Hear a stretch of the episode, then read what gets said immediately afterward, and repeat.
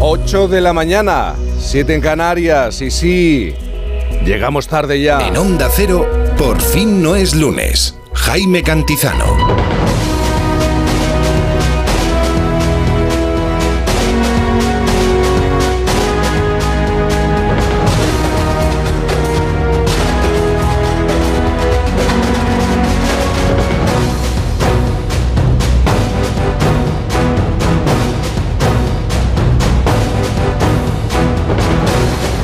Buenos días. ¿Cómo se encuentra? Bienvenido a este domingo 7 de enero de 2024. Nos va a costar acostumbrarnos, como siempre, al nuevo año, decirlo, recordarlo. Un día sin sustancia, anodino, porque ni es día de puente, ni día de la lotería, ni Nochebuena, ni de Navidad, ni de fin de año, ni de Reyes. Bueno, ni tan siquiera es día de resaca. Y menos mal. Sí, se acaba la Navidad. Por fin se acaba el tiempo de Navidad, las vacaciones de Navidad. Por fin se acaba todo. ¿eh? A ver si le ponemos remedio en las próximas cuatro horas de programa.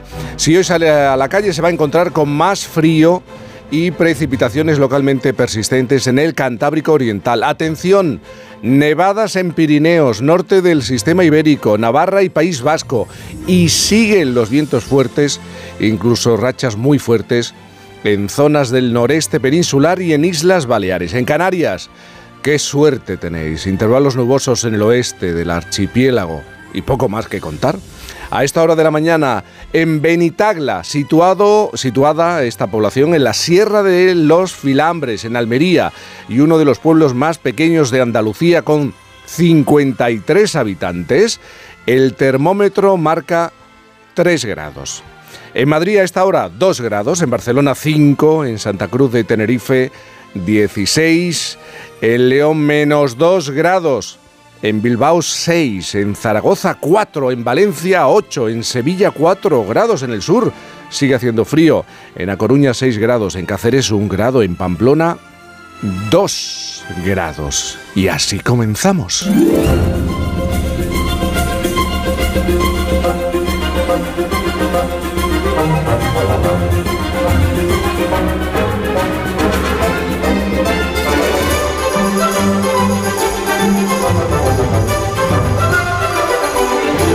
Hacemos saludando como cada domingo a los míticos. Joe Llorente, buenos días.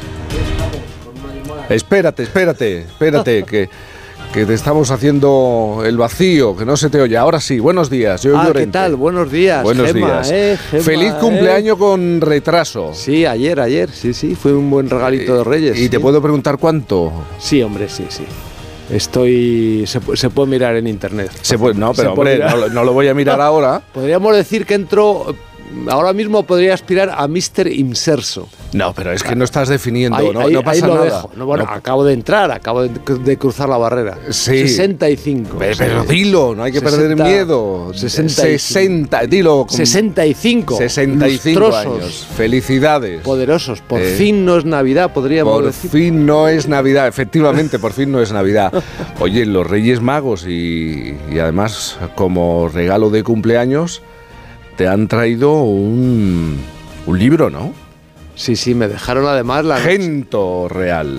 Sí, sí, Gento Real. Sí, sí. Un, libro que, bueno, en el que he volcado muchas horas de recuerdos. Eh, es un libro muy personal, con intento de objetividad y de reflexión acerca de una época. Eh, también de España, de una sociedad, de cómo eran, de cómo fueron los años 50, los 60, de cómo surgió. Pero ¿cuándo la fiesta de celebración, de presentación? Que eso es lo importante. Pues ¿Esto cuándo va eso- a ser?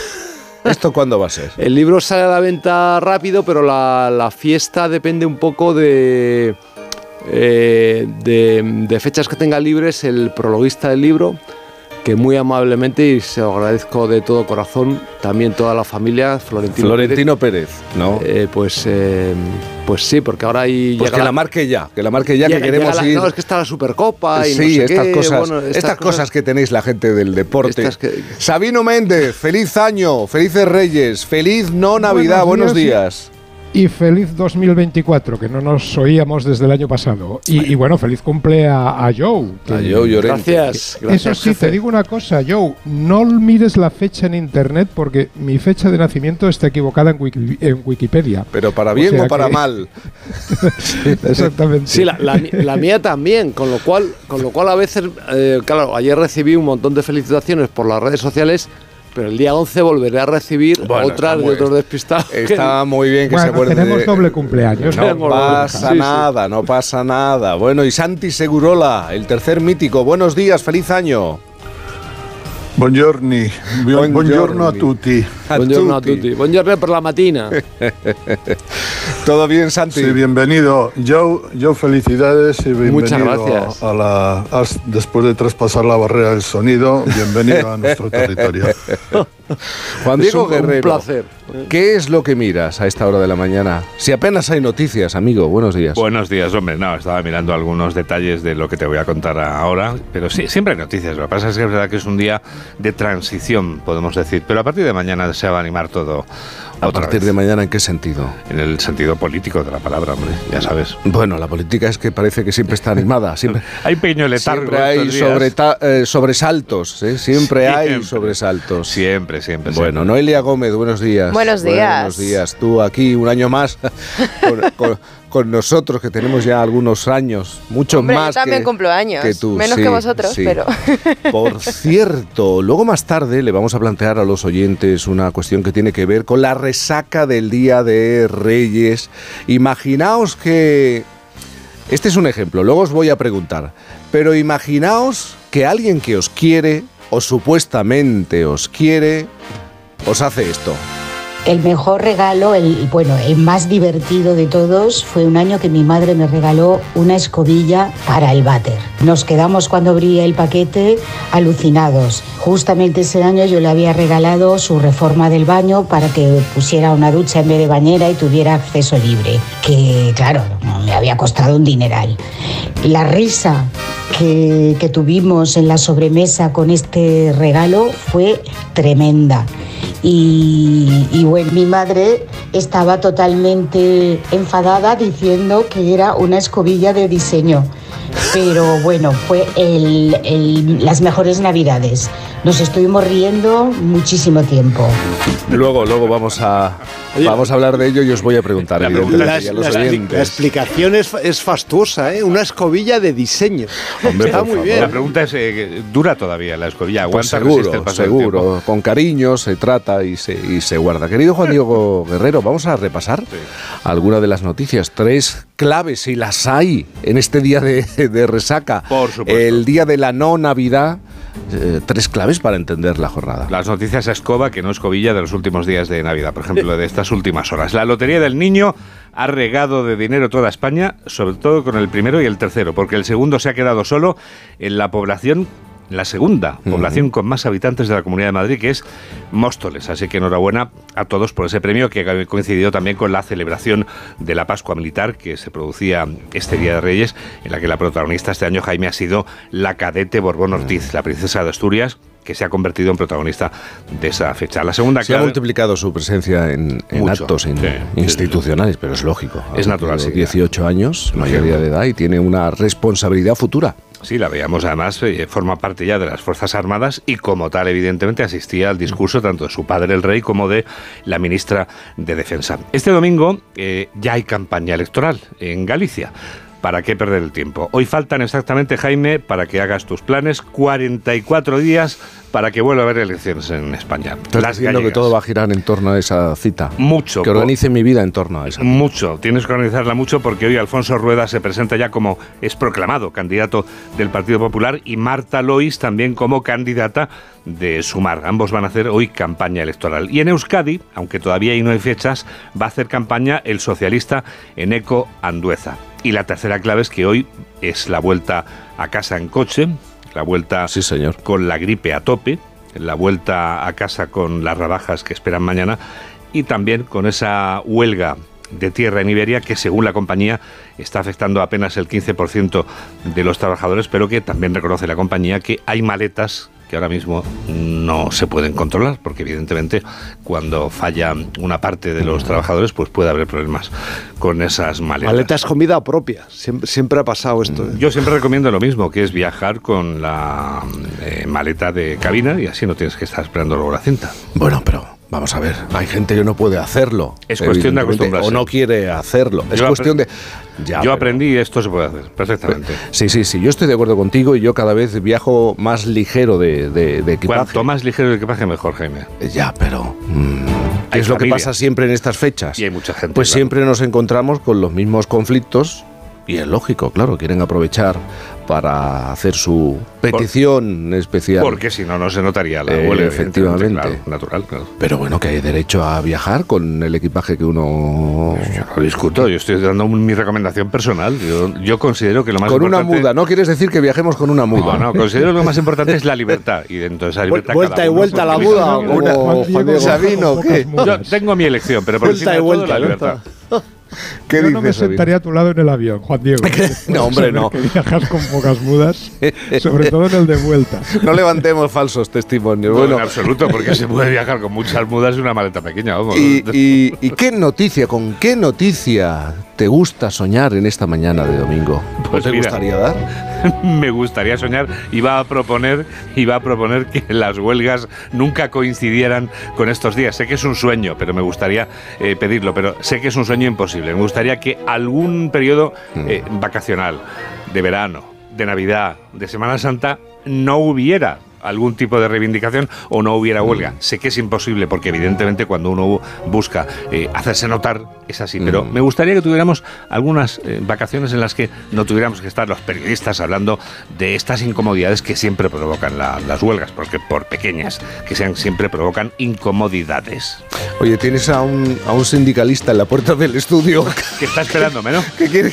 Pero me, me está esperando a mí o está esperando a más gente? Es lo que yo me pregunto. Sí, no, pero es verdad, es verdad que siempre pasa, sobre todo con los vuelos, con los aviones, en, Claro. en tiempo navideño, bueno, en fechas especiales, en Semana Santa, en, en- en el mes de agosto también. Cierto. Incluso tienes un sindicalista aquí a tu, a tu izquierda. A mi izquierda, yo- nunca yo mejor dicho. Yo fui presidente del sindicato de jugadores de baloncesto Hmm. y naturalmente el, el modo de presionar a la empresa para que cumpla con reivindicaciones Hmm. que a veces se extienden durante décadas, eh, pues... eh, Ándate con ojo, Juan Diego. Son, son los, ojo. claro, los momentos en los cuales la empresa tiene más, más intereses comerciales. Tienes todo el derecho, pero también los ciudadanos tienen derecho a quejarse, es natural. Evidentemente. Yo no me voy a quejar. Mira, hoy no me voy a quejar de tu regalo musical. Sea lo que sea. Es que no pongas lo que pongas. No vas a tener motivos. Fíjate, si lo llego a saber, me traigo uno de los chunguitos. La última canción navideña, Jaime, la última Navidad, es en, en versión de la. Realmente, de la. Una mujer que. eh, ¿Te estás empezó- metiendo en un jardín? No, no me estoy metiendo en un jardín. Es una versión de una canción muy conocida que corre a cargo de la mujer que va a comenzar el año como la solista pop Mm. más cotizada. Sus entradas, las de sus conciertos, se venden eh, como el oro.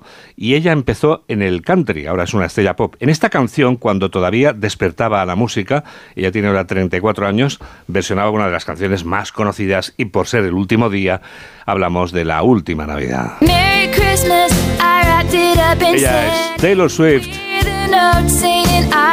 con este inolvidable Last Christmas, la última Navidad.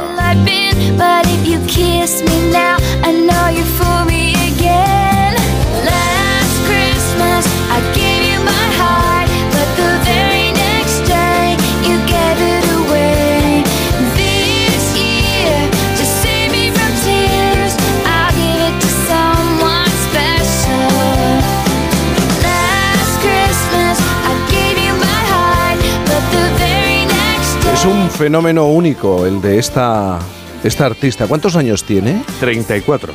Es que estoy recordando una cifra que se dio este verano sobre ella. Eh, la gira mundial que inició le puede llegar a generar un total de 4.600 millones de dólares. ¿eh? Porque es una gira muy larga y porque va a pasar por Madrid, por cierto. Pasa por España y Pasa. de hecho mucha gente que intentó comprar la entrada a Jaime en apenas minutos se habían vendido y han alcanzado eh, cantidades astronómicas porque luego funciona la segunda parte, la de la reventa, ¿no?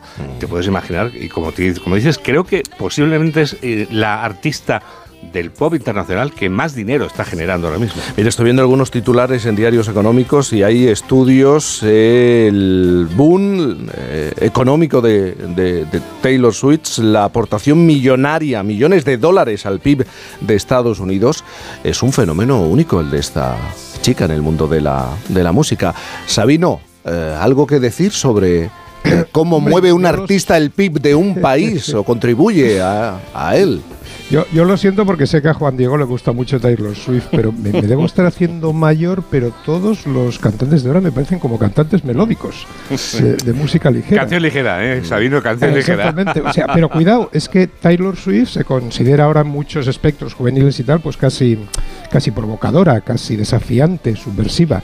Y entonces pienso, pues sí que estamos aburridos para que nos parezca rompedor estos cantantes melódicos, que, que- que estos tienen todo mi respeto, pero bueno, será porque crecí en la época del punk y el rock. Pero así, eh, no sé. ¿no, ¿no os parece increíble que una artista, eh, una cantante, eh, genere este movimiento económico y tenga influencia en la economía de, de un país o varios países? Me estoy acordando también de ABBA, de lo que representaba para Claro. el PIB de un país como Suecia también. Es que a mí no me parece tan extraño, Jaime, porque yo, yo crecí en los 70 y en aquel momento hubo un momento que la industria discográfica facturaba más que Hollywood.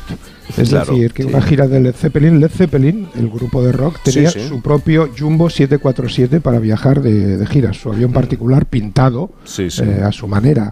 Fueron los La- la Beatles, los de- del disco despachaba creo que un billón de dólares anuales, mientras que la de Hollywood se quedaba en medio millón de dólares. Yo, así. yo creo que yo creo que Taylor Swift es un fenómeno y un fenómeno eh, en mi opinión que hay que hay que estar muy atento a él Sí, porque sí, sí. eh, también hay una reivindicación del empoderamiento de la mujer teniendo en cuenta que ella perdió los derechos porque se vendieron a una empresa, a un Cierto. fondo, a un fondo de inversión y ella con mucha habilidad hizo, ha hecho algo verdaderamente extraordinario y es de alguna manera regrabar sus discos mm, dándoles un cierto matiz diferente Sí, señor. eh, y esos mismos discos que, que empezó a- que empezaron a tener éxito a partir de, de 2008 ella los regraba y curiosamente eh, le está haciendo daño a la empresa que había comprado las, eh, el producto original, porque estas nuevas versiones de sus propios discos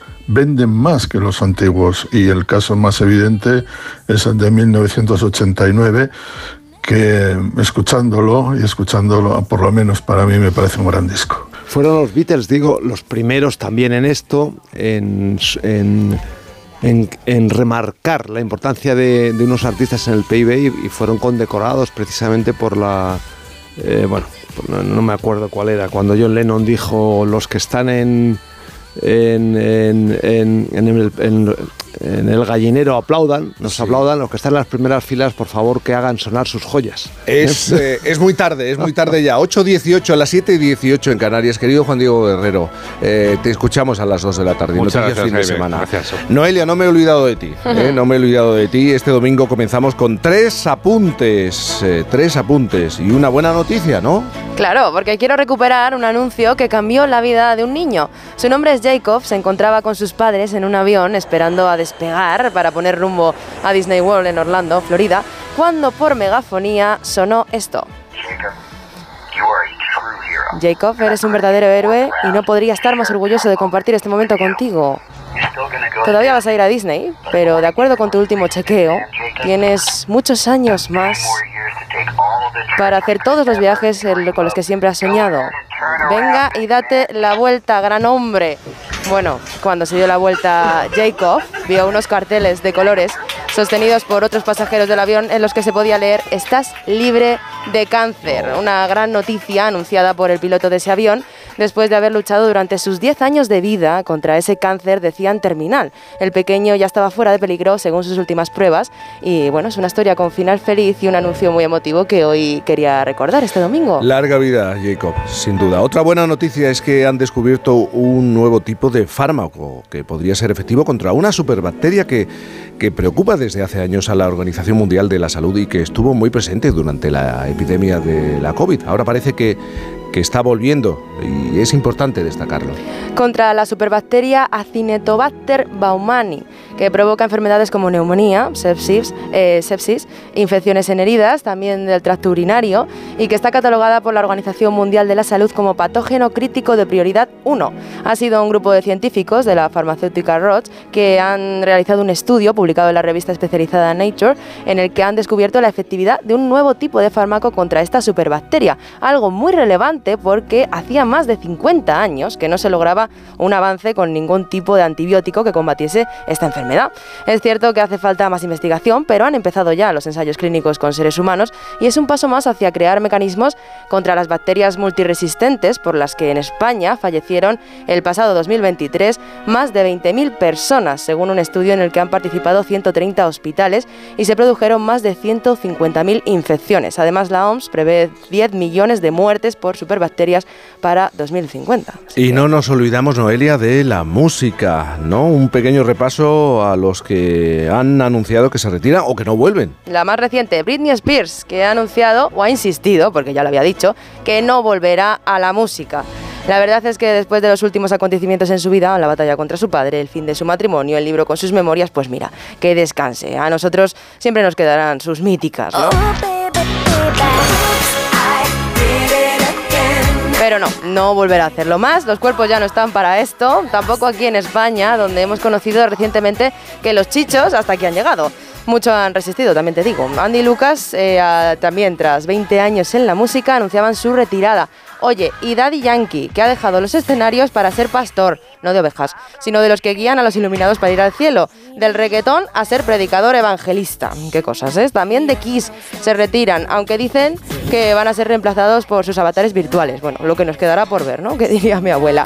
Y además, este año eh, que hemos dejado atrás, Aerosmith también anunciaba su retirada tras eh, más de cinco décadas, ¿no? Y con ellos acabamos, que me gustan mucho.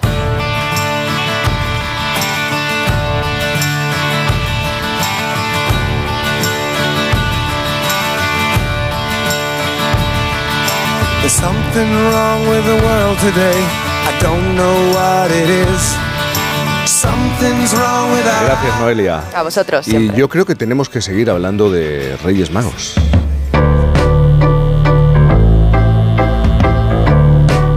El día siguiente a Reyes es una fecha que sirve para establecer, para que hagamos un balance generacional. ¿Qué regalos reciben los niños ahora?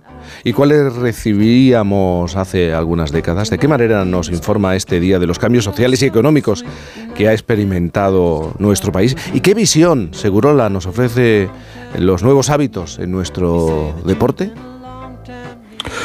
Pues sí, yo creo que, Jaime, creo que la fecha de los Reyes Magos nos dice bastante de cómo estamos y a qué país pertenecemos.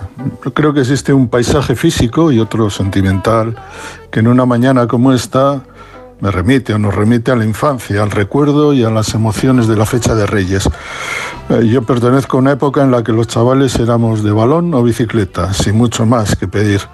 En Reyes, si todo marchaba bien, llegaba el balón de reglamento, de cuerda y cordaje, pelota para presumir y desgastarla con mucho cuidado.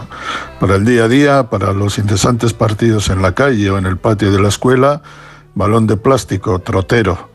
Lo natural en ese día y en el siguiente era que la chavalería desplegara sus regalos en el barrio, donde no se podían evitar las comparaciones y hay que decirlo, en algún caso la envidia. Ocurría con la bicicleta, que era un objeto escaso, el más deseado por todos.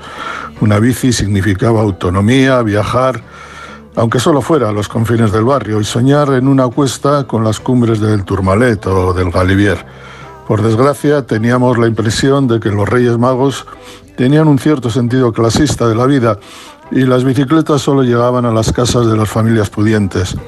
Para disfrutar un rato del sillín y los pedales había que apelar al sentido solidario y a la generosidad del propietario de aquel objeto de deseo. Aquella España de los 60 era pobre y sencilla. El Día de los Reyes Magos definía por extensión nuestro paisaje del deporte, el de un país de futbolistas y de ciclistas. Ayer pretendí ser niño nuevamente y miré a mi alrededor en las calles de Madrid. Las encontré llenas de coches, imposibles para jugar a la pelota, y vi a chavales con radiantes bicicletas, pero no como las de entonces. Estas son bicis sofisticadas, con marchas y todo eso. Hace mucho tiempo que dejamos atrás a los reyes magos biunívocos, los del balón y la bicicleta. Ahora son reyes de Nintendos, patines, skates, zapatillas Air Jordan, raquetas de tenis, camisetas del ídolo de tu equipo y opulentas bicicletas de montaña. Es un paisaje muy distinto en un país muy diferente, como su deporte, que ha pasado de la precariedad de mi niñez a una opulenta diversidad de campeones de Iríbar, Amancio y Viamontes, a la última generación de estrellas del tenis, del golf, Fórmula 1, motociclismo, badminton, remo, piragüismo, sin olvidar el fútbol, pero en este caso el de las españolas, el fútbol de las campeonas del mundo. Si eso no es un cambio radical. I'm just a gift to the women of this world.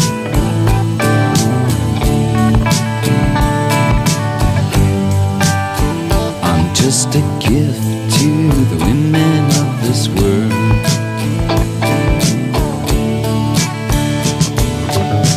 Responsibility sits so uh, hard on my shoulder.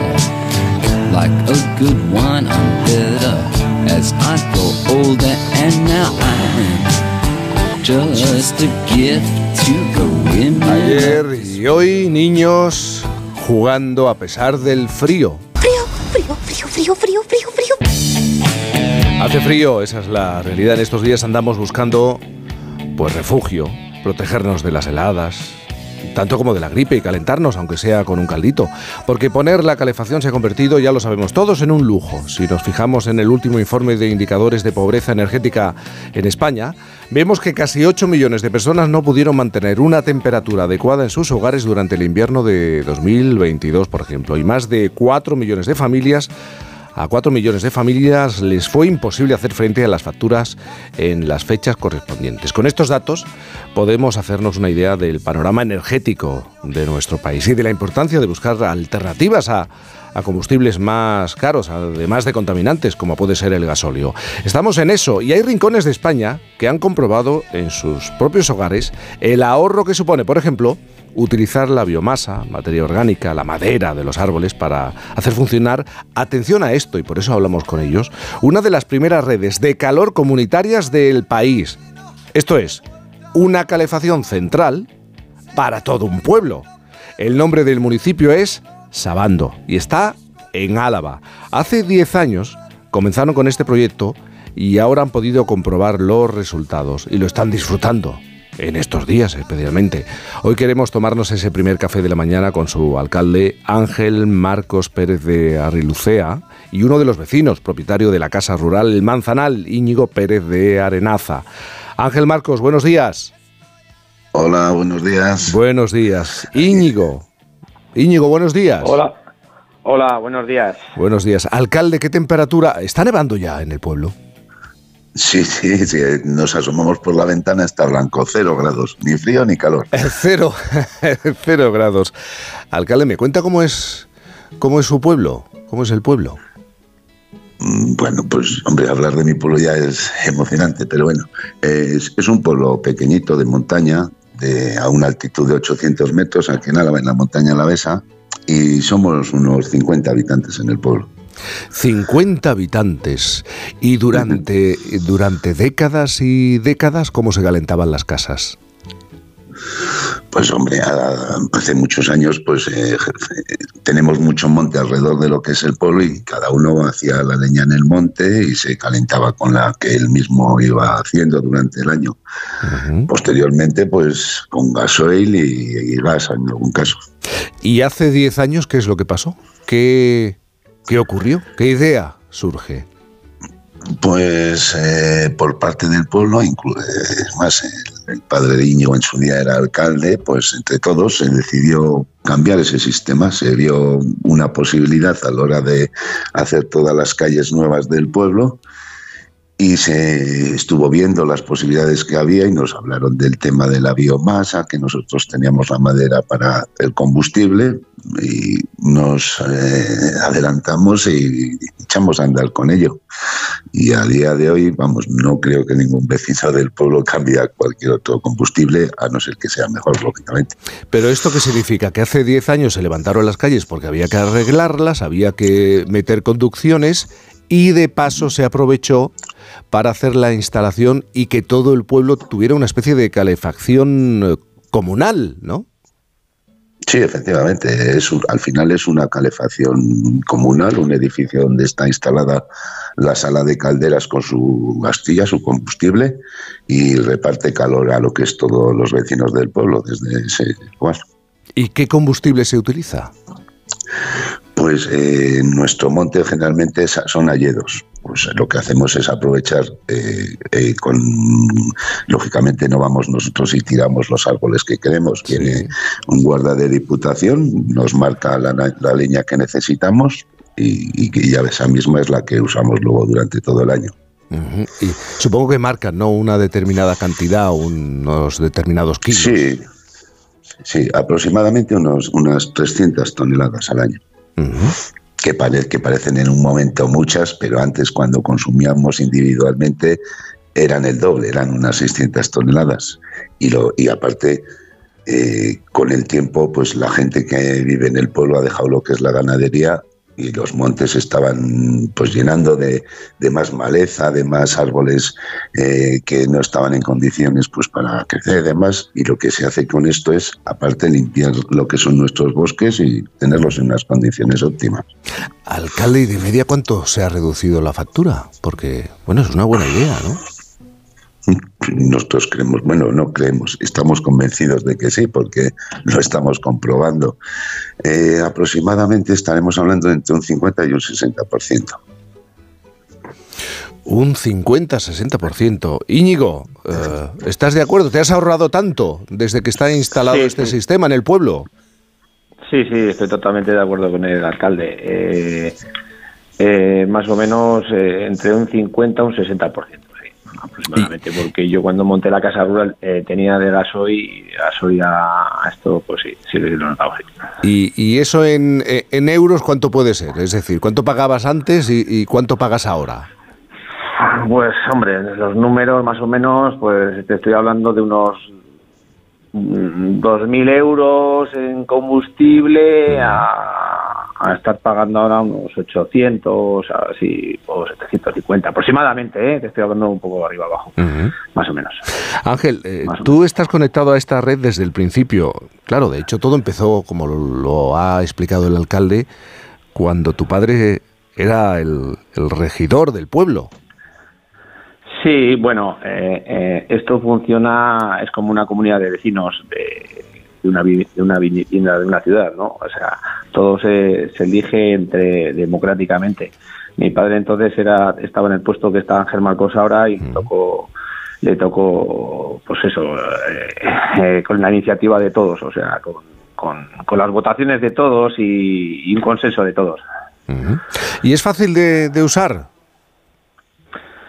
Sí, sí, no, es- es súper como una calefacción eh, normal de, de una vivienda de una ciudad, Tienes un, un botón, un termostato, tú lo programas a la temperatura que tú quieres que esté tu casa y, y sin, sin problemas, vamos. Luego el tema de las calderas sí que tenemos a un, a un vecino o dos que son los que manejan, que es un poco más informático el tema y son los que se encargan un poco de, de- de la técnica, digamos.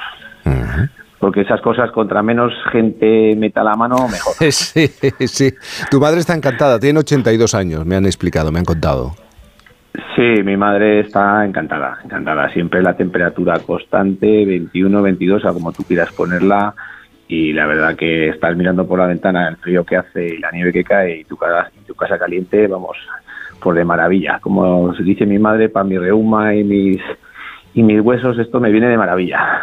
Está caliente todo el día. Bueno, pues eh, estamos poniendo, estamos escuchando hablar de, de- de un ejemplo. Yo, yo no conocía este sistema, una calefacción, una especie de calefacción central para todo un pueblo. ¿eh? Y todos los vecinos la, la disfrutan. Eh, a Íñigo, eh, ¿y tú qué me di- puedes decir del pueblo? ¿Cómo es el pueblo? ¿Cómo es Abando? Bueno, pues el pueblo, como suelo decir yo, no es un pueblo, es una postal. Es un pueblo muy bonito metido en el principio de un valle rodeado de bosques de haya y roble, con sus terrenos de cultivo, que nosotros somos agricultores, nos dedicamos a la agricultura, y pasa un río por medio y la verdad que, como digo yo, eh, yo en mi casa, en, en mi caso, intento vender felicidad que cuando viene la gente al Manzanar, digamos, ¿no?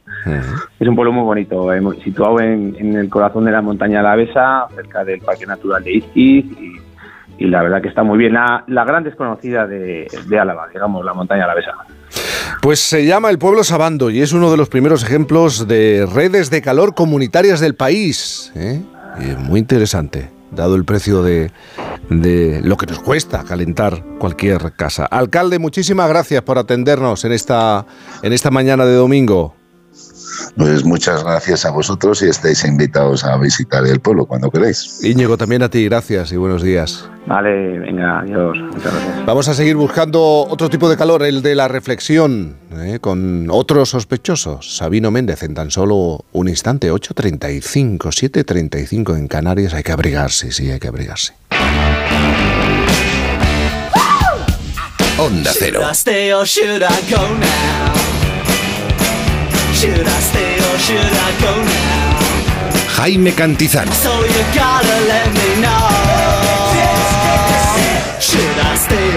I go?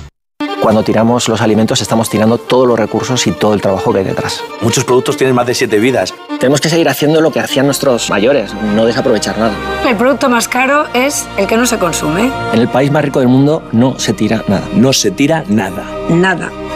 Alimentos de España, el país más rico del mundo. Securitas Direct, ¿en qué puedo ayudarle? Buenas, llamaba porque quiero instalarme una alarma. ¿Ha sufrido algún robo? No, pero lo han intentado mientras estábamos en casa de mi madre celebrando su cumpleaños y ya no me quedo tranquila. Pues no se preocupe. Si usted quiere, esta misma tarde le instalamos su alarma. Protege tu hogar frente a robos y ocupaciones con la alarma de Securitas Direct. Llama ahora al 900-272-272. Tu radio.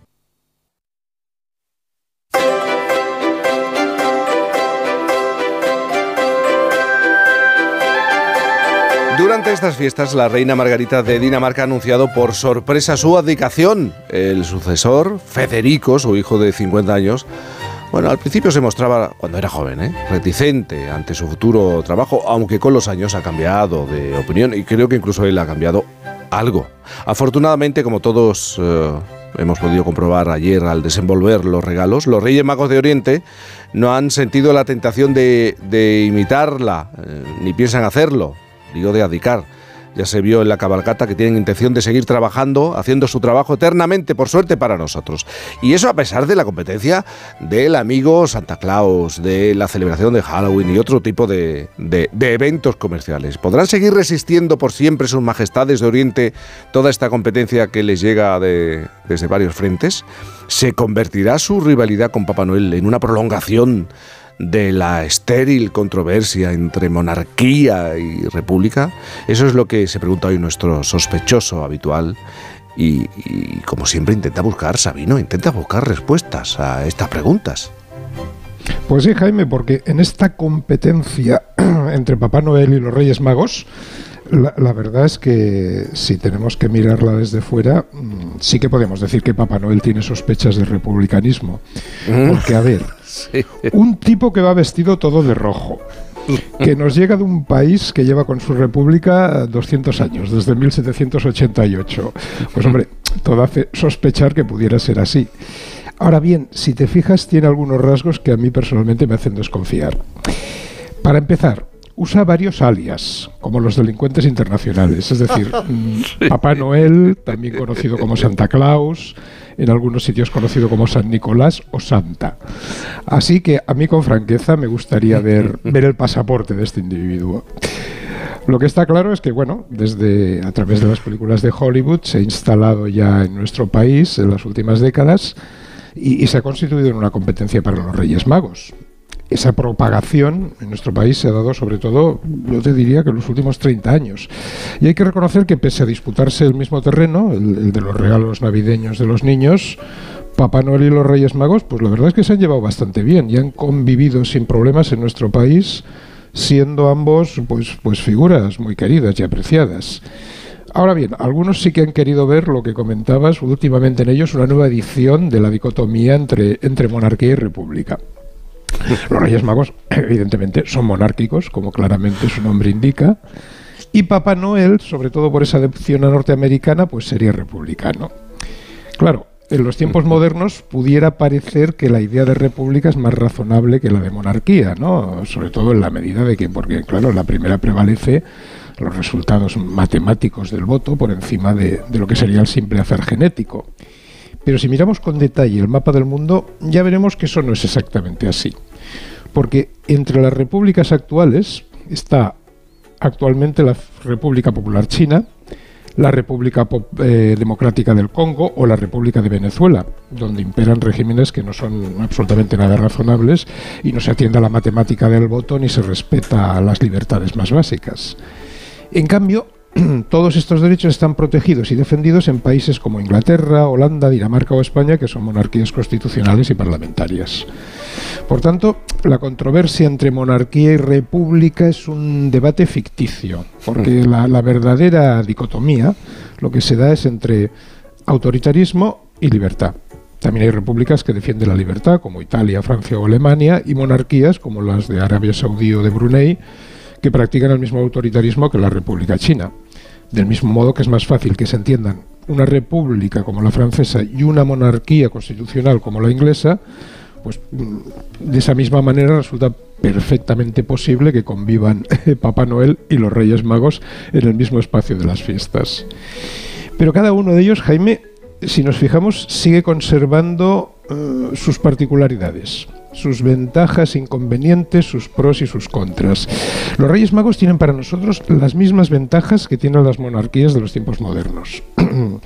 es decir, como su puesto de trabajo no depende de que les voten, no necesitan halagar al votante y no necesitan mentirle para tenerlo contento. Pueden decirnos con tacto las cosas más desagradables y las verdades incómodas.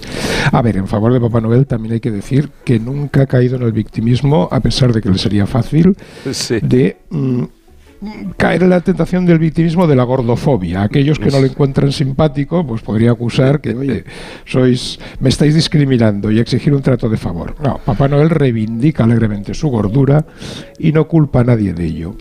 Eso sí, en lo que le ganan la partida de largo los Reyes Magos a Papá Noel es en la forma en que han sabido manejar la promoción. Y fíjate que eso sí que es llamativo, porque cabría esperar que un tipo que viene de Estados Unidos fuera el que tuviera más habilidad para el marketing. Pero no ha sido así. Papá Noel promocionalmente solo se le ha ocurrido asociarse con la Coca-Cola.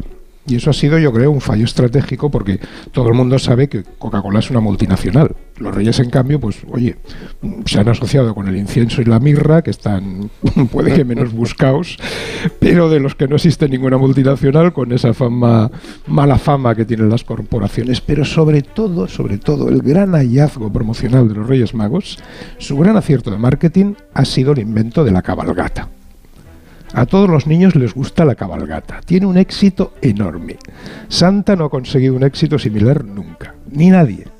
Hay que pensar que ese día hay gente que sale de casa y viaja en metro con una escalera portátil, Jaime. Sí, señor, lo he visto. Para que sus niños se puedan subir a ella y ver pasar a los Reyes Magos en la cabalgata. Oye, yo, el día que yo vea a la gente salir a la calle con una escalera portátil para ver pasar a Pedro Sánchez o a Feijó, volveré a recuperar mi fe en los políticos. Pero mientras tanto, los Reyes Magos son imbatibles.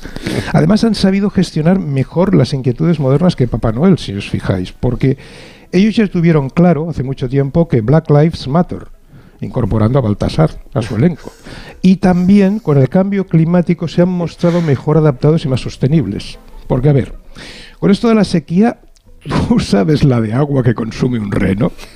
Los Reyes Magos, en cambio, ¿qué medio de locomoción han escogido? Sí, señor. Los camellos, que como todo el mundo sabe, consumen muy poca agua.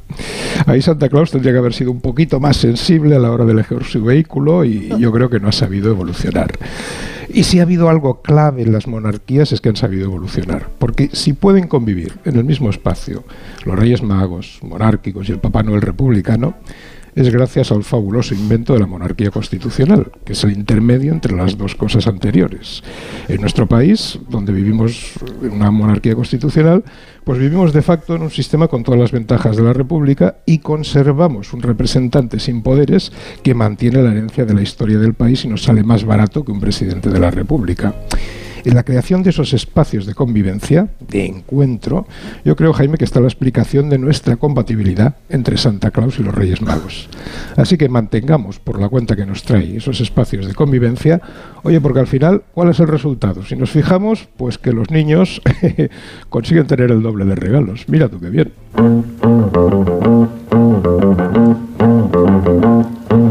King Creole. New Orleans plays a rock and roll. He's a guitar man with a great big soul. He lays down a beat like a ton of coal. He goes by the name of King Creole. You know he's gone, gone, gone, jumping like catfish on a pole. Yeah, you know he's gone, gone, gone, and a hip shaking King Creole. King Creole. When the king starts to do it, it's as good as done. He holds his guitar like a Tommy gun. He starts to growl without any throat. He bends a string and that's all she wrote. You know he's gone, gone, gone. Y como siempre te, te pregunto, ¿y esta canción, Sabino? Hombre, yo respeto mucho a Taylor Swift, pero mm, me gusta la música que no suena inofensiva. Así que ya que hablamos de reyes y monarquías, después de los Reyes Magos, qué mejor que empezar el año con el rey del rock, Elvis Presley, y uno de sus temas clásicos, titulado precisamente King Creole, el rey criollo.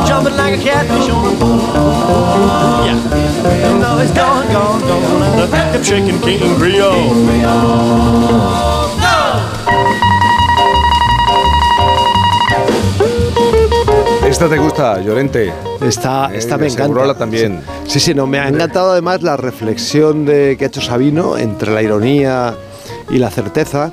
Y me gustaría apuntar un poco el, el carácter monárquico, que yo creo que es más bien mágico de los magos de Oriente. Precisamente eh, ha habido muchos autores que han trazado líneas paralelas y entre y, eh, cruces de caminos entre los antiguos líderes religiosos, Buda, eh, Zoroastro, el propio Jesús de Nazaret, incluso entre pensadores como Lao Tse y, y- Heráclito, como Sócrates y Jesús de Nazaret, ambos muertos por sus ideas, eh, maestros de moral y además que reivindicaron como instancia moral única la conciencia la conciencia propia. Y yo creo que en este marco religioso mágico es donde hay que entender, eh, es donde hay que entender la llegada de unos magos de Oriente que más bien eran sacerdotes, astrólogos, eh, gente que sabía interpretar los designios y que fueron a adorar a un presunto futuro profeta, como lo fue evidentemente Jesús de Nazaret. Y, bueno, eh, yo apunto también, es que son más empáticos, ¿verdad, Sabino? Es que pues son más cachondos los, los reyes. Están mucho más incardinados Sí, en lo que somos Son más nosotros, mediterráneos, hombre, son, mucho más mediterráneos. Tanto, tanto, Jaime, que se dice que pronto serán cuatro. les unirá el emérito. Sí. Todo, todo nos lleva a Y Oriente. con, con un ejército de pajes, además, de masculinos y femeninos. Están muy bien organizados, es que están muy bien organizados y claro, se reparte más, mejor el trabajo siendo, siendo tres. Pero ¿qué pasa cuando los Reyes Magos, sus majestades, se, se equivocan? Es decir, cuando hacen su trabajo, trabajan toda la noche, como ha ocurrido hace tan solo unas horas, pero se equivocan con el regalo. ¿Qué es lo que ocurre cuando fracasan en su propósito? A todos nos ha pasado, ¿no? O hemos sido también protagonistas de ese error. ¿Cuál ha sido el regalo más extraño que te han hecho? ¿Qué regalo te dejó con la cara desencajada? Eh, ¿Y cómo lo has solucionado? Eh, ¿Hay en la familia, tienes algún amigo que nunca acierta, por ejemplo? ¿Eh? No solamente hablo de Reyes Magos, sino de cumpleaños o de... eh, ¿Hay especialistas en tu entorno en el mal gusto, en equivocarse, en no entender qué es lo que te gusta, en no entender, saber qué es lo que te interesa? Bueno, le voy a pedir a los oyentes que envíen su historia, que hagan su comentario a través del 620 621 991. 620 621 991. Sabino Méndez, tú tú eres de los que te has equivocado. Los Reyes Magos se han equivocado contigo. ¿Qué has hecho cuando A se ver. han equivocado? A ver, a ver, yo eh, creo que esto no les va a gustar y Llorente y Santi no estarán muy de acuerdo, pero yo de, de lo que estoy harto, lo que no soporto es los cuando me hacen regalos deportivos. Zapatillas, patines, chándal, sudaderas. Para mí, para mí el regalo A es mí algo lúdico, al revés. No, no para hacer esfuerzos, no para, no para cansarme. Entonces, con franqueza, la verdad, siempre me ha pasado, ¿eh? y, y cada día va más con la edad. Pero los Reyes Magos, cu- cuando por ejemplo te regalan unas zapatillas de deporte, que, que no lo ves, ¿no? Claro, sí, sí, tú, es- tú esperas algo que te dé placer, una cosa así, una cosa... Una cazadora de cuero. sudar, hacerte sudar, a caerte. a- no sé. ¿Y qué haces en ese cosas caso? diferentes. Tendríamos que separar el regalo a los niños. Esto es como el regalo aquel que esperan que les traigas algo que les dé placer, algo para jugar, y viene aquella abuela que les regala ropa. Sí, es verdad. ¿Qué cara se les queda? Es enormemente irritante. Tú Pero- esperas un juguete, Pero ¿qué, no algo haces, útil. ¿qué haces tú cuando te regalan, no sé, una zapatilla de deporte, un pantalón corto para entrenar? ¿Qué es lo que haces con eso? Hombre, eh, pongo buena cara e interiormente lloro desconsoladamente. ¿No dices nada? No, a los Reyes Magos no se le dice nada, ¿no? No, hombre, no, no, no, no. es por favor. El- el- el- la intención siempre es buena en los regalos, o sea, por Es mucho verdad. que se equivoquen. Es verdad. 620-621-991. Todos tenemos en casa o muy cerca a una persona, eh, si hablamos de cumpleaños, ¿eh? los Reyes Magos también eh, les ocurre, que no aciertan ¿eh? o que no acierta. Todos tenemos a alguien muy cercano. Segurola, tú no sé si, si has sido víctima de alguna equivocación de los Reyes Magos o, o de esos regalos que dices, pero por favor, no me conocen. No me no, conocen. yo, yo con los Reyes Magos estoy satisfechísimo. La verdad es que cada vez que hago la carta eh, me envían y me regalan, quizá porque me porto muy bien, ¿eh? Justamente lo que yo pido. No pido mucho. ¿eh? Justamente. Y, y nunca, la verdad es que nunca pido zapatillas de deporte y tal. De vez en cuando pido algún disco o cosas de estas. Antes pedía más un disco, ahora ya eh, una suscripción a Spotify, por ejemplo, ¿no? Pero en cualquier caso, tengo la suerte de que soy comedido en las peticiones, pero siempre aciertan. Es, un, la- es una verdadera declaración de la existencia suprema de esta gente, claro. Ya, pero, pero bueno, tú dices que siempre aciertan. Yo ya expliqué un jersey, eh, lo denominaba, Gema me ha preguntado, ¿por qué no lo has traído? Porque me da un poco de vergüencilla, por deconstruido, por así decirlo, un jersey deconstruido, que, que no sé hasta dónde está el límite de la manga, hasta dónde llega el, el cuello, yo, yo no he entendido ese... ese- Sería Papá Noel. Eh, entonces. Sí, puede ser, puede el sabotaje de Papá Noel. Y, y esto lo cuento todos los años. Por favor, pijamas no. Pijamas no. Ni de cuadros, ni de felpa, pero pijamas no. 620-621-991. ¿Nunca se han equivocado contigo los Reyes Magos, Llorente? O a lo mejor en un cumpleaños. Yo, yo creo que han, han tratado de educarme. Eh, ah, que so- eh, sobre son regalos con mensaje. Son regalos con mensaje, sobre Sí. todo cuando son por parte de la familia política, ¿no? Sí. Entonces, sí. en vez de regalarme, pues, chandas, zapatillas de, de deporte, o sea, la- las cosas que me gustan a mí, ¿no? Para ir Sí. siempre eh, un poco fresco, pues me regalan eh, atuendos que Una se, chaqueta. que se supone que son más elegantes, chaqueta, una corbata, unos zapatos. Como diciendo, a ver si de una vez un Sí, domingo, hijo. Llevo, llevo, llevo treinta y tantos años de indirectas, pero. A ver si un domingo, hijo, te viste como si fueras a misa. Efecti- Llorente. efectivamente. Si, es que no, hay que no hay quien te pille a ti con una camisa de cuadros, ¿eh? Bueno. Bueno, 620-621-991. Seguro que nuestros oyentes, eh, algunos de ellos han tenido la sensación, cuando han recibido el regalo de Reyes Magos, esa sensación de, esto no era para mí. Este regalo no era para mí. Se han, estaban pensando o se han equivocado de dirección o se han equivocado. En algo se han equivocado porque esto no era para mí. Bueno, ¿y qué han hecho luego? 620-621-991. 620-621-991. Bueno, míticos, ha sido un gusto teneros en este fin de semana de, de Reyes. Este es el domingo de la no Navidad, eh, un domingo anodino. Mm, Estamos encargándonos de animarlo, porque es verdad que es seguramente uno de los días del año más raros y, y distintos eh, que tenemos. Eh, un poquito de relax, ¿no? Tienen- los niños tienen un día más para jugar con Es los verdad, juguetes. sí, es verdad. Que si os acordáis cuando éramos pequeños eso era irritante. Que llegaban en el último momento y ya tenías que volver para el cole. Así Y- que y yo, yo voy a probar hoy mi chaleco calefactado. Me han regalado un chaleco con calefacción propia. Tiene una batería, la calientas y el chaleco se, no lo he probado todavía. A ver si acabas como un pollo frito, muy de domingo. Yo, yo lo único, Empanado, empanado. pollo frito. Lo único que puedo decir es cuál ha sido el regalo que más me, me- me ha impactado desde, desde Sí. niño. Y aunque parezca mentira, es un, un regalo de Reyes muy simple, lo pedí y fue un Atlas con seis años, Oh. un Atlas, un simple Atlas. Y desde entonces estoy colgado de los Atlas. Me acuerdo Los yo de un Atlas Santillana que me regalaron a mí de pequeño. Oh, es verdad. A mí, es. Agostini. Los, los países. Bueno, míticos, un abrazo muy grande. Enseguida llegan las noticias a la sintonía de Onda Un abrazo y feliz año.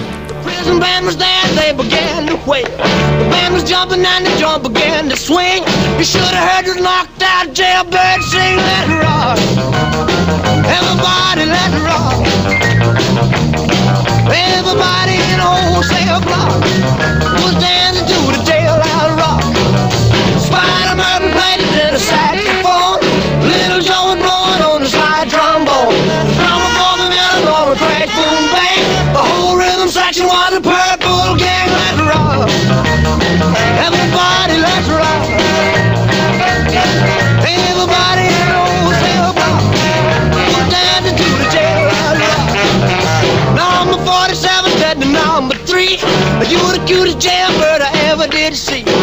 Would be delighted with your company. Come on and do the jailhouse rock with me Let's rock. Go, go, go! Everybody, let's rock. Lay it on me, daddy-o Everybody in the wholesale block. Was dancing to the jailhouse rock. ¿Quieres participar? Mándanos una nota de voz al 620-621-991. Everybody, let's rock Por fin no es lunes.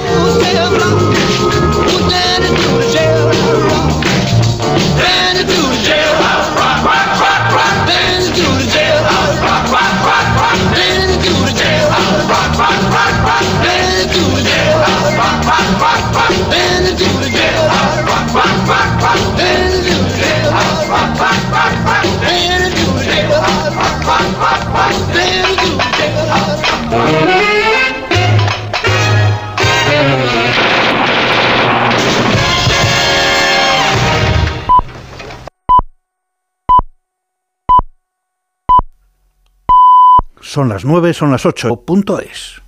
Como el perro y el gato. Como siempre, como todos los fines de semana, dispuestos a pasar un buen rato charlando de esos buenos amigos que son los no racionales que conviven con nosotros en nuestros hogares. Todo sobre las mascotas con Carlos Rodríguez. Sábados a las 3, domingos a las 2 y media de la tarde y siempre que quieras en la app y en la web de Onda Cero. Patrocinado por Menforsan, los especialistas en cuidados, higiene y cosmética natural para las mascotas. Te mereces esta radio. Onda Cero, tu radio.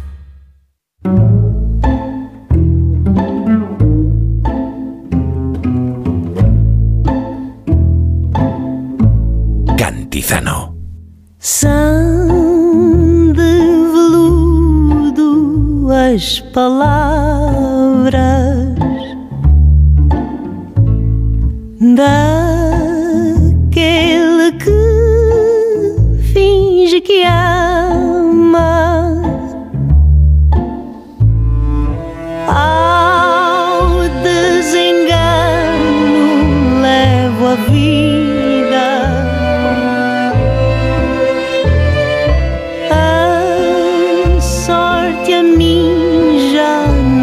Me chama.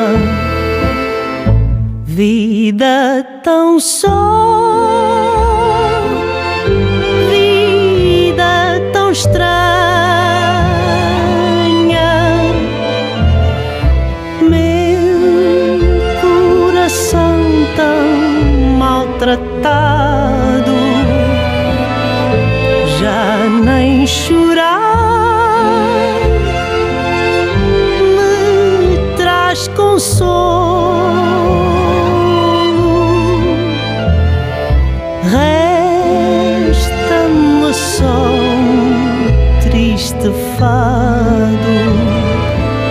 Las 9.06, 8.06 en Canarias, es la segunda hora de Por fin no es lunes en este... Claro, es difícil definir un domingo como este. El día de Reyes, el final de la Navidad, la no Navidad, el día de la no Navidad. Un día que ni siquiera es de resaca. ¿Qué? ¿Qué es este día? Mm. Ya mañana todos, todos listos y preparados. Mario Viciosa, buenos días. Jaime Feliz año. Feliz año, ¿qué tal? Feliz año. ¿Cómo andas de temperatura? Mira, vengo de casa ahora helado. Helado. Vengo helado. Ya sabes que llevo muy mal el invierno y sus bajas temperaturas. Pero... Pero esto que nos quieres contar un poco más tarde, ¿cómo es que la temperatura del ser humano es más baja en los últimos tiempos? Año nuevo, grado nuevo. Bueno, no, no bajamos a grado por año porque si no aquí nos habríamos extinguido. Pero hay un misterio en la biología Sí, señor. que apunta a que está bajando la temperatura de los seres humanos. Nos puede parecer que cada año estamos más hot, pero en realidad Lo estamos... normal, eh, ¿qué es? ¿36, 37 grados? ¿O Eso era lo es, normal? Era lo normal, pero parece que estamos, estamos perdiendo calor. ¿Cómo es posible? Pues mira, hoy vamos a meternos a indagar un poco No en ese se puede negar, misterio. no se puede No negar. se puede negar, que aunque parezcamos más hot, estamos más cold. ¿Te han regalado algún libro?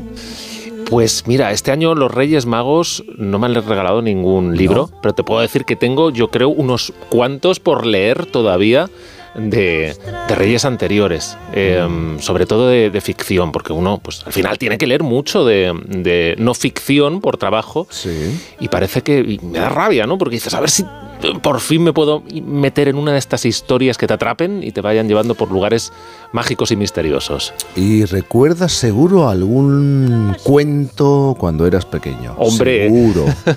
Recuerdo muchos. Muchos. Muchos. Y cuando no era tan pequeño, ya un poquito más mayor, mi hermana Elba a mí me dejó eh, muy marcadito. Y aún lo recuerdo vivamente, justo.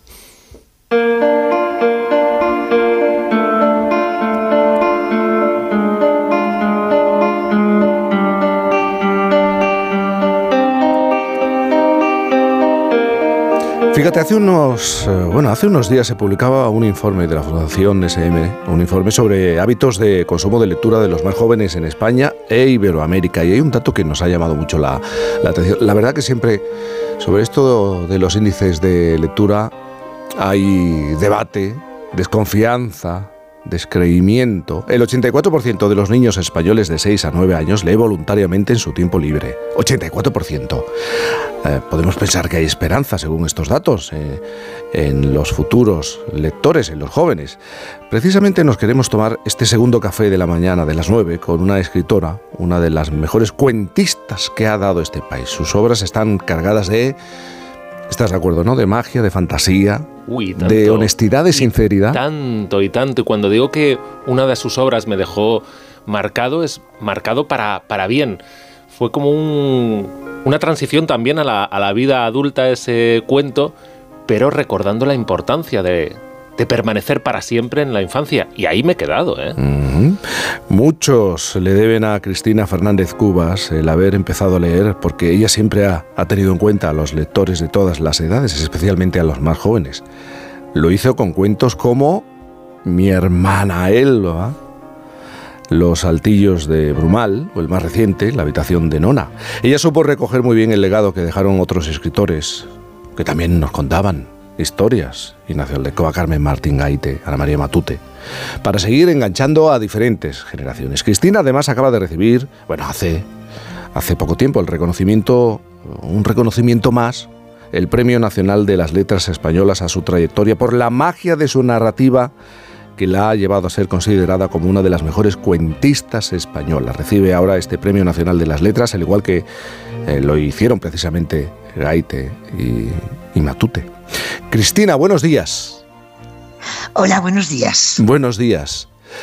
Podemos tutearnos, ¿es posible? Oh, por favor, Por por, favor, es obligatorio. Es obligatorio. Obligatorio, sí. Cristina, este detalle yo no lo sabía. Mario Viciosa, el hombre de ciencia de este programa, yo no sabía que, que estaba tan, tan marcado por, por una de tus obras. Cuando, cuando una escritora, una cuentista, oye a un adulto hablar de, de alguna de sus obras de esta manera, ¿qué es lo que piensa? ¿Lo he conseguido? Eh, Bueno, me he emocionado, la verdad, porque yo estoy recién levantada prácticamente Mm. y bueno, estoy empezando muy bien el día. Pues le agradezco mucho las palabras que ha dedicado a mi hermana Elba, que además, claro, era mi primer libro y para mí es un libro muy querido, queridísimo. Y bueno, pues me, me encanta haberle marcado para bien, como él dice, ¿no?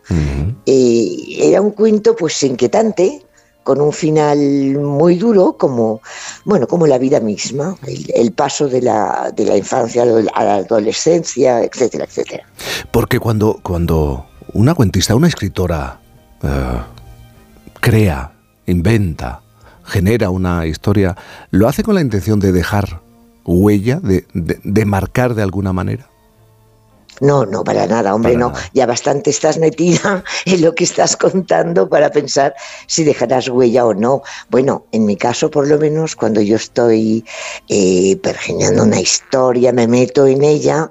Y lo que sí pienso, mm, eso sí pienso en un lector que no tiene, no tiene cara, no tiene rasgos, que es- en realidad es un nivel de exigencia, digamos. Eso sí, allí hay un nivel de exigencia, pero yo no pienso si esto va a gustar o no va a gustar, o yo estoy al servicio de la historia cuando estoy escribiendo. Bueno, pero a Cristina le han marcado muchos autores, ¿no? Muchos eh, cuentistas de la historia, ¿no? Pero mira, sobre todo a mí, lo digo siempre que ya parezco un loro porque me repito, a mí mi primera influencia, digamos, fue la narración oral. A mí en... eh, bueno, teníamos en casa una niñera, vivía con nosotros, que nos contaba historias truculentas, leyendas, cuentos que no sé si se los inventaba o, los había leído o escuchado, seguramente escuchado alguna vez. Y a mí ese gusto por lo, lo que no era ni blanco ni negro, por las historias que decían que habían ocurrido, pero a lo mejor no, eh, por, por las historias que podían tener otra explicación que quedaba siempre un punto en el aire. Pues a mí eso me fascinó. Esa yo creo que fue, fue mi primera influencia, sobre todo cuando yo me iba a la cama y continuaba en la cabeza eh, intentando mm, deshacer los interrogantes o añadiendo nuevas situaciones. O sea, yo a esta señora, Antonia García Pagés, yo creo que le debo el haberme abierto un mundo en el que luego yo me he instalado. ¿Y, y a qué autores eh, le debe Cristina, le debes esto de escribir? Mucho. Pues mira, bueno, lo de escribir no sé, porque yo empecé a escribir antes de haber leído mucho. Yo había leído, pues sí, eh, Celia, Mujercitas, eh, unos cuantos libros que me gustaban mucho y que los recuerdo con mucho cariño.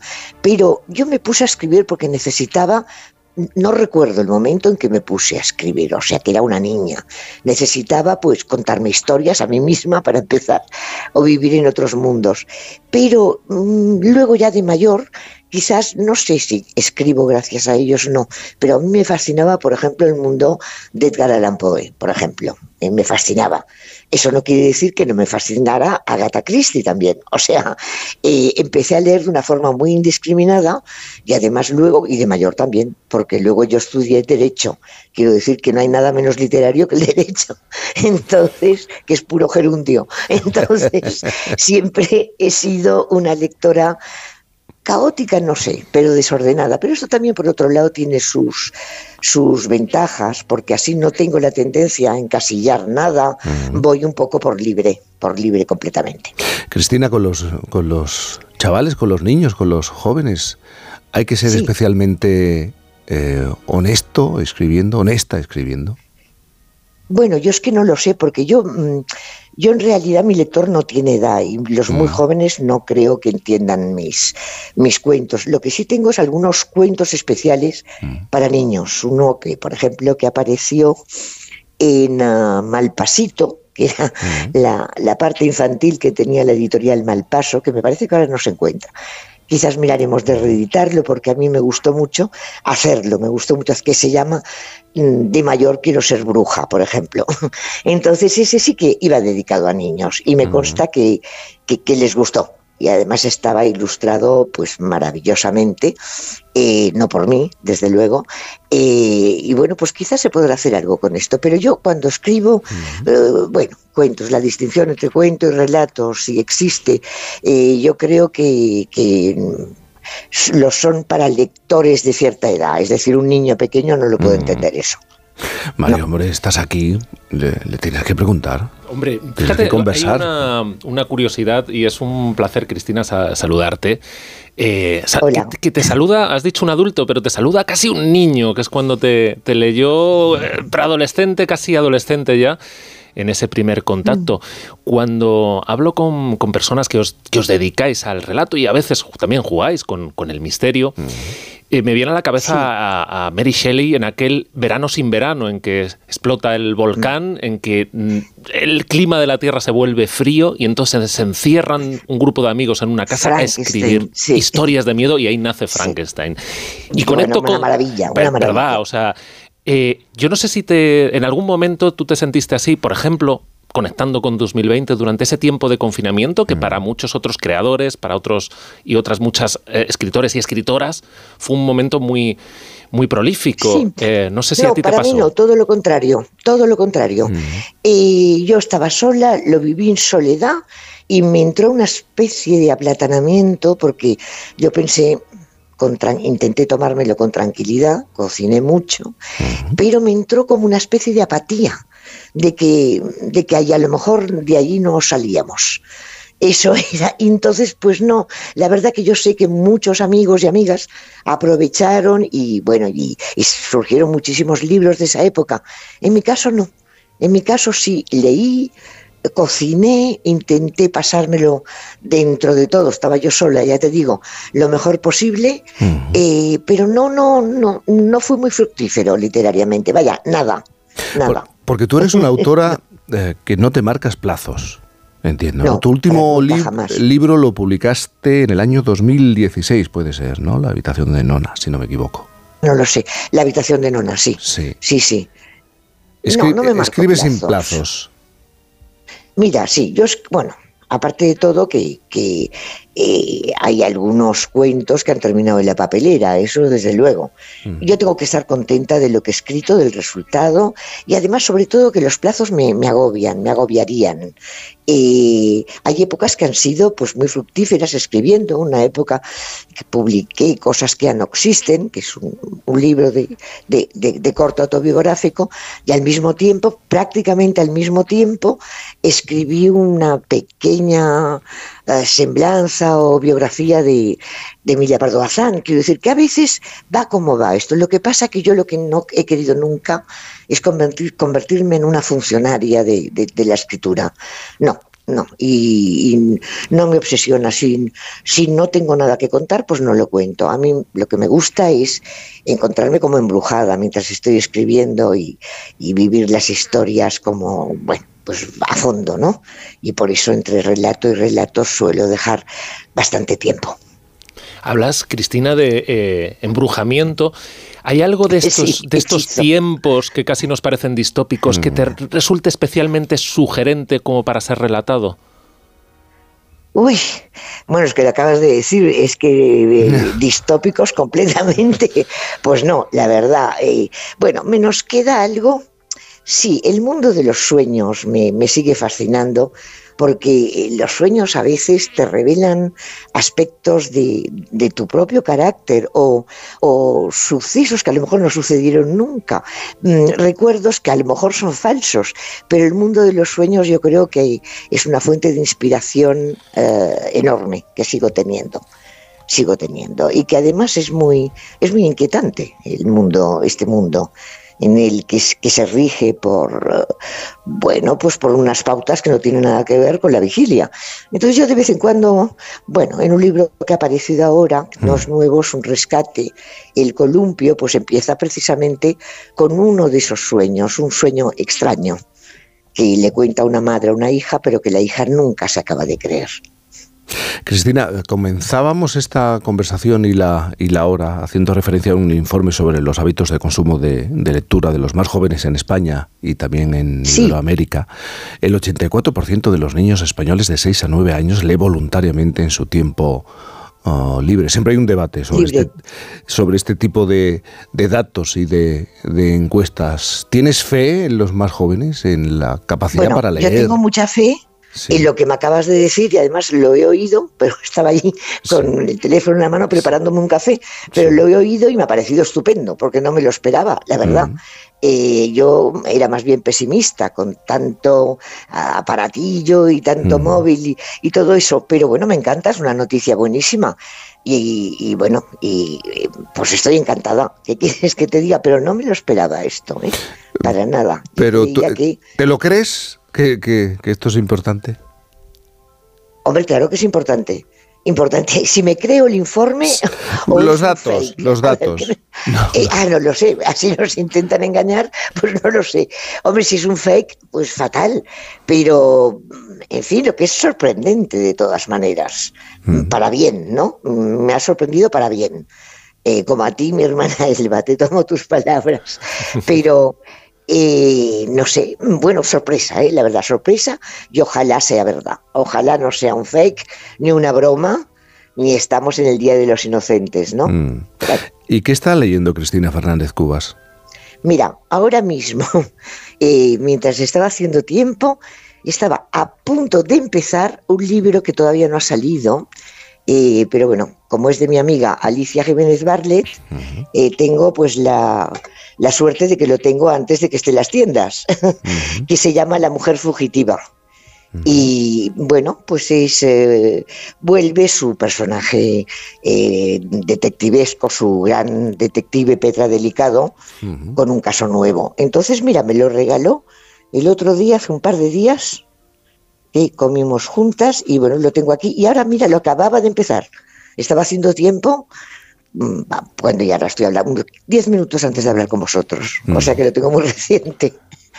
Mario, una última pregunta. Cristina, tomamos nota, eh, lo, lo asumimos como recomendación, incluso aunque casi no, no lo has comenzado. Eh, No, estoy en la primera página, estoy en la primera página.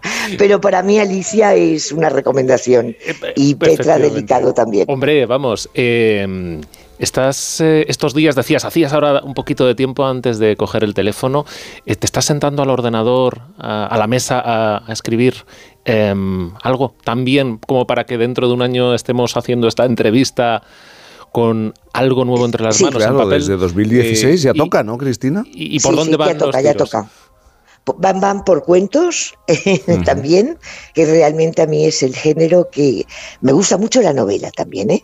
Pero el, el- género que me fascina no solo como escritora, sino como lectora. Yo creo que es un género misterioso en que cualquier pequeño error da el traste con todo. O sea, es, es un género tirano, pero que al mismo tiempo eh, pues me parece fascinante avanzar por estas sendas. Entonces sí, estoy en cuentos, estoy en cuentos a mi paso y bueno, yo creo que el año que viene sí. El año, bueno, no, a ver, el año que sí, el año que viene. Este año en el que estamos, no, no quiero comprometerme. El otro yo creo que sí, que casi seguro ella estará. Cristina Fernández eh, Cubas, entre otros Sí. premios, Premio Nacional de las Letras. Muchísimas gracias por acompañarnos en esta mañana de, de domingo. Gracias y eh, feliz fin de semana de. Reyes. Exactamente. Feliz fin de semana a todos vosotros. Gracias. Un abrazo, Cristina. Bueno, y te he hecho yo el regalo, ¿eh, Mario? Hombre, y tanto, y tanto, un reencuentro con... Tanto te marcó mi hermana. No, Eva. fíjate, un reencuentro con otro Mario, ¿no? El Mario también que pasa a, a la adolescencia. Yo creo que es un relato este para, mm, si lo pillas muy jovencito, que fue este el caso, hombre, no, no es precisamente tampoco para, para un niño pequeño, Para un como para que se entere. Pero, wow, eh, te hace pensar la importancia de quedarse también un poquito en, en la infancia, ¿no? Y, y ahí seguimos. Bueno, sí, en eso estoy de acuerdo. Y menos mal que seguimos. Sí, es lo que nos salva al final, ¿eh? Un poco ganas de seguir jugando. Sí, absolutamente. Hoy es un día de prórroga para, para buena parte de la infancia, que lo sea también para los adultos. Un día más para poder jugar después de que hayan pasado los reyes. Vamos a hacer una pausa. Yo es que no me termino de creer que, que- que nos vamos enfriando. Es decir, el planeta se calienta y el cuerpo, el ser humano, se va enfriando. El mío ya está helado. A estas horas ya te digo que lo está, vamos. Pero no por condicionantes externos, No, sino. no, no, no, no, no, bueno, no. pues eh, me lo vas a explicar. No se puede negar, como siempre, con Mario Viciosa. Some kiss may cloud my memory. and other arms may hold a thrill. But don't do nothing till you hear it from me. And you never will. Cantizano. 2024, un año señalado en la historia de bodegas Ramón Bilbao porque es el año de su centenario. Desde su fundación en La Rioja en 1924, se ha caracterizado por su espíritu innovador y el respeto por la tradición, valores que la han llevado a ser la marca de vino más vendida en la hostelería española y una de las 50 marcas más admiradas del mundo por cinco años consecutivos. Por eso, el 8 de enero, los programas Más de Uno y Julia en la Onda se unen a esta señalada celebración. El próximo lunes, centenario de bodegas Ramón Bilbao en Onda Cero. Te mereces esta radio. Onda Cero, tu radio.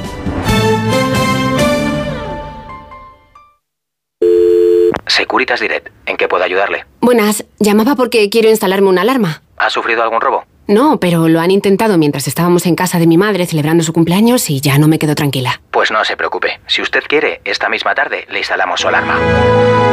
Protege tu hogar frente a robos y ocupaciones con la alarma de Securitas Direct. Llama ahora al 900-272-272. Onda Cero.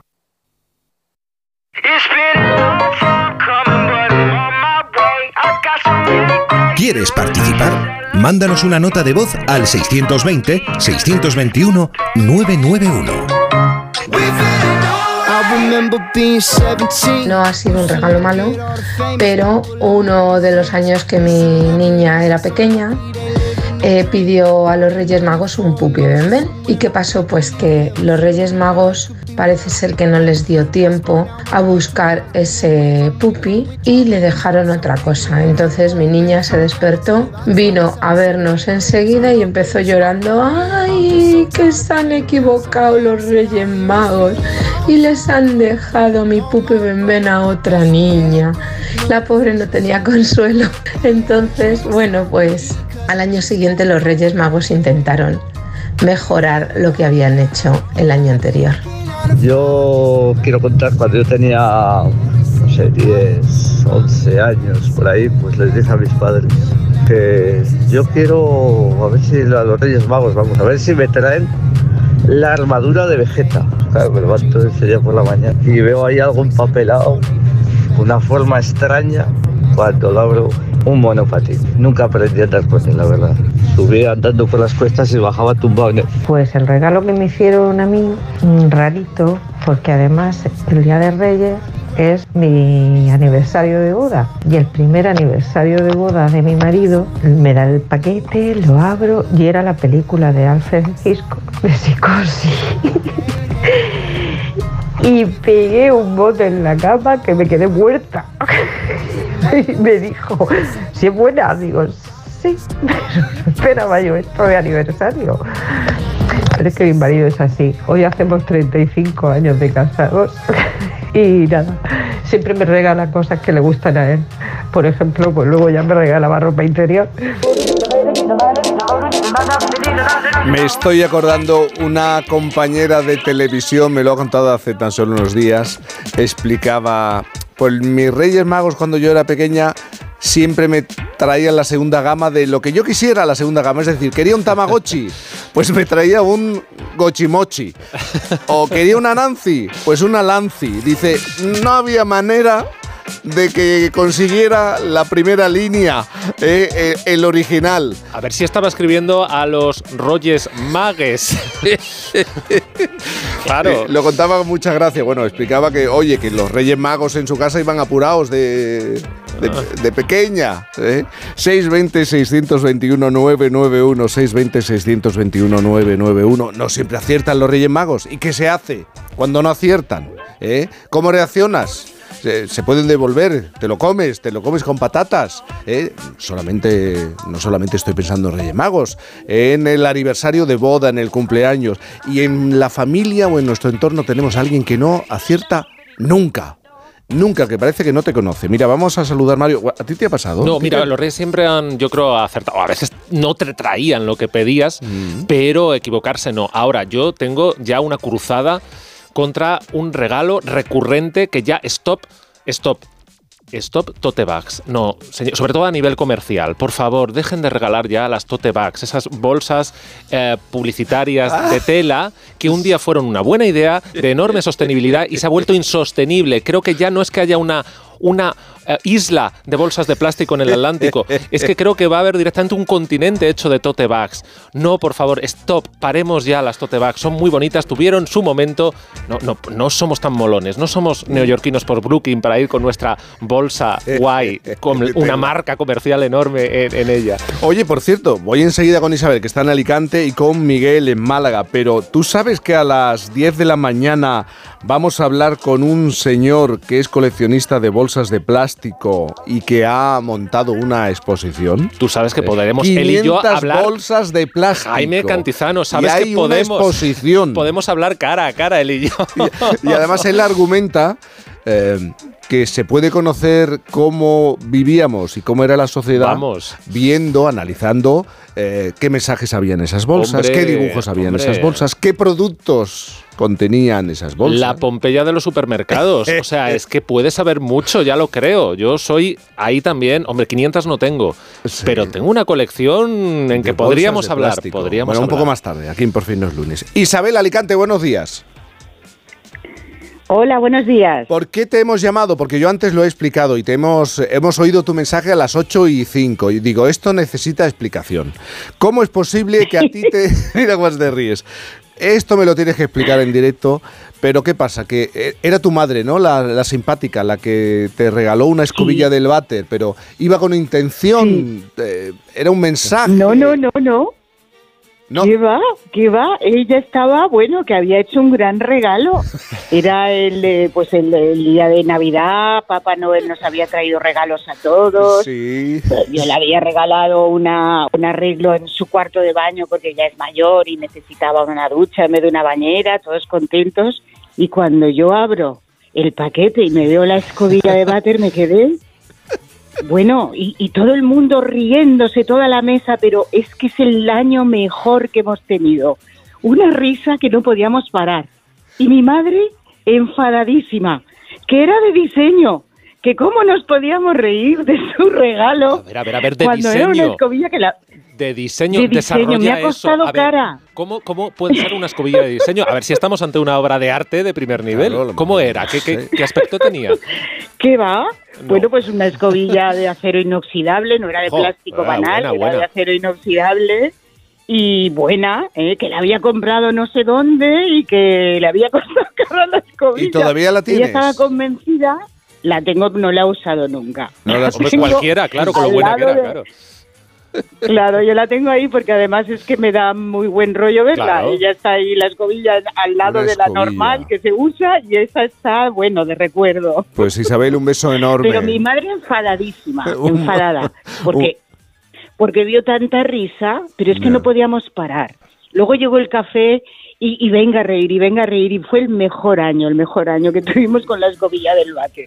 Yo me acuerdo que mi cuñada decía, su hija le ha regalado una ducha y un cuarto de baño precioso y usted le regaló una Pues toma, escobilla. la guinda del pastel. Isabel, un beso. Muchas gracias. Miguel, Málaga, beso, buenos días. gracias. Miguel. Hola, buenos días, Jaime. Sí, Bueno, vamos a ver, Miguel. Que me han pasado una notita con tu historia. Vamos a ver, Miguel. Tú todas las navidades, ¿qué es lo que te propones? me propongo eh, que terminen pronto para empezar el régimen por todos los pasteles navideños que me como, los mantecados que me encantan, los roscos.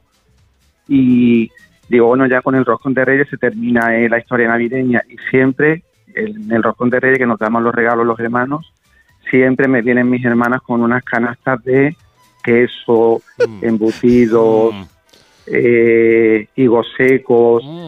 Eh, además, este año hay una novedad que son eh, latas de conserva de garbanzos con bacalao. O sea que, que o sea- digo, pero bueno, ¿cuándo voy a empezar el régimen? Si termino el roscón y ya tengo, además me dan el regalo y es muy gracioso, gracioso porque yo lo palpo y ya noto que es pues la típica cesta de Navidad, ¿no? Vamos, Y lo palpa y digo, dice, no bueno, es una escobilla, no. No, no, no, no, no, no. Es esto. Y Entonces, ¿qué hago? Pues digo, cuanto antes termine, mejor. Así que yo ya, por ejemplo, el salchichón ya me lo he comido. Qué simpáticas tus hermanas, ¿verdad? Tú todos los años queriendo empezar la dieta y en el último día de la Navidad casi te regalan dos cestas de comida. ¿Qué? Pero además que yo se lo digo todos los años, digo, el año que viene no me regaléis Por más favor. cestas de, de, de embutidos porque no sé cuándo voy a empezar el régimen. Así que, pero nada, ellas las pobres con toda la voluntad del mundo me lo hacen. Si esto no engorda, si esto no es nada, esto es muy, sano. es muy sano, digo, sí, claro. Es sano. Bueno, Miguel Málaga, un abrazo muy grande. Feliz. eh, Muchas Reyes. gracias. Un saludo. muy grande. 620-621-991. Mira, en la siguiente hora estarán hoy Alaska, Viviana. Hablaremos de, de bolsas, de las bolsas de plástico, de esta colección de bolsas de, de plástico, de una película de animación. Pero mm, no sé qué temperatura traerá hoy Viviana, que ya está en este estudio. Mario Viciosa. Hombre, Viviana ha entrado y ha subido la temperatura Eh, del bueno, sí. estudio. Siempre es así, no lo podemos negar. No se puede negar, no hay consuelo. Con el comienzo de año todo sube, los precios, el peso y hasta la cuesta de enero, que también toca subirla. Pero hay una cosa que baja, la temperatura, y no solo la de la calle. Resulta que aunque las temperaturas globales, Viviana, estén subiendo cada vez más, de media año a año, las del cuerpo humano están bajando. Por debajo de esos típicos 36 grados y medio de referencia. Y esto no está claro. La Yo soy ciencia- un lagarto. No, Viviana, Tú no eres un puede ser. lagarto, ¿no? Te lo prometo. ¿Qué Yo suelo dices? tener 35,9, 36, 36,2. Cuando paso de ahí ya tengo fiebre. Pero si eres una persona hot, por favor. Fíjate, soy muy hot, pero pa- en cambio para este tema de la temperatura no. Pues fíjate que eh, no podemos negar, Mario, que estamos ante un misterio para la ¿Mm? ciencia. No podemos negar que somos cada vez, y mira que se está calentando el planeta, Sí, sí, sí. más fríos. Sí, vamos a empezar el año cada vez un poquito más frío, 0,003 grados, ahí cada año un poquito menos, un poquito menos. ¿Qué está pasando? A ver, desde que tenemos termómetros corporales, nuestra temperatura de referencia ha bajado. De esto no hay duda. Eh, pero hay, hay también una cuestión metodológica. Vamos a adentrarnos un poquito en, en su historia. Una historia que empieza con un médico inglés llamado Sir Thomas Albot. Sir Thomas Albot él fue el inventor del primer termómetro médico así pequeño como lo reconocemos hoy en 1867. Era un cilindro de mercurio, unos 15 centímetros, que tenías que tener puesto eh, durante 5 minutos. ¿no? Es el típico mercurio de la axila. Hasta entonces se usaban unos cacharracos enormes, como, como de cuarto de metro, que tenías que tener puesto durante 20 minutos. Y, claro, su fiabilidad era tan alta como baja era la, practicidad de este artefacto. Pues bien, en la época en que Albert presenta su termómetro, se pensaba que, que la temperatura típica de un ser humano era de eh, menos de 100 grados Fahrenheit, o sea, unos 37,7. Esto hoy en día ya, ya sería una fiebre de las que te mandan como mínimo al sofá, ¿no? Y, y me apuesto algo a que a esta hora, en este momento, media audiencia de la radio eh, la tenemos con esta temperatura, o está media España mala también. Sí, por- porque vaya temporada tenemos de gripes y catarros. ¿eh? Eh, ¿Quieres decir entonces, por lo que estoy entendiendo, que hace siglo y medio uno estaba tan pancho con casi 38 grados? Mm, No exactamente. No se puede decir que la temperatura media de los humanos haya bajado casi un grado y medio en siglo y medio, pero sí ha descendido un, poquito. Lo de dar 37,7 suena más a redondeo de los grados Fahrenheit que otra cosa, y la cuestión metodológica de esos eh, termómetros eh, primerísimos. ¿no? De hecho, era una herencia de los anteriores que te hablaba, de los grandotes. En 1851, otro médico, el alemán Karl Wunderlich, eh, se puso a medir la temperatura de 25.000 compatriotas. Y la mayoría realmente se movían alrededor de los 37 grados ya con esos termómetros primigenios. Eh, en la Europa continental se empezó a usar el termómetro portátil, se puso enseguida ya entonces de referencia esa idea de los 37, ¿no? como umbral de, de fiebre. Y esto es así porque la mayoría de gente con 37 justitos pues se encontraba bien, ¿no? Había bastante gente que daba hasta esa temperatura y estaban sanos. Como digo, esto, a ver, tiene mucho de sesgo de procedimiento a la hora de ponerse el aparato o la propia calidad de los termómetros. Y dicho esto, no se puede negar que desde entonces hasta hoy ha habido otros estudios que sí son más o menos comparables y parece que hoy estamos más fríos que hace siglo y pico. Y esto se ha estudiado, por ejemplo, en Estados Unidos. Allí tienen buenos registros de temperatura de sus soldados.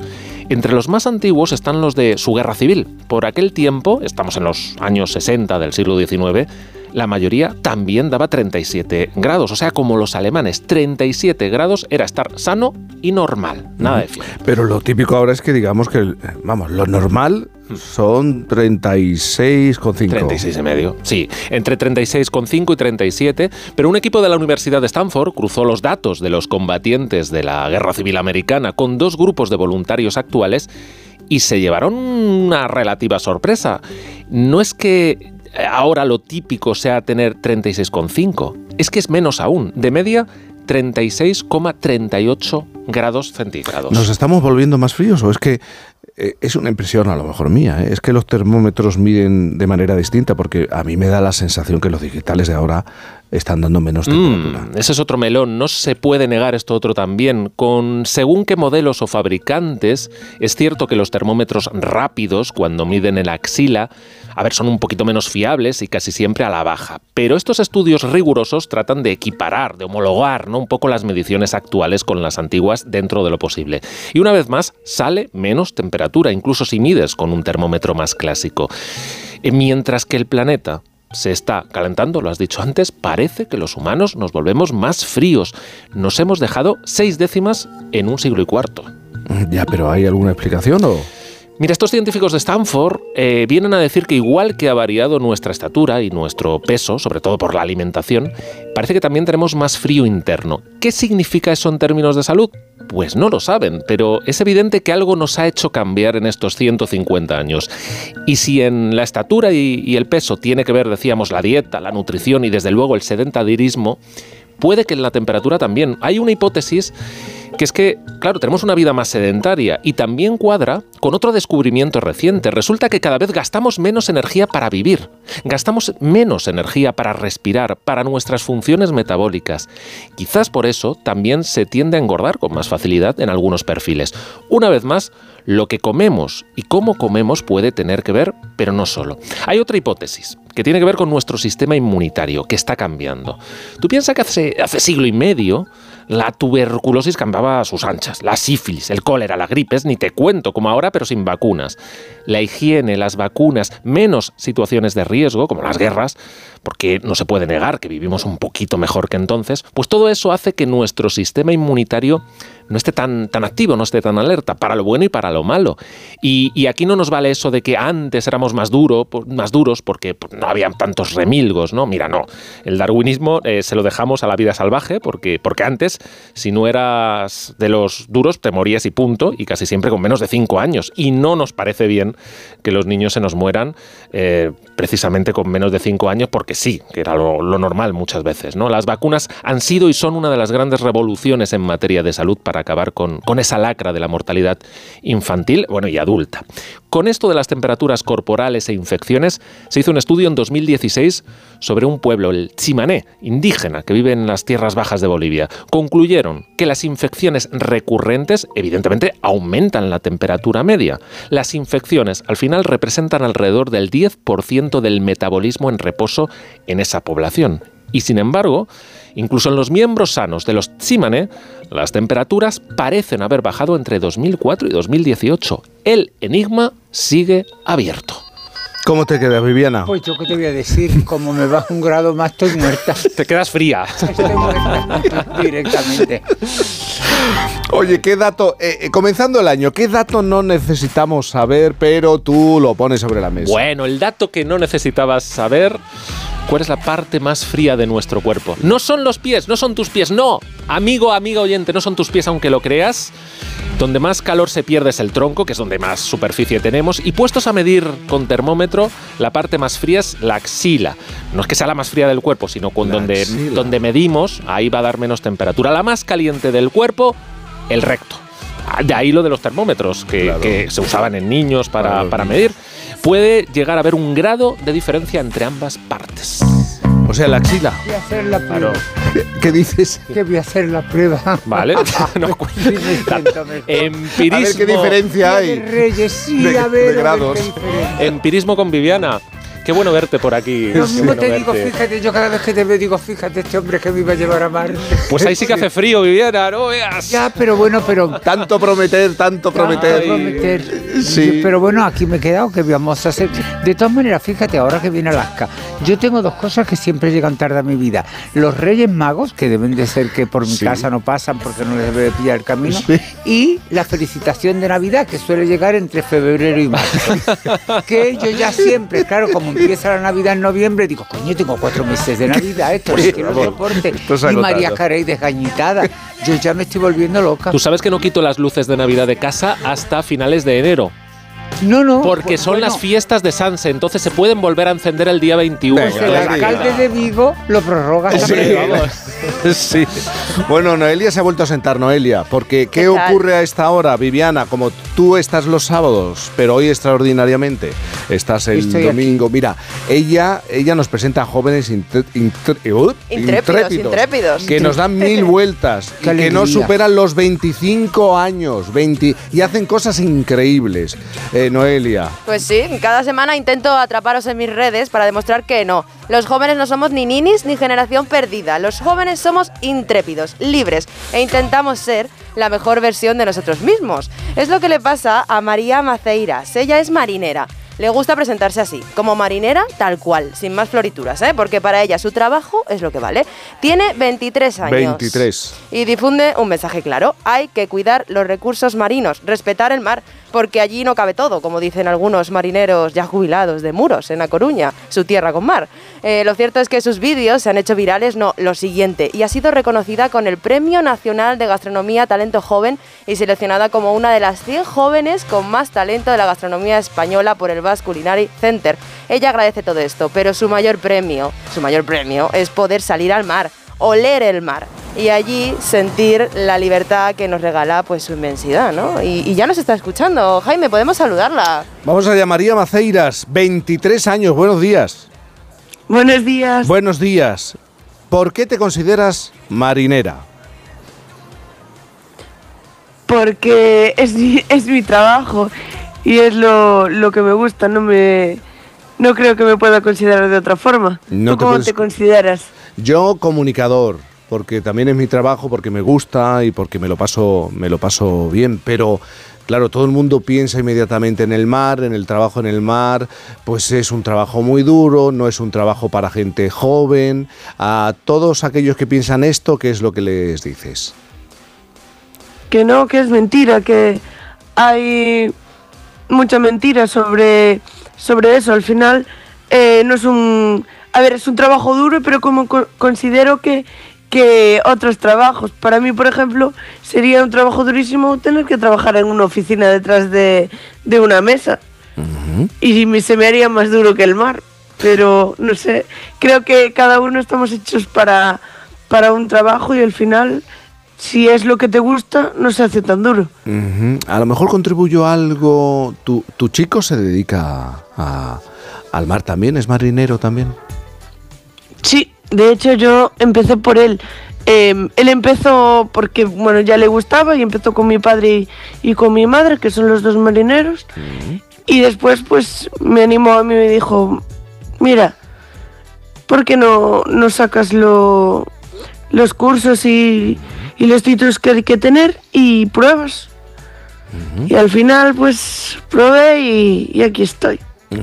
Tú si un día sales a faenar, con tu barco, aunque no sea un buen día y, no estés eh, cogiendo nada, si tienes, por ejemplo, huevas, si te encuentras con huevas, las devuelves al mar. Hombre, por supuesto. De hecho, en muchos de los de los vídeos que subo a, a internet es como explicando eso, porque al final, si yo hoy cojo y mm, imagínate, no, no cojo nada, pero cojo un lumbrigante y tiene huevas, pero el lumbrigante pesa dos kilos. Yo puedo sacar por ese lumbrigante 70 euros. Pero es que lo saco hoy pero el día de mañana no saco nada porque todas las huevas que tiene ese lumbrigante ya no van a, a poder crecer ninguna. Entonces Claro. al final es como que pierdo para el día de mañana. Claro, es uno de los mensajes que lanzas en las redes cuando cuelgas tus vídeos, ¿no? La, la importancia de que esos animales crezca- eh, crezcan, ¿no? Y, y tengan una talla es que es mínima como- para ser pescados. Sí, es que al final es como pan para hoy, hambre para mañana. Claro, María, y supongo, claro, tú conocerás a marineros mayores, ya jubilados, bueno, de hecho tu abuelo también era marinero. ¿Ellos qué te cuentan? Porque antes en Muros eh, había mucha cigala, tu abuelo también te cuenta que cogían toneladas de berberecho en Noya, y, y tú esto no, no lo has vivido, claro. No, a ver, eh, yo por ejemplo la, la cigala ya no la he vivido. Yo no... No es... Creo que ya ninguna. Claro, porque Eh, no han respetado lo que comentabas tú, ¿no? No, no han respetado Claro, es que el que crezcan. Al final, al final yo escucho mucho, eh, dice la gente, no, es que los jóvenes de hoy en día no respetan. No, es que los jóvenes de hoy en día no respetan. A ver, pero si los jóvenes de hoy en día llevamos dos días yendo al mar, es imposible que en dos días que llevamos nosotros yendo al mar, seamos nosotros los que extinguen y acaban con todo y es, es imposible. Yo no, yo no voy en contra de los, de los marineros de antes, ni mucho menos, de verdad. Pero también hay que pensar un, po- un poco que si no lo hay ahora y no lo hay en las cantidades que había antes, es porque no estaba tan regulado. A día de hoy está súper regulado, tiene sus vedas, tiene sus cupos. Antes, me acuerdo, mi abuelo que contaba, no, no, allí eh, se cogía berberecho, iba la gente, por ejemplo, sin, sin tener permiso, ¿sabes? Aquí ahora, tú para ir, por ejemplo, a pie tienes que tener un permis. Y para ir en el barco, pues tu barco tiene que tener eh, el permis de marisqueo. Antes había gente que iba al mar, cogía berberecho y, y listo, no, no tenía que tener nada regulado. Entonces al final eso acaba afectando.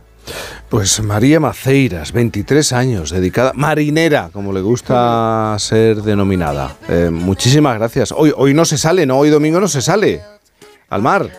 Hoy, hoy hay que largar las redes. Ah, claro, claro. Bueno, pues, pues feliz año y felices Reyes. María, un beso enorme. Muchas gracias, igualmente. Nosotros vamos a acercarnos a las 10 de la mañana, a las 9 en Canarias, en Por fin no es lunes. Gracias, Noelia. Bueno, otra intrépida más, ¿eh? Yo creo que sí, que hay mucha gente joven, intrépida y que está dispuesta además a cuidar el, el medio ambiente y que hay gente que está muy concienciada. Y lo difunde además de unas redes, las del mar, que hoy se quedan en tierra, a las otras que se despliegan cibernéticamente con un mensaje muy importante. Llega muchísima gente, a, a muchísimos chavales. Mario, Jaime me voy a tomar un café. Que Venga, me está ¿con roscón? A- ¿Con ahora roscón? mismo. No, no, no Sí, más. se puede, se no puede, más, hoy Por sí. favor. Por fa- dejadme en paz, eh, dejadme en paz. Ha venido Joe Llorente también con dulce, dejadme en paz. Habláis del roscón y yo me acuerdo del del salchichón. De, De- ese que le de- regalan el sí, las hermanas le y regalan los la garbanzos con bacalao. Y Sí, ay, sí, sí. ay, qué ricos unos garbanzos con bacalao. Calla, calla, calla. Y eso no engorda, Viviana. Eso No, no, si no engorda nada. El que engorda es él. Los garbanzos con bacalao no. Él es el que está desesperado. Bueno, Mario, un abrazo grande. Me alegra mucho. ¿eh? muy Qué bueno. sorpresa te he dado con. Hombre, fíjate, cómo- Eh. qué reencuentro con el Mario pequeño. Ay, qué bonito, por favor. Bueno, Viviana, eh, quédate aquí. Sí, ¿eh? sí, yo me voy a quedar. No veo ya Alaska moverme. aparecer por allí, eh, saludando. Qué alegría también en este domingo tan, tan extraño. Es que es un domingo muy extraño. Verás que viene con chorizo de esos. No, no, no, ella tampoco quiere ver nada Ah. No que me se le parezca. No, no, no, no, no, señor. Enseguida las noticias en la sintonía de Onda Cero. La noche a mí me quemaba, la tentación de pecar me daba. A mí me daba frío sin ti, perdóname. Es que la noche a mí me quemaba, la tentación de pecar me daba. Frío sin ti.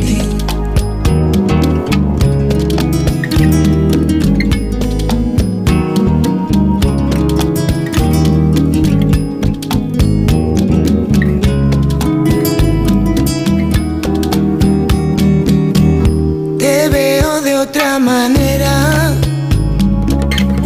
Al llegar con el alba, oye, una noche larga y sin tregua. Tan solo queda la escarcha. Ahí, ahí. Perdóname, perdóname. Es que la noche a mí me quemaba. Me quemaba, me quemaba. La tentación de pecar me daba.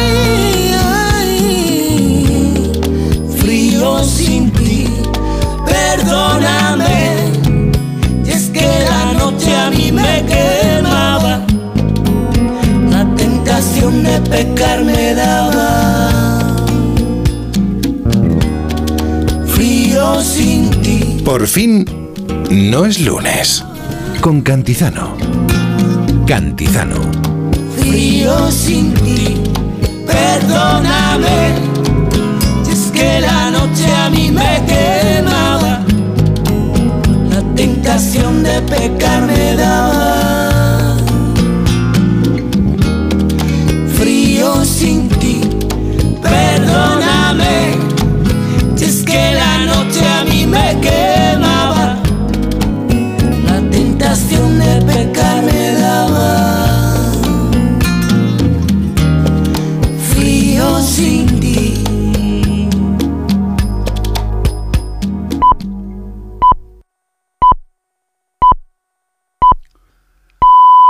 Las 10, son las 9 en pero punto es. Este domingo, la Copa del Rey se juega en Radio Estadio. Última tanda de 16avos de final, con 8 equipos de primera visitando a equipos de inferior categoría, con los partidos Barbastro Barcelona, Eibar Athletic y Tenerife Las Palmas como más destacados. Este domingo, desde las 4 de la tarde, la Copa del Rey se juega en Radio Estadio, con Edu García. Te mereces esta radio. Onda Cero, tu radio.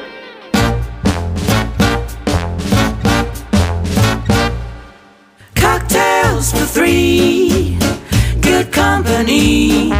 Sipping gin and lemonade, and we're so happy.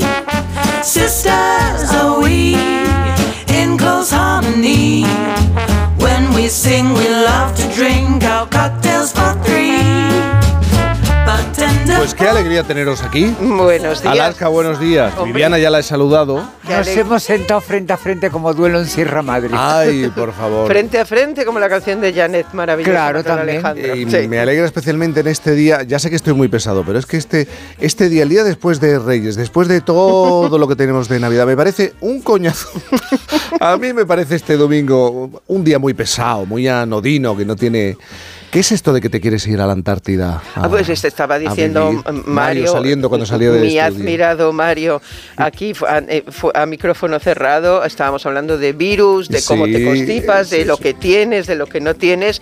Decía, hombre, allí aunque hace frío, no coges nada porque no hay gente. Y he dicho yo, que no hay gente. Que no hay gente. Y que hace frío. A la Antártida. Ay, qué bien. Vamos, no sé yo, vamos ahora mismo. A la que, Antártida. sí, sí. A la Viviana no, Viviana no. No, pero yo te, advierto, no, no, no, yo te advierto que lo de la Antártida o no es opcional, pero que yo, por ejemplo, en todas las navidades, bueno, en todas las navidades desde noviembre, porque tú sabes que desde que pasó Halloween se descongeló María Carey. Y con la descongelación de María Carey empezó el circo. Entonces yo desde ese momento eh, bajé a Madrid a cenar con vosotros el día 22, Sí. que éramos todo el grupo de Del la última tournée, y después el día 31 a casa de Félix, que hubo una fiestecita y que era más que nada ver a la gente que quiero de hace mucho tiempo.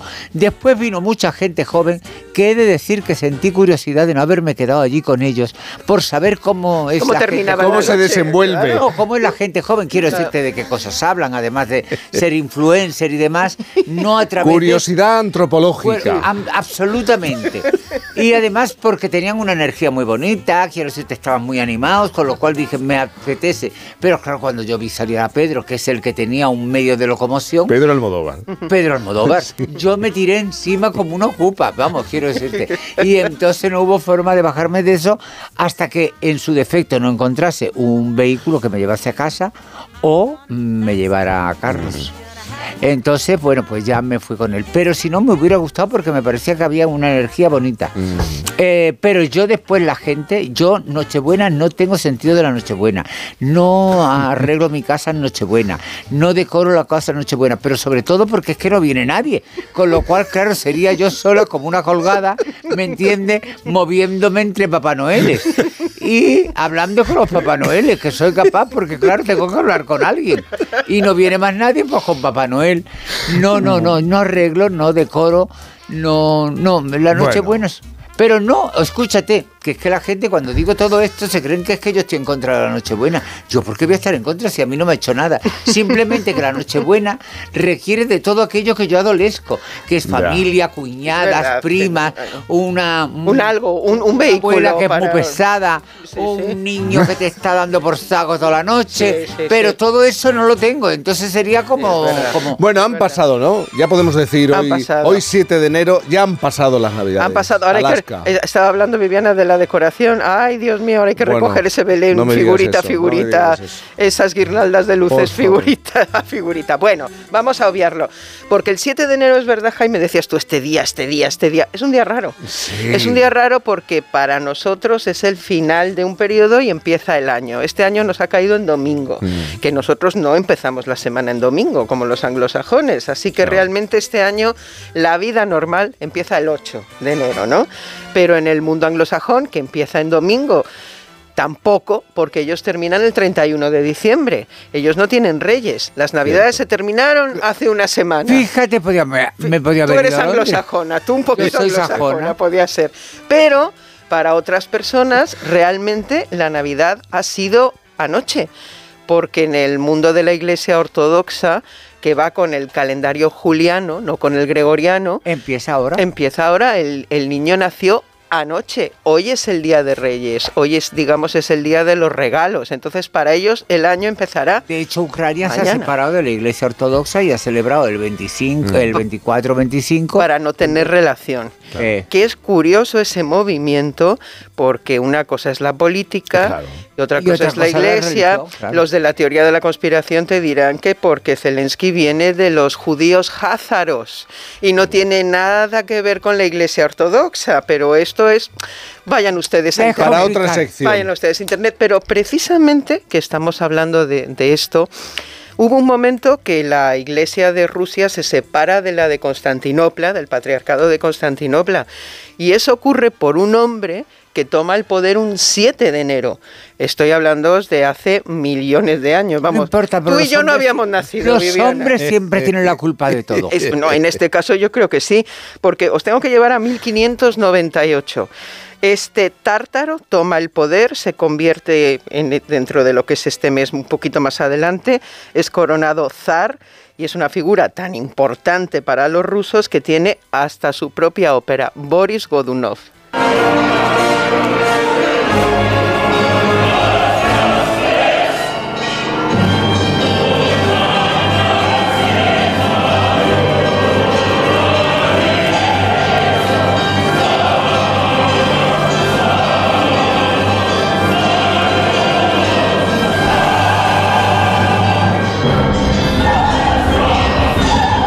Todo muy dramático porque cuando, cuando se escribió el libreto se planteó como una especie, una especie de drama shakespeariano, ¿no? como un Hamlet a la, a la rusa. Mussorgsky puso la, la, digamos, la ambientación musical y esta es una de esas óperas que se siguen representando y que reflejan un poco ese espíritu bueno, pues no sé si eslavo, ruso, eh, aquí ya entramos en un, en un problemón, sobre todo ahora que Ucrania celebra la Navidad el Eh, 24 por eso de... te digo que toda esa parte de por ahí que decían en Mujeres al borde de un ataque de nervios, que toda esa parte de por ahí. Exactamente. Jesús. Pero tenemos que ir a, a- a Ucrania de nuevo porque en Estados Unidos hay un- una población bastante grande de inmigrantes ucranianos que fueron a finales del siglo XIX, a principios eh, del XX. Entre ellos estaban los padres de un chico que bueno, empezó a estudiar música, se vio que era un gran pianista, pero más allá de quedarse siendo un pianista clásico y de interpretar eh, bueno, pues los, los repertorios habituales, empezó a interesarse por lo que entonces se llamaba música moderna. Estoy hablando exactamente de hace 100 años, 1924. Era moderna en esa época. Era moderna en esa época, era tan moderna que, por ejemplo, la- las personas blancas que habían estudiado música no se entendía que estuvieran fascinados por el jazz y sobre todo por canciones. Es cuando empieza a haber canciones, canciones que se hacen populares gracias al gramófono. Claro, cada, cada tiempo histórico tiene su forma de difundir la música. Y esta persona, que murió muy joven, por desgracia, porque estaba empezando a, a trabajar para Hollywood de manera muy eficiente, pues es eh, Gershwin. Y si os digo un americano en París, o Claro, si os claro, digo claro. esto que va a sonar ahora, Rapsodia en azul,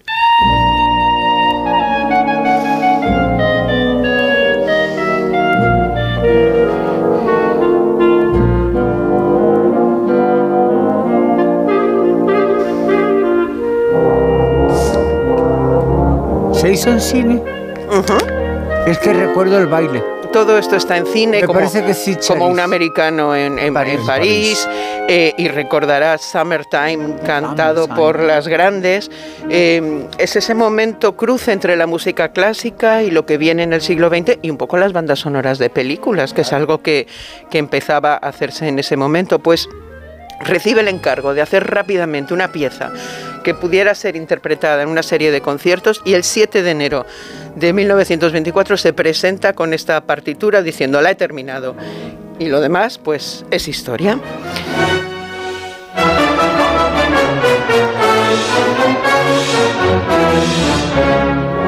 Bueno, vamos un poquito más adelante, vamos a 1928. Nace William. William, pues es uno más, pero se convierte en escritor. Un escritor, bueno, que un día encuentra una historia fascinante que había ocurrido en un pueblo de los Estados Unidos y empieza a investigar. Un tema que entonces no era muy conocido. Escribe un libro a principios de los 70. El libro es un bestseller, no se habla de otra cosa. Más que eso todavía le dicen, pues vamos a hacer una película de este libro. Haga usted el guion. Pues venga. Y si yo os pongo ahora la música vais a saber de qué libro, de qué película y de qué tema estamos hablando.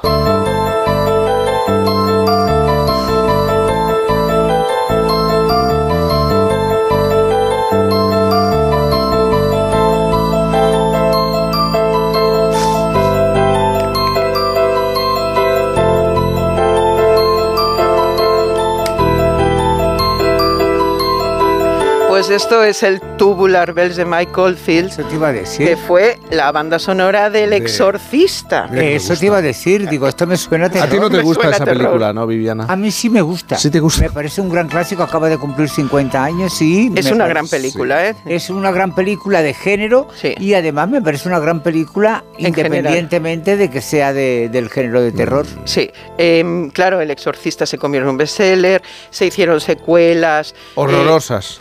sí, Las es ver- siguientes horrorosas. Exacto, no son ya la película de Friedkin, no está Max, Max von Sydow, o sea, era un elenco estupendo. Ella, Ellen Burstyn, Ellen está Burstyn, viva. Sí, sí, sí, sí. Bueno, pues hasta ahí todo, todo bien. ¿Quién era el chico de la, digamos, de la historia que inspiró esto? Porque era un niño, no era una niña, la historia original. Pues es un chico que con el paso del tiempo y después de su exorcismo se convirtió en ingeniero de la NASA y eh, mm, él investigó y, y, digamos descubrió algunos de los paneles anticalentamiento, esto Mario nos lo podría explicar mejor, que propiciaron que el Apolo 11 eh, pudiera despegar y, y que la misión fuera, o sea que el chico digamos se curó totalmente, no como la de la película que tuvo secuelas, ¿no? Sí. Y tuvo que ir una y otra vez. A ver, os habéis fijado que hoy la sección ha sido muy musical, no ha Sí. habido canción, es todo como muy de banda sonora, ¿no? No, no, pues esto no puede ser. Vámonos a 1950. Vamos a seguir un poco con lo paranormal. De vez en cuando surge. Nunca lo hemos dejado. Nunca lo hemos dejado, eso es un poco lo nuestro. Dejado. Pero fíjate, Sí. Viviana, que a mí me fascinan esas historias, leyendas urbanas sobre famosos que no han muerto. Y que se Hombre, ya sé de qué va. y se dice que están por ahí. A ver, Elvis Presley es uno de ellos. Bueno, y va a volver. Va a volver, lo que pasa es que ya como sigamos va a volver. Va un poco tarde. Bueno, va a volver mayor, pero va a volver. En México existe la leyenda de Pedro Infante. Hombre. Que murió en una avioneta. Eh, y, y, bueno, y la gente se empeña en que no, en que no murió, que se desfiguró y que tuvo que retirarse, que tiene hijos, etcétera, etcétera. Pero hay alguien más próximo. Hombre, hay alguien más próximo que yo todavía estoy esperando que vuelva porque ese dueto me faltó. 1950 y nace en México el Divo de Juárez.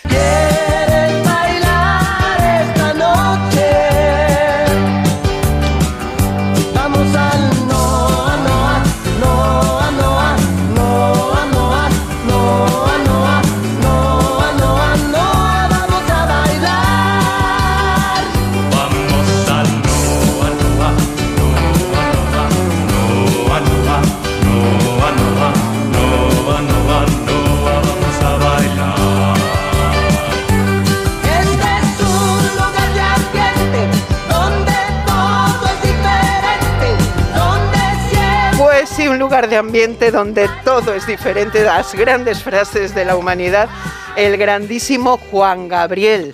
Juan Gabriel murió creo que en 2016, no me acuerdo ahora exactamente, y se sigue esperando. Es más, han dado fechas concretas, managers y personas cercanas, vuelta. que iba, a hacer- que iba a aparecer, y yo como una tonta, de verdad que me lo he Teniendo creído. fe. Yo tengo fe infinita en que vuelva Juan Gabriel. En España, por desgracia, a ver, esta canción es muy conocida, por eso la he elegido además por Maciel, Maciel, por nuestra Macielona, que en, a principios de los 80 la grabó y, y fue un exitazo.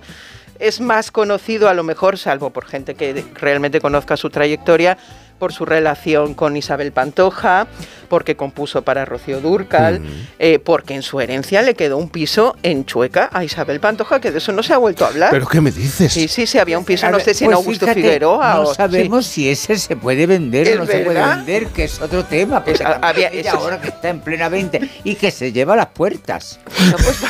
se lleva las puertas. pero- Tú has visto ¡ay! ese refrán de coja la puerta y váyase. Pues ella lo Pero hace en quieres decir que Isabel Pantoja eh, ha puesto a la venta un ático, me parece, Ya lo ¿no? vendió, ya lo vendió. Y lo vendió. Y se ha ¿Y cómo que se lleva las puertas? Se ha llevado todas las puertas, las ventanas, los aires acondicionados. Los pero, enchufes. claro, al no tener en cuenta este piso, que yo me lo he traído a la memoria, Alaska, es, fíjate, otras pocas puertas más para guardar en un, en un, en un guardamueble que después yo tuve que perder todo lo que tiene en un guardamueble. Escuché aquí hablando sobre lo del porque no era guardamuebles, claro, rentable. claro. Pero, ¿y qué se hace con las puertas? Eso he pensado yo, pues se las va a poner al campo. Porque tengo otra amiga, Mariola Orellana, que está poniendo puertas en Cádiz. que le puede venir bien. Que, bueno, no sé si ella querrá otras puertas, eso ya depende de- del estilismo de cada una. un par de borriquitas y tienes mesas para el jardín. Es también. verdad. Mira, vamos a hacer una pausa y, y, y- y os, os voy a contar la historia de una película. Fijaos que mejor película de animación en los premios del cine europeo. Mejor largometraje de animación en los premios Forqué. Eh, cuatro nominaciones a los Goya. Se ha presentado a la preselección para los Oscar. Vamos a hablar enseguida con Pablo y creo Berger. que está y creo que está nominada también a los Oscars No tiene, película de animación. tiene, tiene, tiene mucho reconocimiento y lo que le queda todavía. En un momento, en por fin no es lunes. Cantizano. Por fin. La vida es como un libro y cada capítulo es una nueva oportunidad de empezar de cero y vivir algo que nunca hubieras imaginado. Sea cual sea tu próximo capítulo, lo importante es que lo hagas realidad. Porque dentro de una vida hay muchas vidas y en Cofidis llevamos 30 años ayudándote a vivirlas todas. Entra en cofidis.es y cuenta con nosotros. Tienes 30 segundos para imaginar, para imaginarte el futuro, o como te gustaría que fuese, para imaginarte el mundo, el tuyo, o el que las generaciones que llegan, un mañana en el que podamos hacer que las cosas sucedan. Imagínate lo que quieras, lo que te emociona, lo que podremos lograr. Si en los últimos 100 años la tecnología nos ha permitido conectar como nunca la vida de las personas, imaginémonos todo lo que seremos capaces de hacer en los próximos 100. Telefónica, imaginémonos.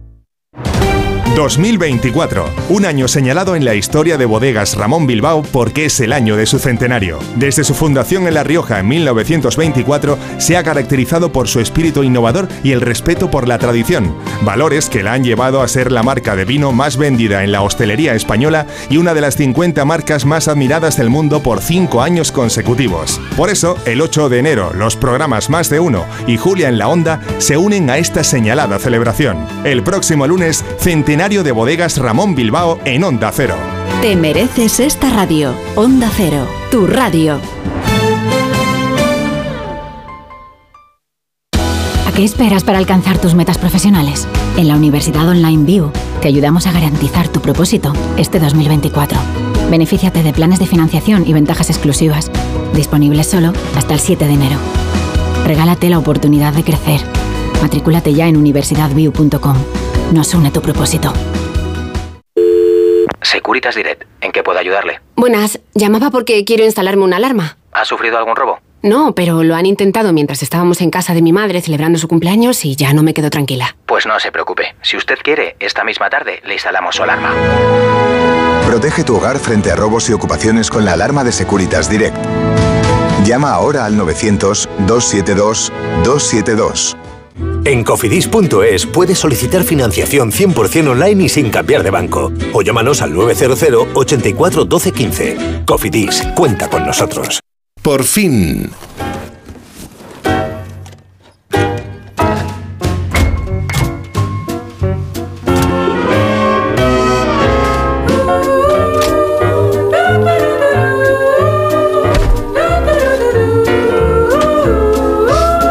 ¿A ti te, te gusta la novela gráfica, los libros ilustrados? Sí, me gusta mucho. Mucho, ¿no? Mucho, lo sé. sí. Lo sé, pues a nuestro invitado también desde pequeño. Fíjate que lo conozco casi desde pequeño. ¿Qué me dices? Esto no lo sabía. Muy poco, pero lo admiro desde lo primero que yo conocí, que era un corto. Ah, espérate. ¿Quién no, no tiene un amigo con el que hace mucho que no habla y al que echa de menos? Una amistad de esas que fue muy bonita y muy intensa durante un tiempo, pero que al final no sabemos muy bien por qué se acabó. No es que me, me quiera poner un poco melancólico en este día tan raro, pero es que hay ahora mismo una película en el cine con la que es imposible no emocionarse y reflexionar.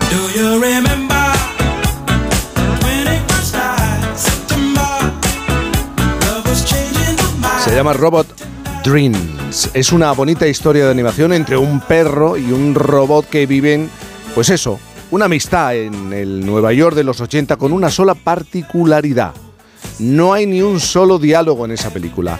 La mente y sobre todo el corazón detrás de esta historia es de Pablo Berger, que en 2012 ya nos emocionó con, Blan- con la Blancanieves, ¿os acordáis? Muda, que protagonizó Maribel Verdú. Pablo tiene una historia también particular dentro del cine español, digamos que la suya va al contrario, al revés de lo que suele pasar con los demás. Él empezó su carrera en Estados Unidos, donde estuvo muchos años trabajando de profesor en, la escuela de cine y de director de publicidad y de videoclips. Y luego volvió a España para hacer cine. Ha vivido durante una década en Nueva York, ciudad que conoce muy bien y a la que quizás le ha querido rendir con esta historia un pequeño y particular homenaje. Eso nos lo va a tener que confirmar.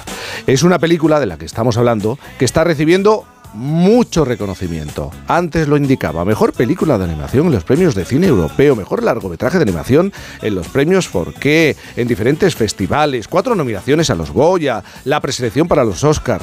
Podemos saludar a, a esa persona a la que admiras y también seguro que Viviana. Pablo Berger, eh, guionista, productor, director de cine. ¿Qué tal? Buenos días. Buenos días, Jaime. Qué presentación más bonita. Y eh, extiendo el saludo a, a mi querida Alaska. Y Viviana, que Y está- Viviana, está por aquí. supuesto, Viviana también. Bueno, oye, felicidades. Felicidades. Gracias. Estarás satisfecho y, co- y contento. Pues mira, estoy co- con una sonrisa permanente de- desde que, desde que empezó la carrera de, de Robot Dreams. Es verdad, los premios son maravillosos, son regalos, pero sobre todo que, que la película siga en los cines un mes más tarde, que todos sabemos lo difícil que es mantener las películas en los cines. Tú, tú eras coleccionista de, de novelas gráficas y libros ilustrados, ¿no? De toda la vida. Sí, yo, yo soy de la generación que crecí con el cómic. Fíjate que en España en los años 80 fue la era dorada. Acordaros que estaba el Totem, el Víbora, el Makoki, el Metal Hurlan, el Cairo. Había todo, toda una generación que crecimos con, con los cómics, con los cómics europeos.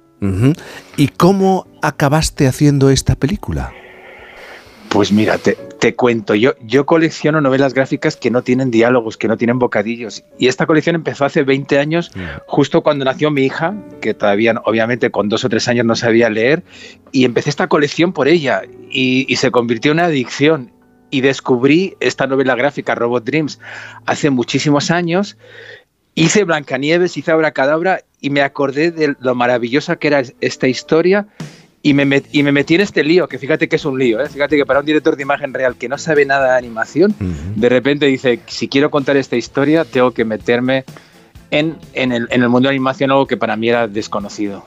Claro, dices, eh, lo acabas de, de contar, que no conocía muy bien este, este mundo y además con la intención de hacer una película de animación que gustara a todo el mundo y dirigida a todo el mundo, no solamente a chavales, a niños, sino también a adultos. Eso es, eso es verdad. Yo, me gusta el cine que, no excluye, me gusta el cine abierto. Me, encanta la idea de- del cine como una forma de expresión popular y que en la misma sala tienes gente de diferentes edades, niveles sociales y culturales. Y eso es un poco la intención con, todas mis películas, pero sobre todo con esta, porque sí que es una película adulta en muchos de sus temas, pero sabemos que gusta mucho a, los niños por el diseño de los personajes y, por lo divertida que también es. Ujú. Alaska, antes has dicho, lo sigo desde hace mucho tiempo. Pero mucho, mucho, no sé si era el Mucho, 88, mucho. qué año cuando estaba ya dando guerra. Así es. Ahora es que yo nos vemos, somos como, como Doc y Rob, que nos vemos hace muchísimo, muchísimo tiempo, es verdad. ¿Te acuerdas? Fue, mira, te voy a decir, eh, la primera persona de- del mundo de la cultura y, de, y gente que admiraba. Que, que nos echó un cable y, que, no- y que me dijo, Pablo, cable? ¿Qué me gusta tu trabajo. ¿Qué fue Y- y no, pero que estabas allí, que, que nos decías, no, no, me gusta mucho tu trabajo. Eh, Fue nuestro primer corto, Mama, un corto que hicimos Alex y yo, Alex de la Iglesia, en los 80, finales de los 80. Antes de Acción Mutante, Viviana. Sí, sí, esa hay que remontarse de todas Hay que maneras. remontarse. Hay que- Antes de Acción Mutante. Sí, ¿verdad? sí. Pero de todas maneras, fíjate qué cosa eh, la historia de- del robot y el perro, que creo que en una sociedad donde cada vez hay más ni- menos niños, eh, los robots están muy próximos a llegar y los perros ya han llegado. Sí, Quiero es decirte, verdad. hay muchas Sí. parejas donde eso, y que además esa historia sea muda y que haya una interlocución entre ambos, me parece una fantasía Mm. maravillosa. Pero además no sorprende, porque lo decías tú, Jaime, en, la, en la presentación, eh, viendo otros trabajos de Pablo, que, que no, que cada uno tiene su, su espíritu. A la gente le llamó mucho la atención Blancanieves Claro. en su momento, por ser una película en blanco y negro, por ser una película muda. Muda. Y, y- Sí. y esto vuelve a ser una película muda de otra forma, pero que no extraña dentro de la trayectoria eh, que, que- que vaya, vaya cambiando. ¿no? Osado eres, ¿no? Bueno, yo, yo, voy un poco a la contracorriente. Sí. Voy a, a la contracorriente, pero yo creo que como todos los que estamos ahora hablando, yo creo que Mm. también Alaska, Viviana y tú, Jaime, también. Entonces, sí, si no hay, si no hay riesgo, si no hay reto, eh, es un proyecto que no, que no me interesa. Mi, mi anterior película, Robot Dreams, fue Abracadabra, que nosotros le llamábamos una comedia hipnótica, también otra vez con, con Maribel Verdú y con Antonio Latorre. Y mi primera fue Torremolino 73, con Javier Cámara y Candela Peña, y a mí mezclaba pornografía de años 70, o sea que, Sí. que cada, cada una es de su padre y de su madre, en, en el sentido de que son muy películas muy diferentes en- entre sí. Oye, y, y Nueva York ha sido muy importante para ti. Eh, antes lo explicaba. Tú eh, da la sensación de que has hecho el camino contrario, el recorrido contrario. Estados Unidos y ahora aquí. ¿Tú también tienes esta sensación? Y es verdad, Jaime, siempre, siempre, siempre he hecho lo, lo contrario. Lo contrario. Y, y no, y no- y no me puedo quejar, digo, porque sí que, que sigo aquí, que ya es muchísimo, sigo trabajando en cine. Y fíjate que es verdad que, mira, cuando yo conocí a Alaska, cuando... Y luego al de poco yo me fui, yo a los- Sí. en el año 90 me fui a Nueva York, me fui a Nueva York 10 años eh, con una beca para estudiar cine en la Universidad de Nueva York y, y me lo pasé tan bien y me, fue, me iba tan bien en Nueva York pero lo que ocurrió, lo que suele ocurrir, que, que cuando escribí mi primer guion de largometraje, me vino los orígenes, me vino esa España que yo conocía de los 70, y, y- y fue el guion de Torremolinos 33 la razón de, de volver, volver a España. Pero, pero esa carta de amor, como tú bien has dicho, es que Robot Dreams era como volver, volver a ese Nueva York que yo conocí y, y- y de ahí, y de ahí una de las razones principales de hacer esta película, como, como un homenaje a, a la ciudad en la que yo viví, en la que me formé como cineasta y como, y como persona, porque me convertí en, en adulto en Nueva York. No sé cu- cuándo ha sido la última vez que has estado en esa ciudad, porque todo el mundo que vuelve te transmite que es una ciudad eh, que camina hacia el tono gris. Una, mira, Alaska me está. Yo te lo dije hace un par de es meses, Verdad, sí. Es verdad, y algunos amigos me lo dicen. No sé cuándo ha sido la última vez que has estado allí. ¿Qué está, qué está Ha pasando con, con ese Nueva York? Yo, yo la última vez que estuve fue con, con el estreno, bueno, no fue, digo decir, estreno de Abracadabra no. Fui a hablar con la autora Robot Dreams, Sarah Baron, a Nueva York, porque ella, ella vivía en aquel momento en Nueva York, y fue en el, en el uf, 2018. Y, y, ya- y fíjate que, que ya había cambiado, o sea, Nueva York pega un cambio sin duda el, después del 11 de septiembre, y, a- y ahora ya está evolucionando en un, en un parque temático y, y también con, y ahora por temas también relacionados con, con, con el, el imperio del capitalismo y las drogas, se está convirtiendo en una ciudad que está cambiando. Yo los amigos que tengo siempre me están diciendo ahora que, que se está convirtiendo en, un- como bien- he oído ahí la palabra gris, como un Nueva York Sí. que ya no es lo que era, ¿no? Ya no es la ciudad de los sueños, ni el centro cultural el centro del mundo cultural y económico, ¿no? Ahora Nueva York parece que es otro Nueva York, al que conocimos nosotros. Eh, Yo, yo, lo- yo, so- yo voy de turista, que es diferente, Sí, sí. pero también el turista tiene una visión externa frente al que, al que vive, y eso fue mi apreciación. Pues Pablo, ha sido un gusto tenerte en esta, en esta mañana de un día tan, eh, tan, tan raro, porque yo lo califico un día raro. El 7, de, eh, el 7 de enero es un día raro. Muchísima suerte, la película ya es un éxito de crítica, está recibiendo numerosos reconocimientos. 2024 seguro que va a ser un buen año para la película y para, para ti. Yo no sabía que Alaska... La relación de... La relación no lo sabía. Con el Pablo Bebé. Pablo Enhorabuena. muchísimas gracias, enhorabuena. Muchísimas gracias, Jaime. Hasta luego, Alaska, Viviana. Feliz andadura, feliz andadura.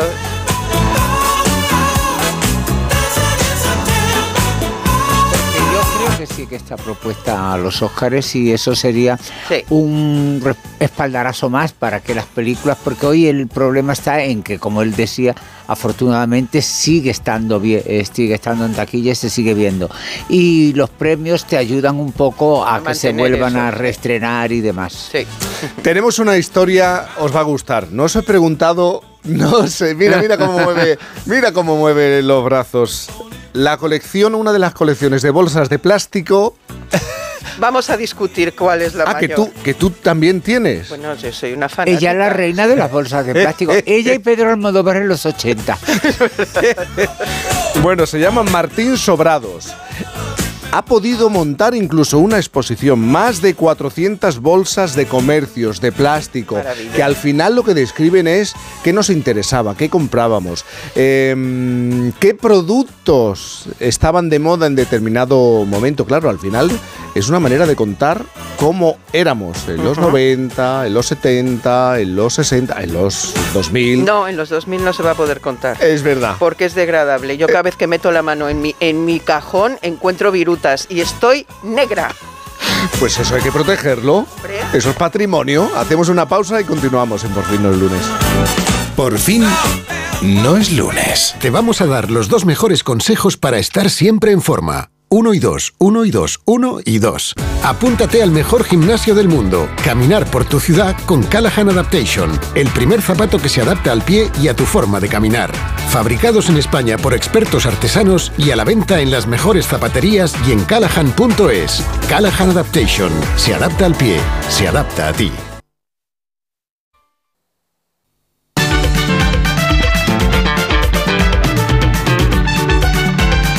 Por fin, con Cantizano. Tengo en una caja metida unas moscas porque no sabría cómo explicaroslo. Tengo moscas pequeñas, tengo moscas grandes. ¿Qué? Y aunque hoy no esté Isabel Lobo, este espacio del domingo a esta hora aproximadamente está reservado para hablar de objetos con historia, objetos que pueden parecer insignificantes para uno, pero que son un gran tesoro para otros. De, de este objeto del que vamos a hablar sabe mucho Alaska, que ha levantado las manos como diciendo, perdóname que yo también puedo hablar de esto. No, no, está invitado, yo lo idolatro sin conocerlo y es mi ídolo ahora mismo. ¿Tú dónde las guardas? Estamos hablando de las bolsas. Tengo un armario solo para bolsas de plástico. ¿Pero qué me Ocupa tre- tre- tres cajones y luego están las de papel, que como ahora, ahora son en, en cartón, pues también empiezo a tener en cartón. Es que todos tenemos en nuestras casas cosas que guardamos con apego emocional, objetos que en principio no tienen un gran valor para el resto del mundo. Pero Ella lo tiene todo. Para nosotros.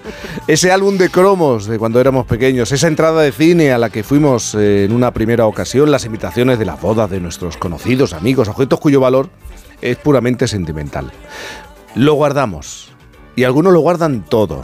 ¿eh? Por ejemplo, la vida de Martín Sobrado se puede explicar a través de su colección de bolsas de comercios.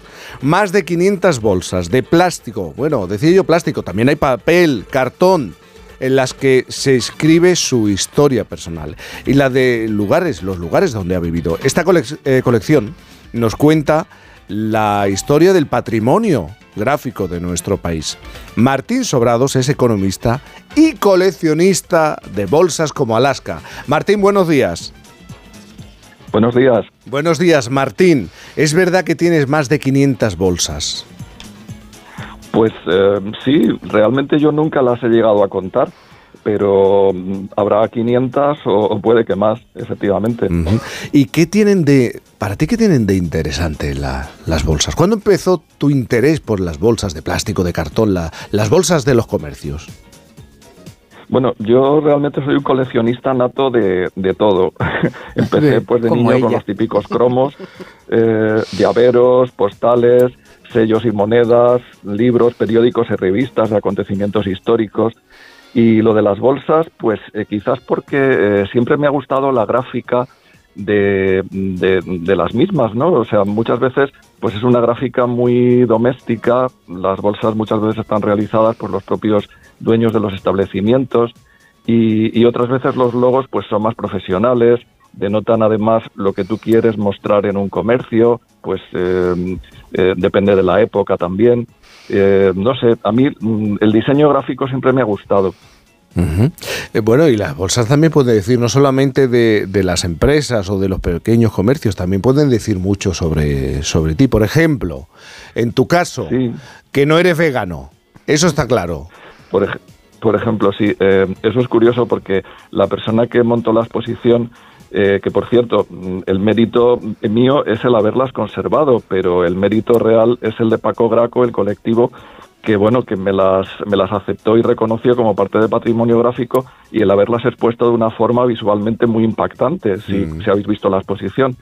Entonces eh, mm, bueno pues eh, yo las he conservado y, y a mí me gustaba pues eso su, su diseño gráfico y, y Claro, porque hay muchas bolsas de carnicerías. Sí, sí, bueno, efectivamente, eso te iba a decir. La persona que hizo, sí, la persona que hizo el montaje me comentó que eh, por esas bolsas se podía ver un poco la historia de, de- de una persona. Y me dijo, sabemos que no eres vegano porque hay bolsas de carnicería. Sí. y tal. Entonces, efectivamente.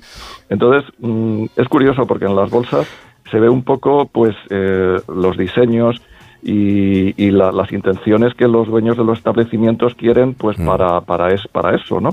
¿Y qué otras bolsas, de qué otros establecimientos hay, hay bolsas? ¿Carnicerías? Claro, así sabemos más Pues o hay un menos qué te podía todo. interesar. O sea, pues eh, desde pues, eh, los establecimientos de alimentación, fruterías, carnicerías, eh, pe- pescaderías, eh, pues otro tipo de establecimientos, pues también zapaterías, de, de boutiques de moda, eh, pues eh, de material de dibujo. Yo, uno de mis hobbies es pintar. Y, y bueno, pues ahí hay varios sitios que ya no existen también de materiales de dibujo y pintura que había en Madrid. Eh, tiendas de, de tejidos, de, no sé, todo tipo de, de establecimientos. Y es verdad que en la exposición solamente hay eh, un tamaño determinado. Eh, Paco Graco ha buscado eh, un tamaño homogéneo para todas ellas para que sean más impactantes, pero en mi colección hay muchísimas bolsas de muchos tamaños y de muchas, de muchas texturas, de, de muchos materiales. Alaska, en tu caso. Hay de todo también, De porque, todo. porque lo que me importa es la bolsa. Eh, no, yo no tengo esta colección, por supuesto, ya me gustaría. Pero fíjate, te voy a contar hasta qué punto la gente que me conoce, David Delfín siempre hizo una bolsa de cartón.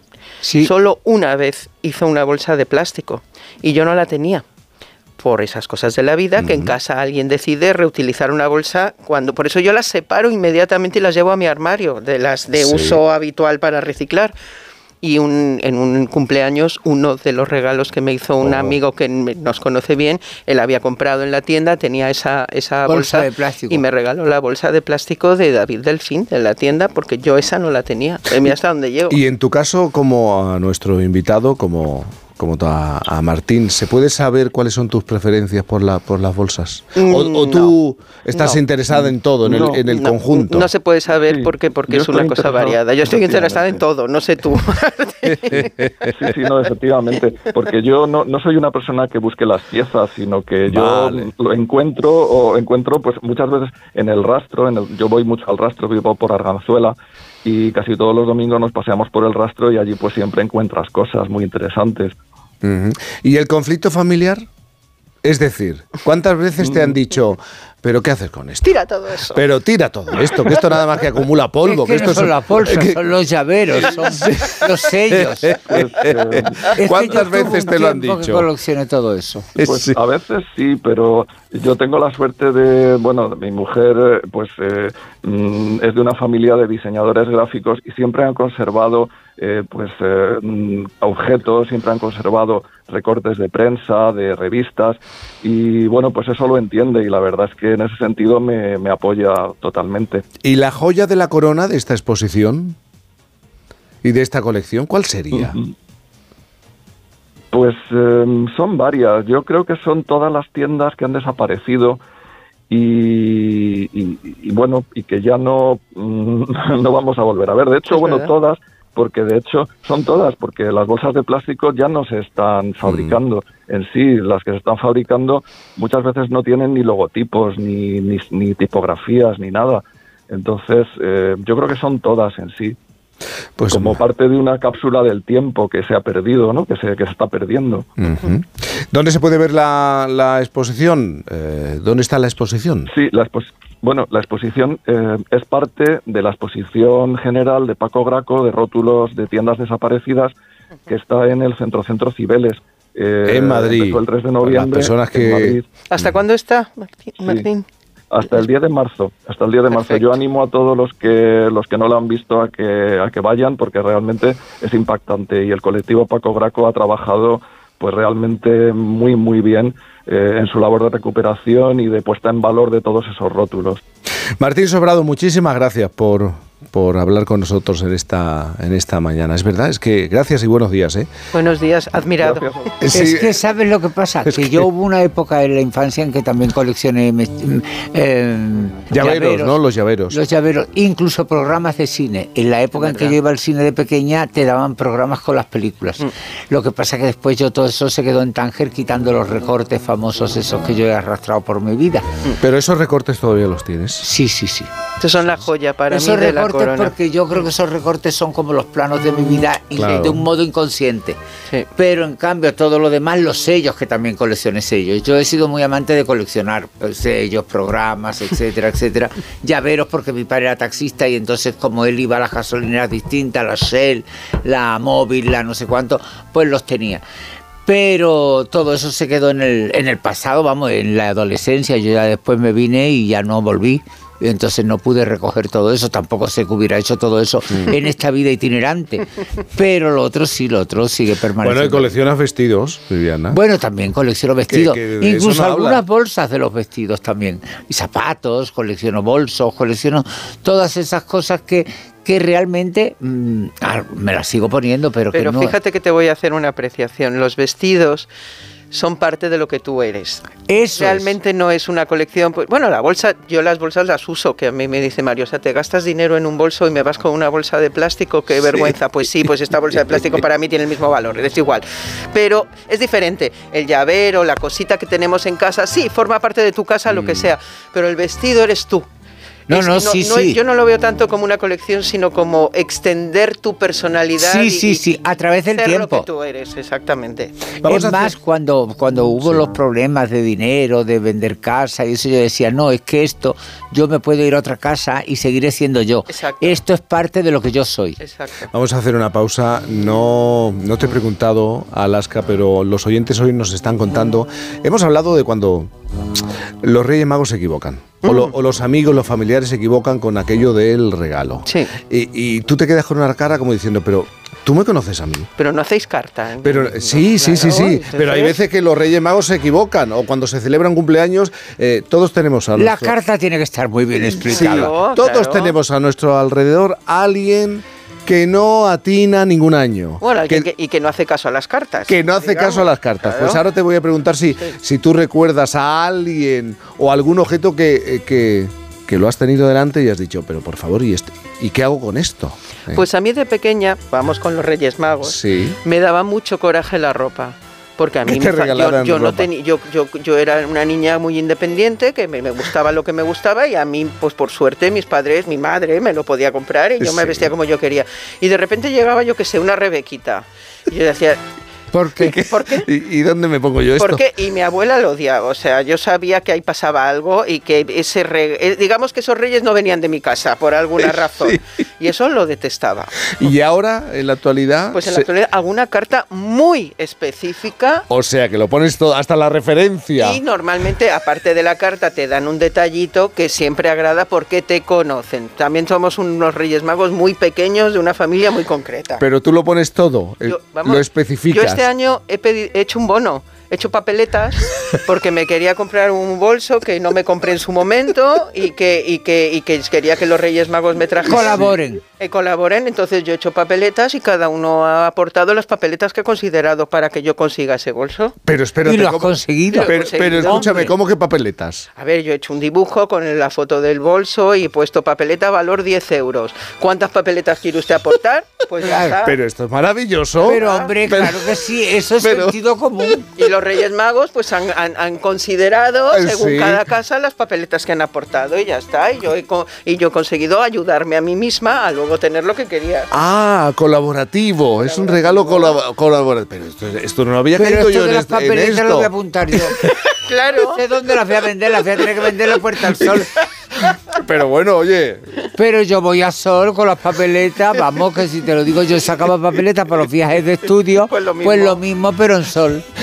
Pero entonces no se equivocan habitualmente los Reyes No, Magos. en mi caso yo intento ser muy específica. A ver, se equivocan en general el mundo siempre con las cosas. Ya. Y sobre todo hay una cosa que el hermano de Mario se reía mucho y le decía siempre, así te ven.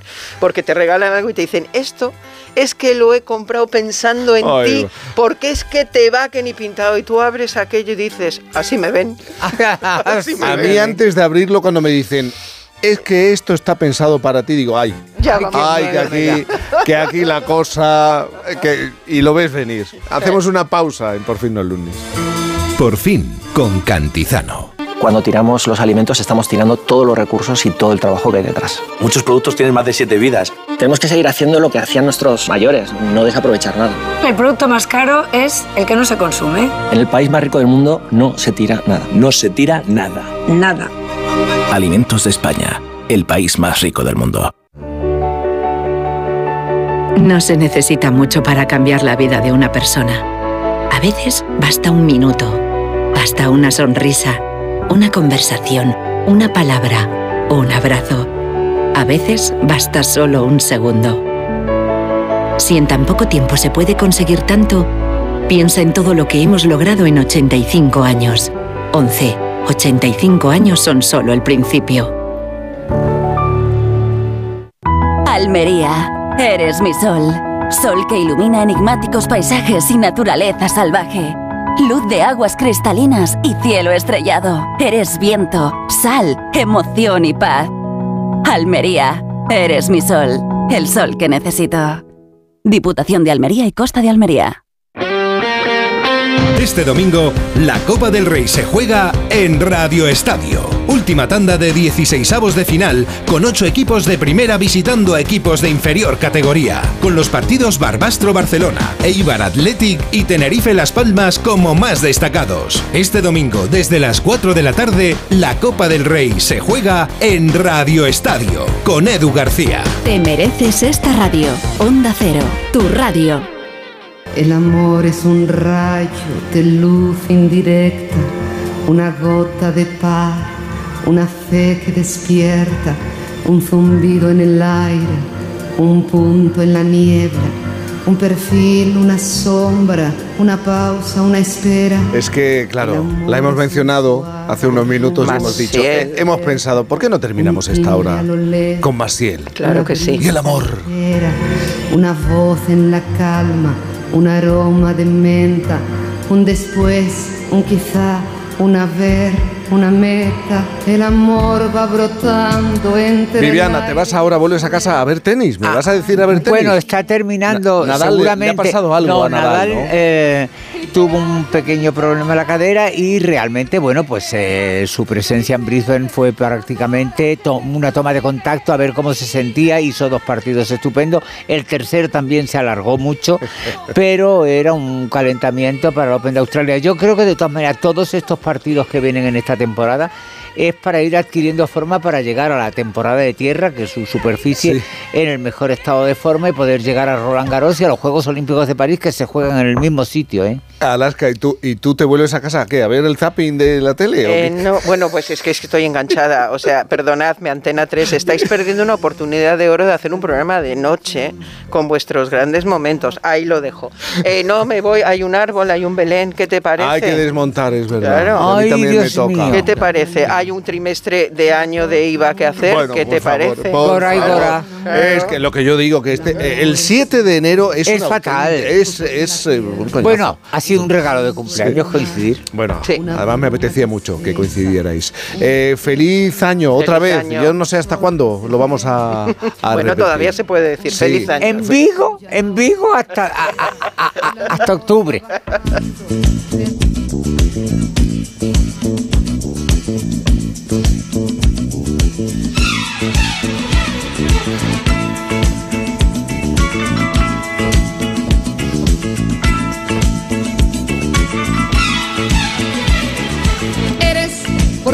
Forma de ser conmigo lo que más quiero. Eres mi timón, mi vela, mi barca, mi mar, mi remo. Eres agua fresca donde se calma la sed que siento. Eres el abrazo donde se acuna mi sentimiento. Lo dicho, un beso enorme. Besazo. Nosotros también somos información. Llegan las noticias en un momento, el boletín informativo en Onda Cero. Y nos queda una hora, la hora brava. Feliz domingo. se calma la sed que siento. Eres el abrazo donde se acuna mi sentimiento. Eres el regreso que cada vez más y más deseo. La respuesta que no encontraba entre mi silencio. Eres mi ternura, mi paz, mi tiempo, mi amor, mi dueño. Eres lo que tanto quise tener y que en ti yo encuentro. Eres por tu forma de ser conmigo lo que más quiero. Eres mi timón, mi vela, mi barco, mi mar, mi remo. Por fin, con Cantizano.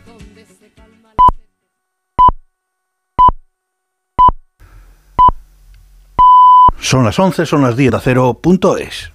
¿Sabes qué alimentos que comemos habitualmente son tóxicos para nuestras mascotas? ¿Por qué los perros comen césped? ¿Cuánto duermen los gatos? ¿Qué tienes que hacer si quieres viajar con tu mascota a otro país? Todas las respuestas en Como el perro y el gato con Carlos Rodríguez. Sábados a las 3, domingos a las 2 y media de la tarde y siempre que quieras en la app y en la web de Onda Cero. Patrocinado por Menforsan, los especialistas en cuidados, higiene y cosmética natural para las mascotas. Te mereces esta radio. Onda Cero, tu radio. En Onda Cero,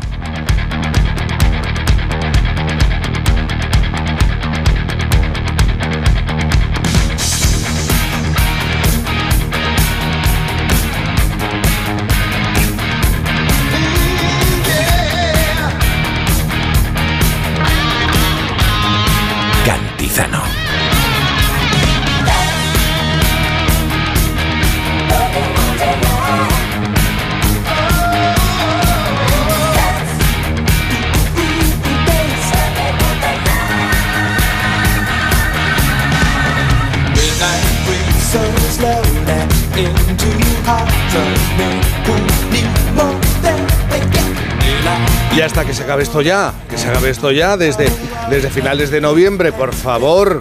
Ya está bien, 11, 6, las 10, 6 en Canarias.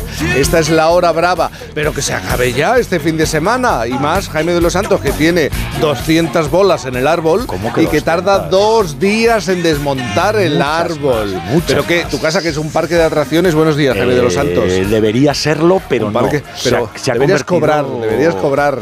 Tiempo, pero más de 200, esto es una especie Pero ¿cómo de que tienes trabajera. 200 bolas en el árbol de Navidad? Pues porque el árbol es grande y yo muy barroco. Pero sí, sobre todo los Es verdad. Oye, ¿cómo que es verdad? Hombre, barroco eres. Sí, sí, verdad, Sí, sí, sí. Mira, ella está en eh, París. Ella sí que es barroca. Ella. Eh, Sí, hola, la. Rebeca Marín, ¿qué tal? Buenos días, ¿cómo estás? Feliz año. Jaime de Pues los eh, Santos. feliz año, Jaime Cantizano, y al resto también, gracias, eh, pues estoy, estoy entusiasmada, muy parisina, muy francesa, como soy yo. Bonjour. Sí. ¿Sabes? Venga, de croissant, de baguette. Pero, ¿y algún soy una museo, mezcla entre no? Calatayud y... Dime. Algún museo, ¿no? Sí. Eh, sí, bueno, ya, ya sabéis que a mí lo del arte, quiero decir, no puede faltar nunca. Y de hecho, he estado visitando una exposición que mi querido Jaime de los Santos me recomendó. Yeah.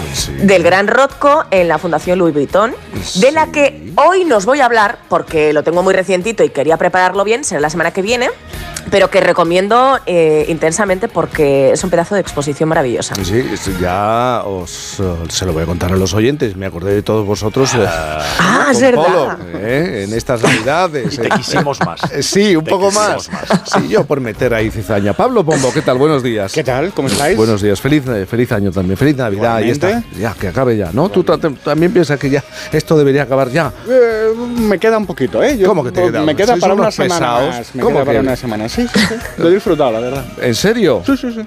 Sí, sí. Todo bien. Todo bien. Qué cansinos, de verdad que. Sí, de verdad. Pero qué, qué cansinos. Bueno, vamos a. Hoy traerás algo ligero, ¿no? Con el día que es. O, Sí, o- sí. O, qué? Bueno, ¿sabes lo que No, pasa? La revista. Yo Sí, no. sí, vengo con- Tú no. Barroco, barroquismo. Como, como. Verruguete. Como he tenido más tiempo estos días, pues vengo con, con un bravísima que tiene una pequeña investigación, ¿no? Porque todos los medios de referencia global, sobre todo los, los anglosajones, han dedicado infinidad de artículos y columnas sobre las resoluciones de 2024. Ya sabéis esto, ¿no? A, a partir del año que viene dejaré de o empezaré a, ¿no? Bueno, los medios hasta han publicado instrucciones para hacerlas adecuadamente. Es increíble cómo se infantili- infantiliza todo, ¿no? Cómo, cómo se nos tiene que decir hasta lo que debemos desear y lo que no y cómo hay que hacerlo. El caso es que nos preguntamos, ¿por qué? ¿De dónde viene lo de año nuevo, vida nueva? ¿Cuándo empezamos los seres humanos a hacer resoluciones? Es una costumbre pagana que ya la tenían los romanos, rindiendo culto a Jano al cambio de año, pero que parece remontarse hasta los babilonios. Así que estamos hablando de una tradición milenaria. Por una vez, hay algo milenario que no es chino. Y después de cuestionarnos el motivo, nos preguntamos el quién. ¿Cuántas personas adultas hacen resoluciones de año nuevo? Entonces, bueno, empecé a mirar encuestas, ¿no? Y voy a mezclarlas, también los datos, las preguntas, aunque es algo que nunca debe hacerse en rigor, pero bueno, nos vale para hacernos una imagen general. Aproximadamente uno de cada cinco adultos se fija nuevas metas con el cambio de año, es decir, muchísima, muchísima, muchísima gente. Con las mujeres más propensas que los hombres a hacerlo, seis puntos más. Y esto es llamativo. Con los jóvenes, muchísimo más propensos a fijar resoluciones que los mayores. Solo un 6% de las personas que ya han cumplido los 65 hacen resoluciones frente a casi un 30% de los que cuentan entre 18 y 24 años. Y bueno, ¿cuáles son las resoluciones más elegidas? Las, el, el top 4, ¿no? Hacer más ejercicio, ahorrar algo de dinero, perder peso y mejorar la dieta. Todas ellas duplican la intención de pasar más tiempo con la familia, por ejemplo. Eso dice mucho de la sociedad en que vivimos. Es que después de las navidades te- tienes la... un poco de detox. un Hombre, poquito claro, de Eso sí que es barroco, lo de la familia sí que es barroco y no Jaime de los Santos. Eh, solo, solo el 20%, apenas 5 puntos más de quienes aspiran a redecorar el dormitorio u otra parte de la casa. O sea, el volumen de, de deseo para redecorar la casa y estar con la familia están ahí, ahí. Y solo un tercio de las resoluciones se mantienen hasta final de año, cifra que me parece muy exagerada. Y luego hay un dato que me encanta. El segundo viernes de enero es el día en que más se aparcan y se abandonan las resoluciones. la jornada de la gran... Segundo viernes de Eh, enero. Eso es. La jornada de la gran dimisión de los buenos propósitos es el 12 de enero. El viernes que viene cuando lo tiramos todo. Tras esa fina hoja del calendario, nos aguarda el salto del ángel, la maciza columna de Jaime de los Santos. Ahí le ven.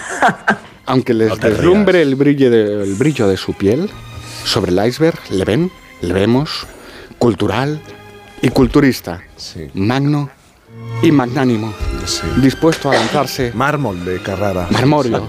Marmóreo. Dispuesto a lanzarse al vacío que abre esta pregunta. Querido Jaime Los Santos, ¿qué resolución de año nuevo no querrías cumplir nunca, nunca, jamás?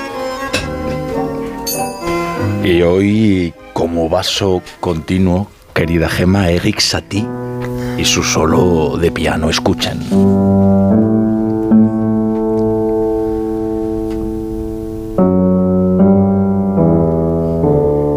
Y si de propósitos va la cosa, y sorteados aquellos que pretenden multiplicar las horas de gimnasio para llegar al verano en forma y una mejor alimentación, lo que nos queda, querido Pablo, querido Jaime, querida Rebeca, a todos, porque también los santos pecan, es eso de ser más buenos, mejores, o por lo menos intentarlo, que ya es mucho más de lo que solemos hacer, de existir como se afirma desde antes de tus babilonios, ahí va, ahí va, que cantaban a Belén, querido Pablo el mal, con cuernos, cola de dragón y fauces descarnadas, nuestro paso por la tierra va un poco de eso, de combatir todo lo que nos hace peores, de toda inclinación que ande incrustada en la orilla equivocada que, hay quien dice, es la del Ircana, para aquellos, los tuyos, el Averno. Para nosotros, en su representación los cristianos somos líderes, bocas con dientes de sable y el fuego sempiterno abrasador mutaciones fantásticas y lúbricos horizontes. Miren al Bosco, o los tímpanos medievales, o a Salvador Dalí. Supongo que para ser precisamente mejores están los libros. Y ahí está otro de los propósitos más extendidos y en mi caso apunte obligado cada primero de año que los romanos dedicaron a Juno y los revolucionarios franceses hay algunas películas que no se deberían ver. A la nieve, nivoso, lo llamaron. Libros, libros, que es lo mismo que decir amor, amor. Y empiecen, ¿por qué no?, por el mito trágico del Ángelus de Milet, del propio Dalí, que también fue escritor, y sigan por hambre, del Nobel noruego Knut Hamsun, que es lo que siguen teniendo millones de personas en el mundo, hambre. Quizá en esa batalla infinita, en ese propósito obligado, la victoria ande más cerca si miramos más a quienes sufren de verdad y que parece que hemos olvidado. A los que padecen guerra, miedo y eso, hambre. Tal vez eh, debería ser nuestro propósito, el de todos, el de todas, hacer de este mundo un lugar mejor. Y con intentarlo, creo, todo sería mejor.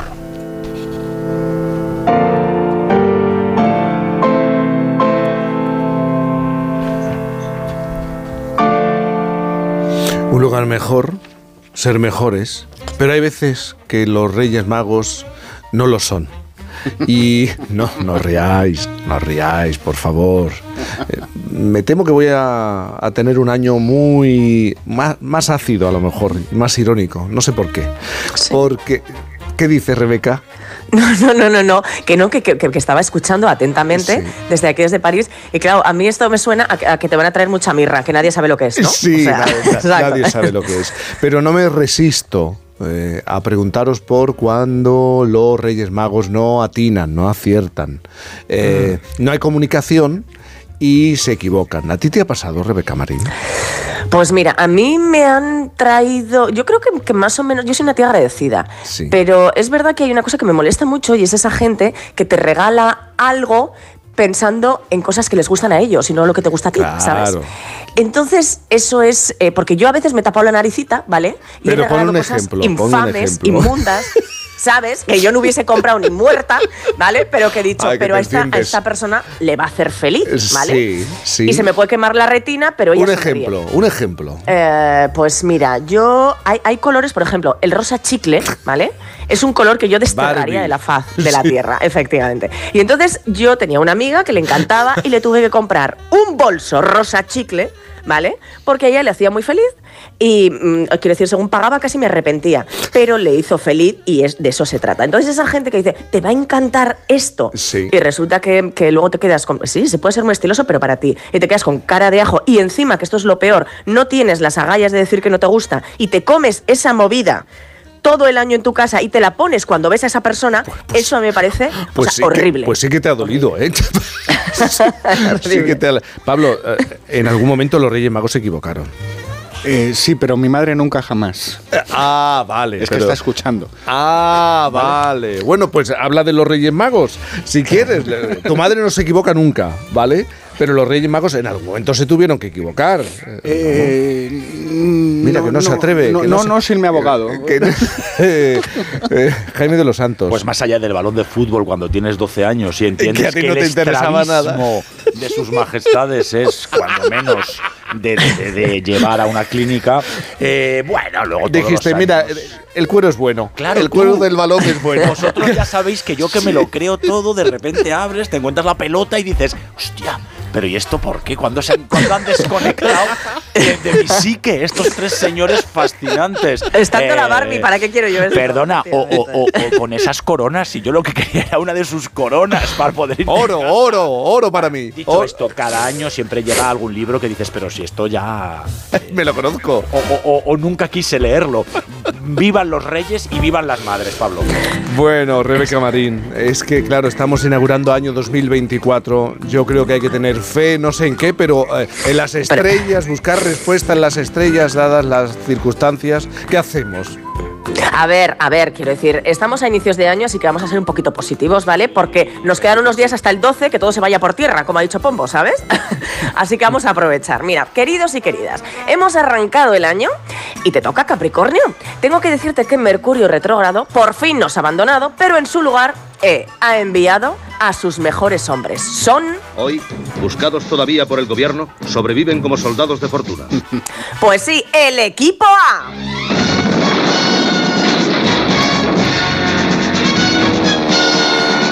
Ahí están la gripe A, la gripe B, el COVID y el constipado, armados con sus mejores virus y pues nosotros con lo de siempre, claro, sí señores, la mascarilla ha vuelto. Con la frente marchita, las nieves del tiempo platearon mi piel. Y yo y mi familia, que somos muy de socializar, os lo voy a decir, y de recibir en casa, pues todos con mocos, ¿vale? Les hemos recibido con los brazos abiertos, como a los Reyes Magos, ¿eh? Incluso a ese que, que llevaba hombreras, la cara maquillada y una pasmina. Eso.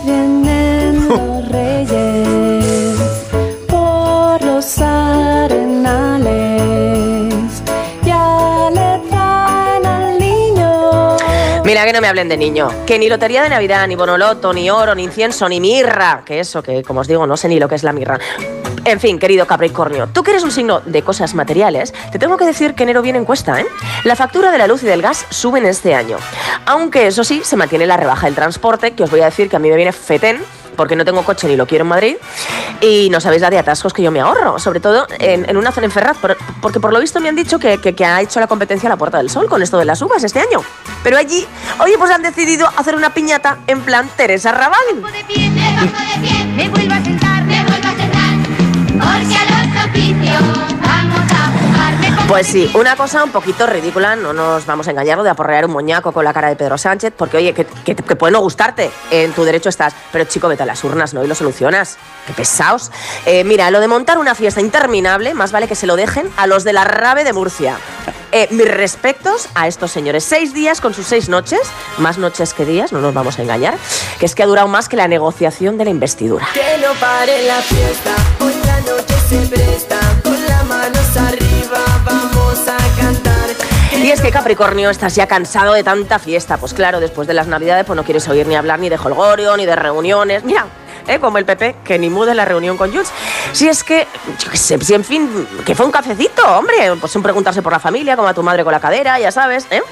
Si hubiera sido otro tipo de reunión, pues como las que tiene Bertín Osborne, pues otro gallo nos cantaría. Sí, esas, ¿sabéis lo que pasa? Que hablan y acaban en café, copa puro y churumbel. Así es. Eso sí, ¿eh? por lo que sea, lo de ejercer de padre, oye, que se lo deja a otros.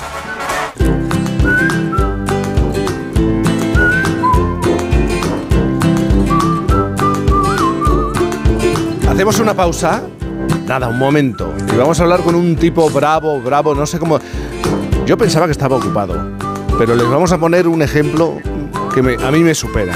¿eh? E, y lo van a entender perfectamente, porque ¿dónde, cuándo, cómo encuentra eh, la fórmula para dedicarse tiempo? Un hombre bravo. En tan solo un momento aquí en Por fin los lunes.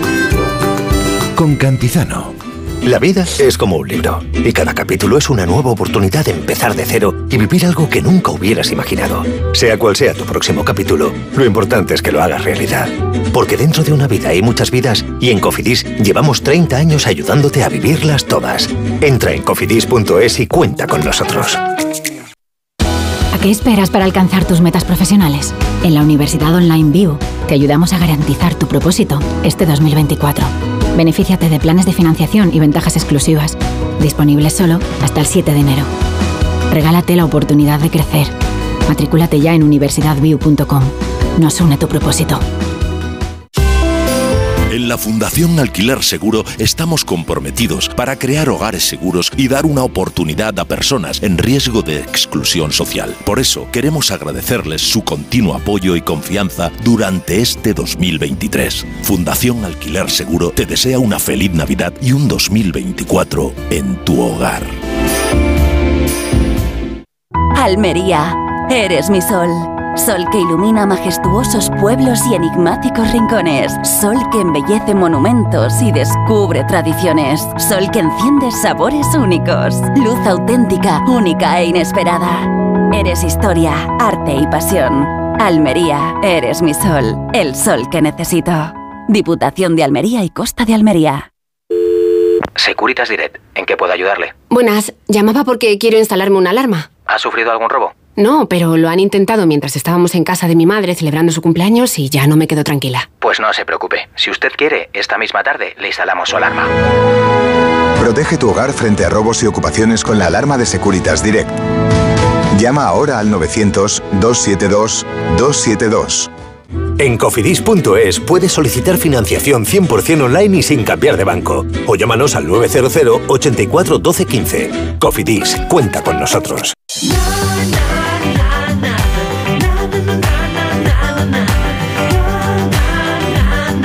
Esta es la hora brava y siempre tenemos a gente muy brava. Él es un hombre bravo, todoterreno. Es que hace de todo. Yo pensaba que estaba ocupado. Profesor de religión, está preparando su tesis doctoral. Es cura, tiene a su cargo 43 parroquias en una zona despoblada de Zamora. 43. Lo suyo es hacer kilómetros. Más de 150.000 150.000 en tres años. Trabaja de lunes a domingo sin descanso. Reparte su jornada entre distintas iglesias. Aunque eso sí, la liturgia solo es una parte de su trabajo. Animar, dar cariño, transmitir esperanza al resto de personas. Porque él es de los que miman las relaciones, fomenta la cercanía y defiende la identidad rural. Es un mensaje muy importante ¿eh?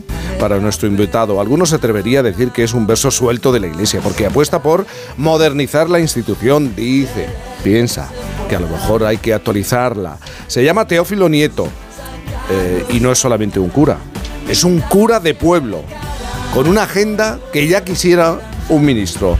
Teófilo, buenos días. Muy buenas, ¿qué tal estamos? Buenos días. Teófilo, eres profesor, cura de 43 parroquias.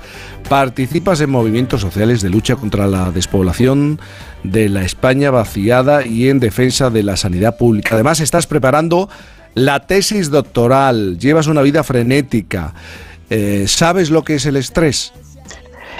Lo vivo, no sé si lo sé, pero lo vivo, lo vivo continuamente. Mm, un estrés que a veces es sano porque te ayuda a estar despierto, pero a veces eh, desboca un poquito y nos hace que el cuerpo diga frena un poco, que no puede ser. Porque en algún momento tendrás tiempo libre, ¿no? Y tiempo para ti. Sí, bueno, lo intento buscar, quizá menos del que, del que debiera, porque yo estoy convencido de que a nivel psicológico es necesario tomar distancia, es necesario pararse un poquito, es necesario, bueno, pues cuidarse un poco. Algo que, que yo le digo a los demás y que a veces no me lo aplico, es lo de consejos vendo que para mí no tengo. Es necesario buscar esos, esos huecos, esos momentos, si quiere uno estar al 100%, pero los busco menos de lo que debiera. Teófilo, hace algunos años que a un sacerdote lo enviaran a una zona rural era como una especie de, de castigo en tu caso, ¿fue una opción, eh, una elección, una obligación? Mira, eh, en una diócesis como la de Zamora, eh, pensar que, que no vas a estar en los pueblos es un poco, bueno, eh, un poco ingenuo. Eh, en ese caso, eh, a mí me mandó el obispo a esa zona, a la zona en la que estoy, a Aliste, eh, quizá como conociéndome. Él, él conocía mi perfil, sabía que ahí podía encajar porque además había un estilo pastoral de unos curas, bueno, que habían hecho opción, porque como bien dices, la zona rural era un poco de castigo y en, en hace mucho tiempo, en el pre-Vaticano II, la zona de Aliste era una zona de castigo para los curas, era algo marginal. Sin embargo, llegó un momento en que hubo un grupo de curas que hizo opción por esa zona y empezó a revitalizar de una manera la pastoral, de una manera distinta, con un perfil distinto a la pastoral de esa zona. Conociendo ese perfil que había de curas, conociéndome a mí, el obispo me manda para allá y para mí fue todo un regalo, un regalo en el que llevo ya 29 años. Un regalo y un reto, ¿no? Porque ¿cómo, ¿cómo se organiza un sacerdote que tiene que atender 43 parroquias? ¿Cómo es el día a día? Mira, lo, lo primero básico, bueno, yo creo que hay dos cosas básicas. La, la primera, eso que has dicho de atender. Me gusta decir acompañar. Eh, hay un matiz distinto entre atender para decir, vamos a ver cómo resolvemos el asunto, a acompañar para dar calidad a lo que estás haciendo, y eso es más complicado. Y luego hay otra pieza clave, que es el trabajo en equipo. El trabajo en equipo, en este caso, bueno, pues somos, somos un equipo, un equipo que está compuesto fundamentalmente por una religiosa, eh, que es Sora Belina, una religiosa de amor de Dios que llevamos trabajando por los 29 años que llevo en Aliste, llevamos allí trabajando juntos eh, todo, todo este recorrido. Y luego en este, este, durante este curso ese equipo se ha ido enriqueciendo pues, con un sacerdote que, bueno, que lleva ya unos meses en Aliste, dos sacerdotes mm, africanos y un diácono pero ese equipo además es germen de otro equipo mayor que es un equipo de laicos. Es decir, hay que intentar implicar a la gente. Esa palabra que ahora mismo está muy de moda, lo del empoderamiento, bueno, pues empoderar a los laicos, o, dicho de otra manera, darles el protagonismo que se merecen y que ellos sientan que esto es algo suyo. Por eso, desde esa participación, desde ese trabajo en equipo, se puede acompañar perfectamente, aunque a veces no llegues a todo como te gustaría. Bautizos, misas, bodas, funerales, acompañamiento. Yo supongo que hay veces que, que no llegas a todo, pero sí me han contado, me han explicado que hay momentos trascendentales que nunca te pierdes, que son actos sagrados, nunca mejor dicho, para ti. Sí, yo creo que hay, hay momentos en la vida de los pueblos en las que, que se hace especialmente importante el acompañamiento, que son las fiestas. Para la vida de los pueblos yo creo que las fiestas es importante que esté, que esté, que esté presente, ¿no? Y luego en la vida de las personas hay dos momentos importantes, que son la, el recibimiento en el bautizo y la despedida en el funeral. Desgraciadamente aquí tenemos más funerales que bautizos, lógicamente, pues estamos en, la- en el corazón de la España vaciada, pero creo que es importante acompañar, acompañar a las familias en ese momento de la despedida y no solo acompañar en el momento del rito, del rito que es la, liturgia de la Eucaristía, que es luego en el cementerio, que también es importante, ¿eh? somos animales rituales, necesitamos masticar el dolor y, bueno, pues en nuestra cultura ese masticar el dolor lo hacemos a través del rito cristiano católico, pero bueno, eh, es más allá, va más allá de lo, de lo simplemente religioso, por eso es bueno pasarte por el tanatorio, estar un rato con la familia, si en algún momento no has podido estar en el tanatorio antes, pues a lo mejor después pasar a acompañar a la familia después del, del funeral para ver cómo están. Creo que es un momento importante en el que hace mucho más una palabra de ternura o un abrazo que cualquier teología que puedas intentar transmitir. Es que estaba pensando, sí, son 43 eh, parroquias, son pueblos pequeños, muy pequeños, eh, pocas personas. Estaba pensando en la soledad, un mal de este, de este siglo. No sé si, si Teófilo también eh, la percibe, es evidente, en los demás, los feligreses, y él también tiene que convivir con la soledad en zonas rurales como en la que vive y desarrolla, ah, desarrollas tu trabajo. Eh, fíjate, yo no, no creo que sea precisamente la soledad el, el peor de los males del mundo rural. Es cierto que hay muchas personas que están solas. Eh, sin embargo, el mundo rural, una de las cosas que tiene es ese- esa solidaridad, ese acompañamiento vecinal, que, bueno, yo he vivido momentos intensos también de estar yo de, capa caída, de sentirme solo, y en esos momentos hay un, un vuelco por parte de toda la comunidad, de la gente, que te sientes especialmente acompañado. Yo creo que la soledad, eh, yo creo que puede ser más evidente en un lugar como Madrid, lleno de gente que en un lugar como el pueblo en el que los vecinos pues hay pues eso esa solidaridad vecinal. Yo creo que el, el peor mal que aqueja ahora mismo eh, el mundo rural es la desesperanza. El aquí no tiene sentido vivir no merece la pena eh, no te quedes aquí a los jóvenes se le puede se les suele decir muchas veces no te quedes aquí que aquí no merece la pena. Yo creo que es peor la desesperanza que la soledad. Es lo que a veces me gusta a mí llamar como con un término psicológico la indefensión aprendida. Es decir eh, han sido tanto los palos que se le ha dado al mundo rural, ha sido mm, tantas las cosas que se han intentado y ves, vas viendo la sangría poblacional que al final dices, mira, mm, no tiene sentido, esto no tiene sentido. Y por eso creo que una pieza clave de, nuestra misión y de mi misión es generar esperanza, es decir, vamos a ver, somos pocos, pero ser pocos, como decimos en la España vaciada, en la revuelta, de ser pocos no resta derechos. Somos pocos y tenemos que pelear lo nuestro. Eh, Si me permites una pequeña anécdota, en estos días que ha habido algunas fiestas en los pueblos, bueno, pues en la Eucaristía hacemos algún pequeño signo, ¿no? Eh, de esta presentación de ofrendas y demás. Y al final, uno de los signos que este año estamos haciendo es la presentación de un cuaderno en blanco, para decirle a la gente, esta es nuestra historia, está en blanco, la tenemos que escribir, la podemos escribir. Que nadie nos diga lo contrario, que nadie nos diga que ya está escrito. No vamos a caer en la tragedia griega, sino en la esperanza cristiana. Claro, Teófilo, escuchándote, ahora entiendo que los que te conocen, entre otras cosas, te definan como, como una persona que defiende a capa y espada. Insiste mucho en la idea de la identidad rural, de lo que, de lo que significa y de lo que puede aportar a la sociedad y a un país como este, ¿no? Sí, yo creo que es que la identidad rural es muy importante. Mira, hay una frase de- de- del Papa Francisco que dice que perder una cultura es tan grave como perder una especie animal o vegetal. Y, es verdad, no podemos perder la cultura rural. La cultura rural podemos aportar mucho, mucho a nuestro mundo, a nuestra sociedad. Es cierto, yo defiendo las identidades, pero mm, no creo que las identidades tengan que ser motivo de crear barreras ni fronteras. Tienen que ser motivos de encuentros, de enseñarnos mutuamente. Es decir, tampoco podemos crear la barrera rural-urbano. No, lo rural tiene una identidad, lo urbano tiene una identidad. No podemos diluirlas. Si diluimos las identidades, al final ca- caemos en las manipulaciones, en las esclavitudes, defendiendo la propia identidad, pero diciendo esto yo te aporto a ti esto aporto al mundo con nuestra identidad rural, vamos a ver qué me puede aportar el mundo. Cuando uno tiene definida su identidad, es capaz de hacer eh, crítica ante lo que le viene, ante lo que le viene, pero es también capaz, cuando uno se siente mm, firme en su identidad, es capaz de acoger lo que viene, no de una manera acrítica, como digo, pero sí de una manera abierta y también de una manera responsable para decir, esto puedo aportar yo también. Es importante defender la identidad, pero sin caer en el chauvinismo. Llevas más de 155.000 kilómetros. Me he quedado con este dato recorridos en, en tres años. Yo entiendo que tu coche es eh, tu principal herramienta de, de- de trabajo, pero no sé cómo se carga el coche de un, de un religioso. ¿Qué artículos lleva un, un cura en su coche? Mm, Yo creo que lo- más importante que, que va en el coche es la persona. Eh, intento que sea, que sea eso, eh, llevar mm, en mi, que en mi coche al ir mi persona vaya cargado con esta esperanza y no una esperanza ingenua. Es decir, quiero, quiero que, que lo que esté bien cargado es mi corazón. Permíteme que me ponga un poco ñoño si quieres, ¿no? Que esté bien cargado mi corazón. A partir de ahí sí que es cierto, pues bueno, pues que hay que ir previsto. Eh, me gusta llevar vino de repuesto por si en alguna parroquia falta, las formas de repuesto por si en alguna parroquia falta.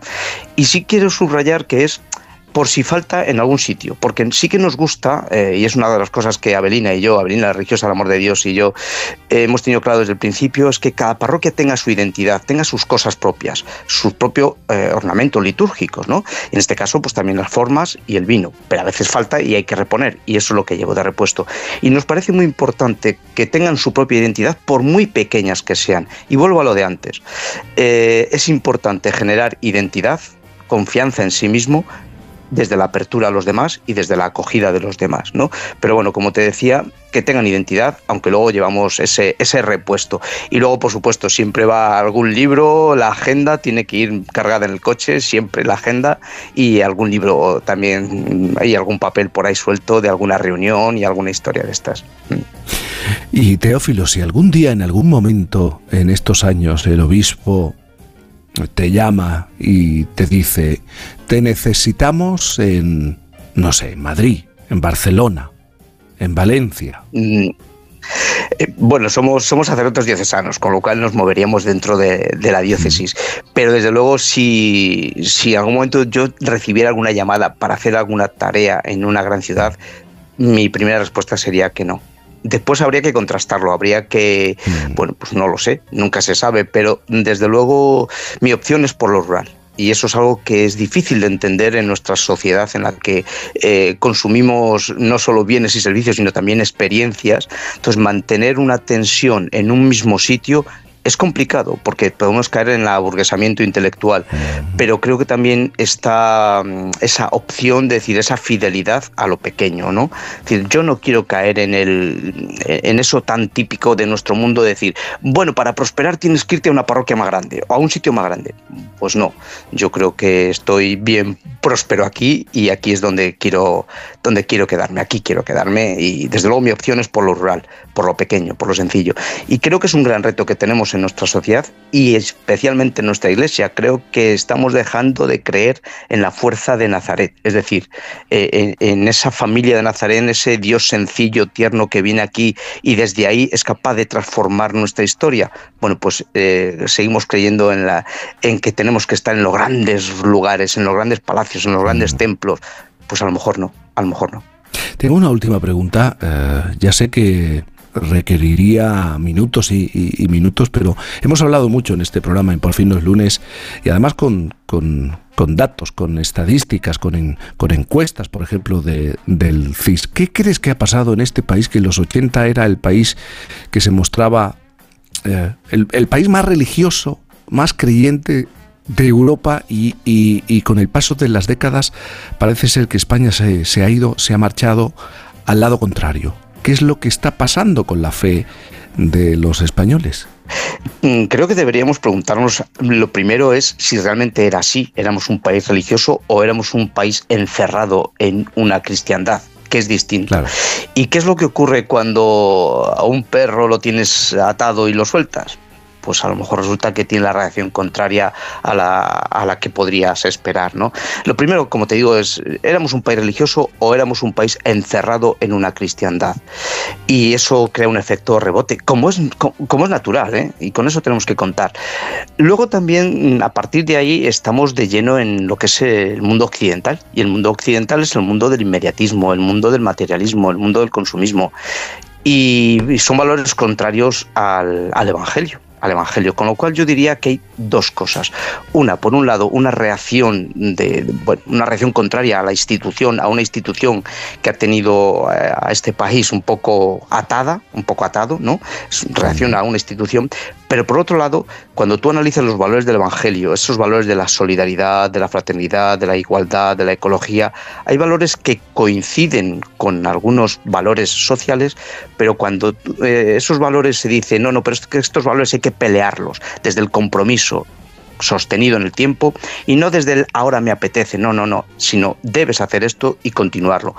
Eh, eso ya también chocamos mucho con esta sociedad, que yo creo que, que el problema de lo que está detrás es un paradigma cultural que yo definiría como el neoliberalismo que no es una ideología, es un paradigma cultural, algo que, que está en nuestras conciencias y tiene dos bases, el individualismo contrario a una religión como la cristiana que habla del valor de lo comunitario, y el economicismo, es decir, eh, creer que todo se soluciona con dinero. Y eso es algo que va también en contra de los valores de Jesús. Cuando los, los propios discípulos de Jesús se acercan a él, le dicen, oye, que solo tenemos cinco panes y dos peces, a no ser que vayamos a comprar. Y Jesús le dice, no, no, no es cuestión de dinero, no es cuestión de comprar, es cuestión de organizarse, colocados, colocados por grupos, ¿no?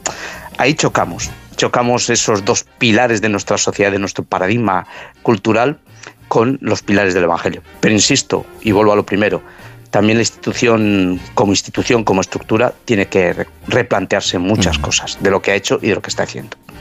Teófilo Nieto, el sacerdote, el cura de las 43 parroquias, más de 155.000 kilómetros en, en tres años, además eh, sigue estudiando, preparándose. Bueno, hay, hay, hay, tiempo para todo, decía mi, mi abuela. Muchísimas gracias por estar con nosotros. Muchísimas gracias a vosotros. Un saludo muy grande.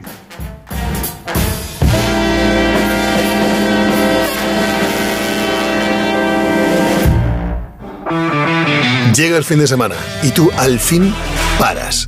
Pero el mundo no. Él sigue girando. El mundo no para de darle vueltas a la actualidad más inmediata. Juan Diego Guerrero tampoco. Si quieres desconectar sin dejar de estar informado, escucha Noticias Fin de Semana.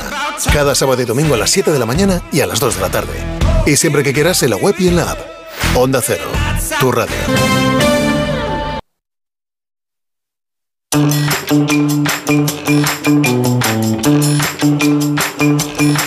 Es gente, esta gente brava, es gente con mucho arte, como Rebeca Marín, que está, vive en el arte perma- permanentemente, y quiere Permanentemente, transmitir. ¿verdad, Rebeca? Tus conocimientos y nos quieres hacer siempre, todos los domingos, una pregunta relacionada con ello.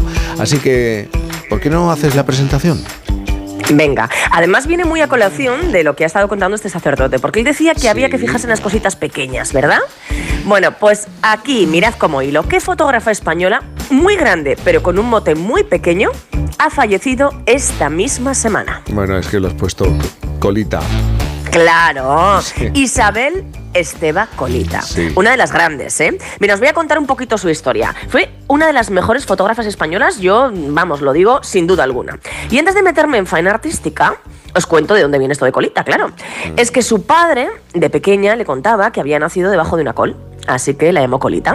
Este nombre trascendió y, y bueno, pues al final podríamos decir que fue un poco su nombre artístico porque prácticamente todo el mundo la llamaba así. Que os voy a decir una cosa, que qué peligro tienen los motes, porque Colita, oye, pues igual es hasta cookie, pero si te llaman el sopas, el kinky o el rulas, ¿no? O que te Pues cuenten que has, que has nacido debajo de una lechuga, imagínate. Lechuguino. Lechuguina. No, lechuguina, efectivamente. No Sí, tiene me vas a perdonar, pero lo de colita a ti te hace gracia, pero a mí ninguna, ¿eh?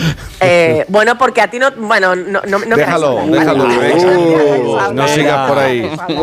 No entres. Eh, oye, que era una fotógrafa y artista catalana que ha fallecido, como decíamos, por cierto, con 83 años. O sea, la consecuencia de esto es una larga y maravillosa carrera profesional. Mirad, captó con su cámara pues la transformación de una Barcelona durante el franquismo y la transición con una mirada, pues yo os diría que muy reivindicativa, muy feminista, que entonces pues no era tan común como ahora.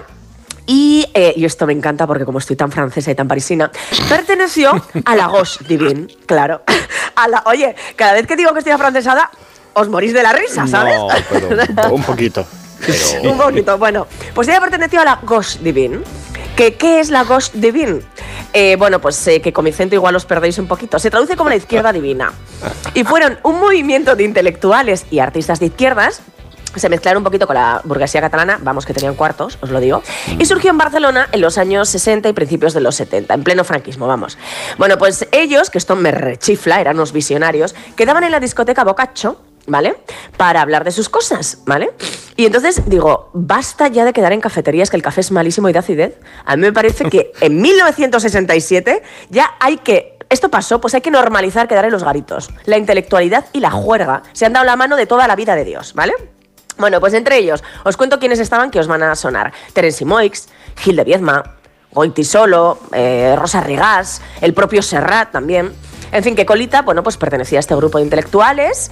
¿Y, y en qué centró su obra? Bueno, pues además de inmortalizar pues, distintos espacios de Barcelona, como os decía, ya fuera a veces alta sociedad y otras barrios más marginales de barracas, para ella posaron mendas de la talla de Gabriel García Márquez, tiene una foto maravillosa con un libro abierto sobre la cabeza, en plan sombrero. Vargas Llosa, Dalí, Orson Welles, Alberti o, Carmen Amaya, ¿vale? Bueno, colaboró con la llamada Escuela de Barcelona, que es una corriente que surgió, bueno, pues querían hacer como cine europeo, ¿sabes? Cine muy cool, progresista, eh, en contraposición un poco pues con el cine oficial, ¿no? Que se hacía en la época de Franco.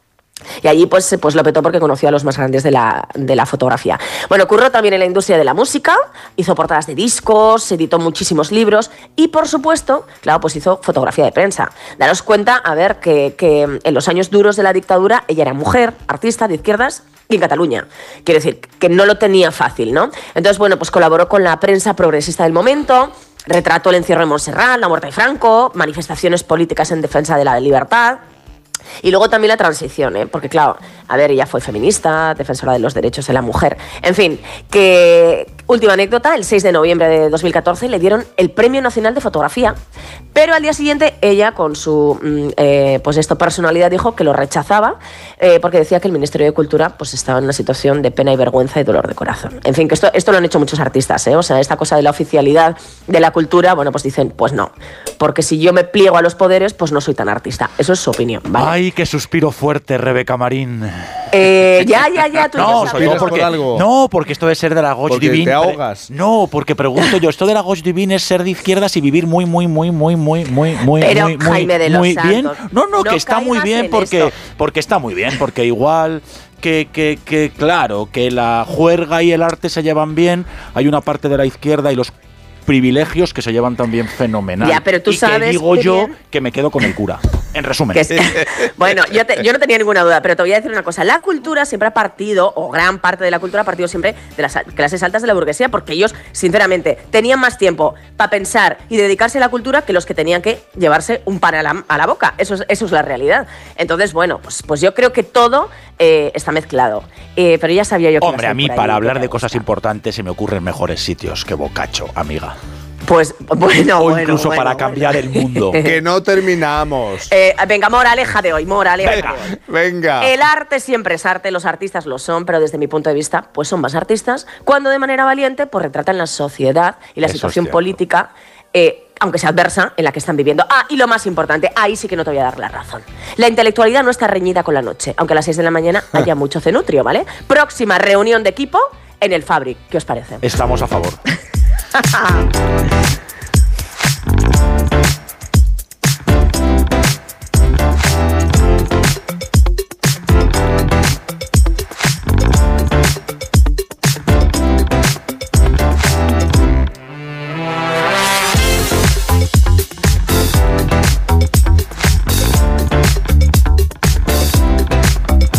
Ay, por favor, si es que va a llegar el lunes.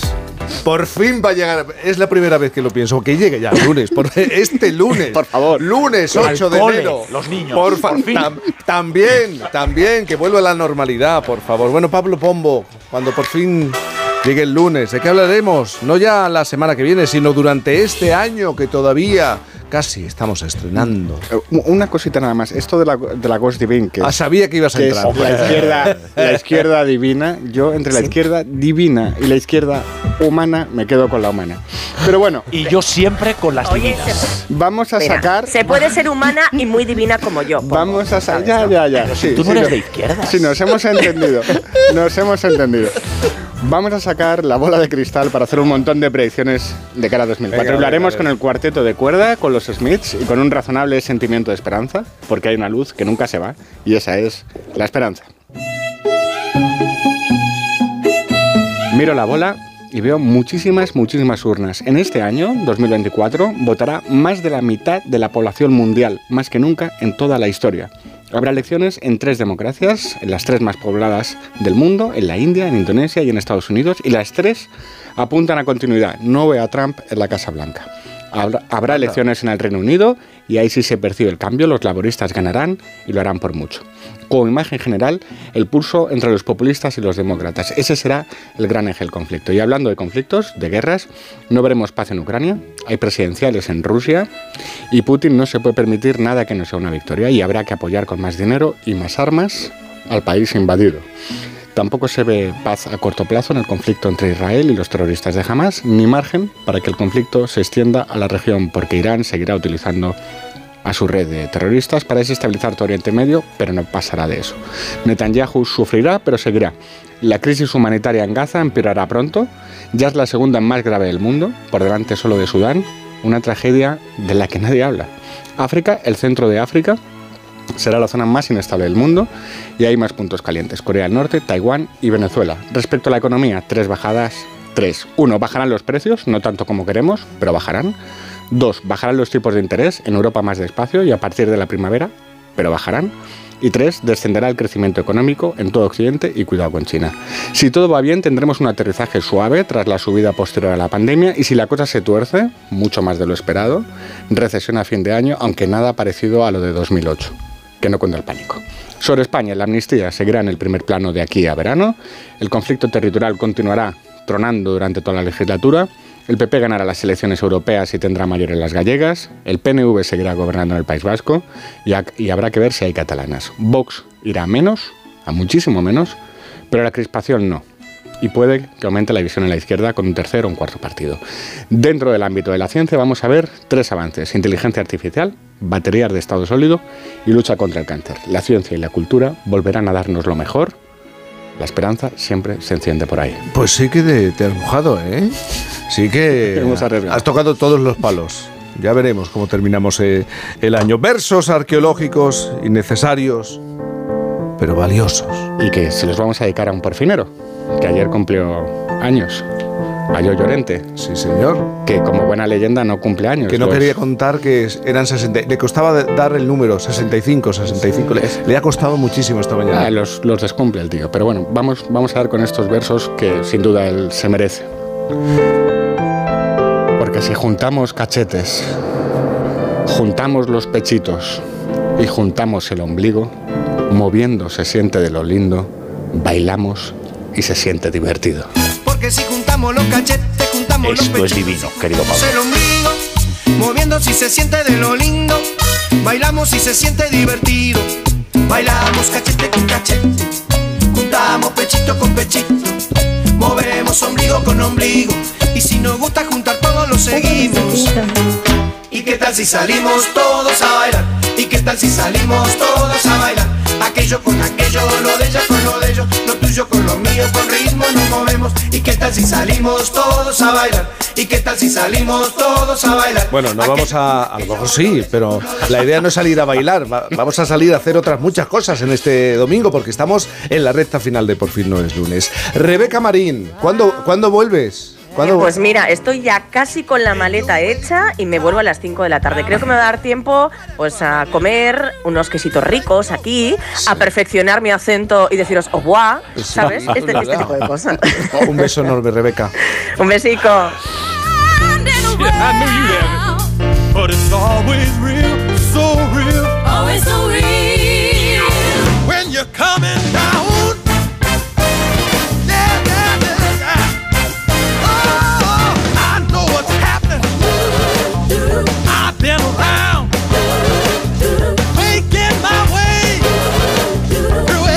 de los Santos, a por las 200 bolas. Y mucho más feliz después de recordar aquello de pechito con pechito.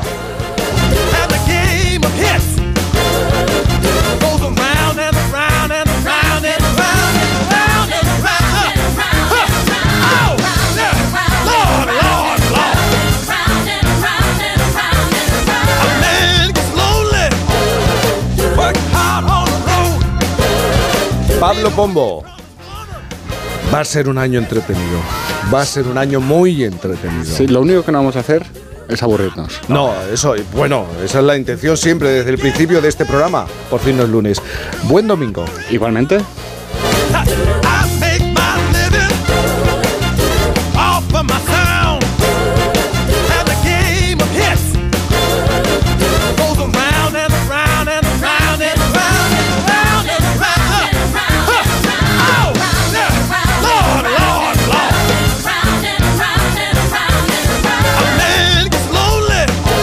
Domingo se acaba, así que hay, que aprovecharlo, hay que consumirlo, hay que disfrutarlo, hay que, sobre todo, pasarlo bien. Ahora llegan las noticias, gente viajera. Nosotros volvemos el próximo fin de semana a disfrutarlo y adiós, adiós, adiós, adiós, adiós, adiós. adiós.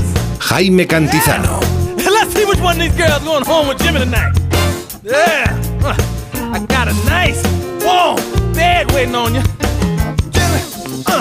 My. All right now, come on now. Who wants to sit on Daddy's lap? yeah,